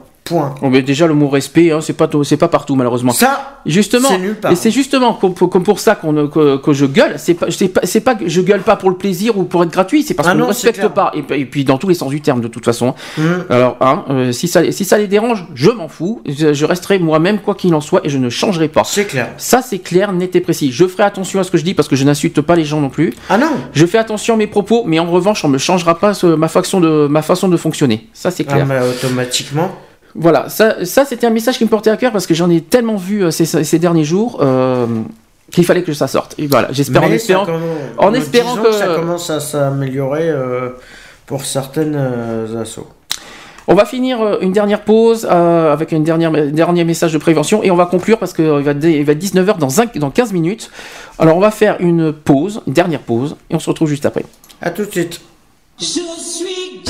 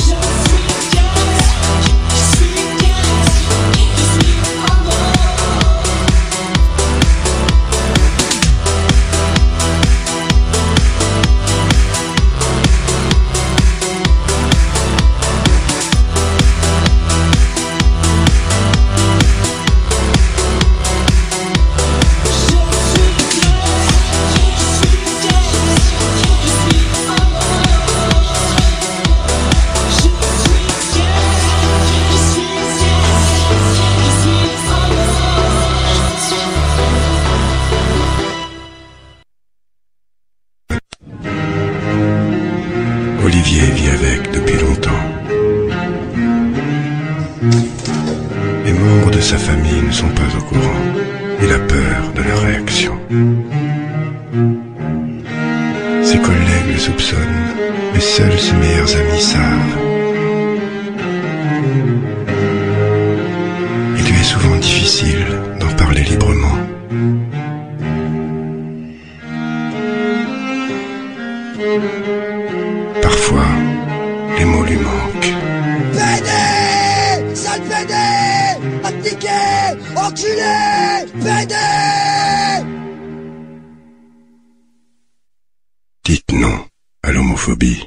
Média de proximité du cadran nord-ouest bordelais, Radio BDC One, la radio d'expression. 18h48 sur BDC One, euh, on va finir, on va, il nous reste 12 minutes. Notre ami à la casquette est là.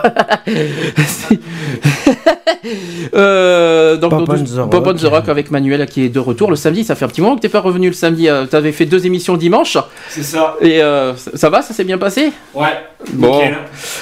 Donc euh, on, va, on va laisser la place à notre cher collègue euh, Pop on the Rock euh, avec Manu- donc Manuel au, pa- au platine. Ça y est, je bégaye euh, maintenant. Ça y est, je- Euh, Qu'est-ce que je voulais dire? Oui, juste un truc sur, euh, sur le comment ça s'appelle sur le hum, le message prévention qui, euh, qui vient de passer là, euh, le mot PD. Hein, je, oui, bah oui, hein, à, euh, à bannir du vocabulaire. hein, je précise, hein, j'ai horreur de ce mot et je trouve ça injurieux, euh, provocateur. J'ai horreur de ce mot déjà au passage. C'est ce que je disais que, en fin de compte, tout à l'heure, c'est que, en fin de compte, ce- au niveau, au niveau des homos et des centres LGBT euh, en général, que ce soit lesbiennes, bi et trans, ce, le mot PD est euh, banni de ce vocabulaire parce que euh, quand on traite des homosexuels de PD, excuse-moi, excusez-moi du peu, ça veut dire qu'on est des PD qu'on est des pédophiles et ce n'est pas le cas. Et en précisant que PD, ça veut pas dire homosexuel. Voilà, non je plus. Tiens, je tiens à le dire. Si vous, Non si plus. vous regardez bien les définitions, vous verrez. La semaine prochaine, 26, ju- euh, 26 juin, j'allais dire, 28, 26 mai, euh, on va faire un spécial euh, semaine de la sclérose en plaques. Parce que le 30 mai, ça va être la journée nationale de la sclérose en plaques et on aura un invité avec nous. Euh, si, bien peut. sûr, si sa santé le permet, d'ailleurs, on fait un petit coucou au passage à, à Eric. À Eric. À Eric Borgé qui sera parmi nous pour parler de la maladie. On, on va Et parler de son bouquin, de de l'association. Alors déjà, on va parler de l'association Ensemble contre la sclérose en plaques. On va parler de la maladie de la sclérose en plaques et on va parler de son livre de son livre qui s'appelle T'es-qui-toi Donc euh, un petit coucou à Eric au passage. Euh, Si nous écoute Si, ou- si tu nous écoutes, à la semaine- Voilà. je- on te dit à la semaine prochaine. Quant au 2 juin. 2 juin, ça sera sur la- les élections législatives. Le premier Le tour. premier tour. 9 juin, je ne sais pas si on sera là parce que voilà, ça c'est entre parenthèses, on ne sait pas. Euh, c'est vraiment entre parenthèses le 9 juin, je ne sais pas encore. Je sais pas. On verra. On verra. euh, Euh, on, vous, le- on vous le on vous tient communiquera. courant pour. euh, On vous le communiquera le 2 juin. Ça c'est fait. Euh, conclusion aussi bon, bah, pour, par rapport à l'association rapide, euh, l'association Equality www.equalities.fr parce que c'est vrai on s'appelle plus Gay Free mais maintenant Equality depuis Le 29 euh, depuis avril. un mois maintenant. Euh, n'hésitez pas à venir sur notre association, n'hésitez pas à nous rencontrer. On fait les permanences euh, premier et troisième mercredi du mois entre 18h et 20h au Girophare 34 rue Bouquière. C'est entre Bordeaux. cours Alsace-Lorraine et cours Victor Hugo à Bordeaux, bien sûr. Euh, et nous, euh, ben voilà, on vous dit à la semaine prochaine. On vous souhaite un bon week-end. Bon appétit si vous êtes à table et on se retrouve samedi prochain de, à partir de 15h jusqu'à 18h. Et sur ce, Oui. bisous Continuez à tous. parce que j'ai pas mis le CD, figurez-vous. Eh ben voilà, et, et ton programme. euh, Tiens, si, Manuel, tiens, Manuel, vite fait, qu'est-ce que tu penses du nouveau, gar- qu'est-ce que tu penses du nouveau gar- Euh, gouvernement cette semaine C'est où C'est où euh, My Generation. Non, et tu. Euh, avec l'accent euh, de, de con. My Et- Generation. Mhm. Et que penses-tu du nouveau, euh, nouveau gouvernement? Qui se met en place Qui s'est mis en place hein. Qui s'est mis en place euh, depuis mercredi Bah, que veux-tu penser? Les gars, ils sont ju- juste en place et voilà. euh, Non, mais par rapport- pas tous les dossiers. Enfin, moi, bon, si certains, mais enfin bon, voilà, c'est. euh, faut, faut attendre pour juger. On peut pas dire, on peut pas juger. Attends quoi les preuves, tu veux dire euh, s'ils font leurs preuves et s'ils tiennent leurs promesses, hein, c'est ça Pratiquement les trois quarts sont- n'ont jamais eu de, de fonction ministérielle. euh, c'est Mm. difficile de les juger en disant bah, tiens, bah, lui il va être comment euh, Bon, on- on- c'est- Non, mais dans, en tu- global. Tu prends par exemple Manuel Valls, euh, voilà, c'est euh, l'aile droite du PS, euh, l'ami à Sarko, euh, voilà. C'est très bien qu'à l'intérieur, il va faire du. C'est La seule chose qu'il va, il va pas faire, il va pas dire, euh, regardez, puis puis pouvoir, on a, on a, on a viré euh, 20 ou 30 000 étrangers euh, de France. Mhm. Ouais. Ah, ça, bon, après, c'est juste au niveau promesse qu'il faut voir si ça, si ça se maintient. Ah, tu sais que dans une élection, il y a tellement de promesses que euh, en 5 ans, pour les maintenir, ça va être difficile. hein. Ça fait euh, bon moment qu'on parle de ça que beaucoup, Mm. euh, ce qu'attendent les gens, c'est les promesses. Euh, c'est ce qu'on- ben, qu'ils fassent leurs preuves et on verra. euh, On en jugera ben, dans un an déjà. dans un an, on verra ce qui se passe et ouais. Ok. Donc on va laisser la place à Manuel. Je sais que t'es prêt. Dis donc ça dure 15 minutes ton, ta musique. Euh, c'est un bon petit quart d'heure. Euh, voilà, c'est un morceau un peu épique euh, enregistré à un concert à, Leeds. Ouais. mais en fait, c'est un, un, espèce de medley de, de, plusieurs morceaux des, des Who. Voilà, pour ceux qui ont l'oreille musicale reconnaîtront au moins au moins quatre morceaux des Who. des Who, d'accord. Voilà. Ok. Ben, on va te laisser la place, Manuel. Et merci au fait euh, de nous avoir autorisé jusqu'à 19h. Merci beaucoup, euh. Merci à très toi. C'est très gentil à toi. Non, comme ça, c'est pouvoir commencer mon apéro tranquille. Ah bon, d'accord, en plus. Voilà. Et bon, ben, on vous dit à la semaine prochaine. Bisous à tous. Donc, le titre s'appelle déjà quoi déjà t'as dit My Generation. My Generation. Ok. Et euh, je laisse, je mets le jingle, le jingle de BTC One et on met My Generation juste après. Allez, bye. Bisous à tous. À la semaine prochaine. À tout de suite. Retrouvez toutes nos émissions en podcast sur www.equalities.fr. www.equalities.fr.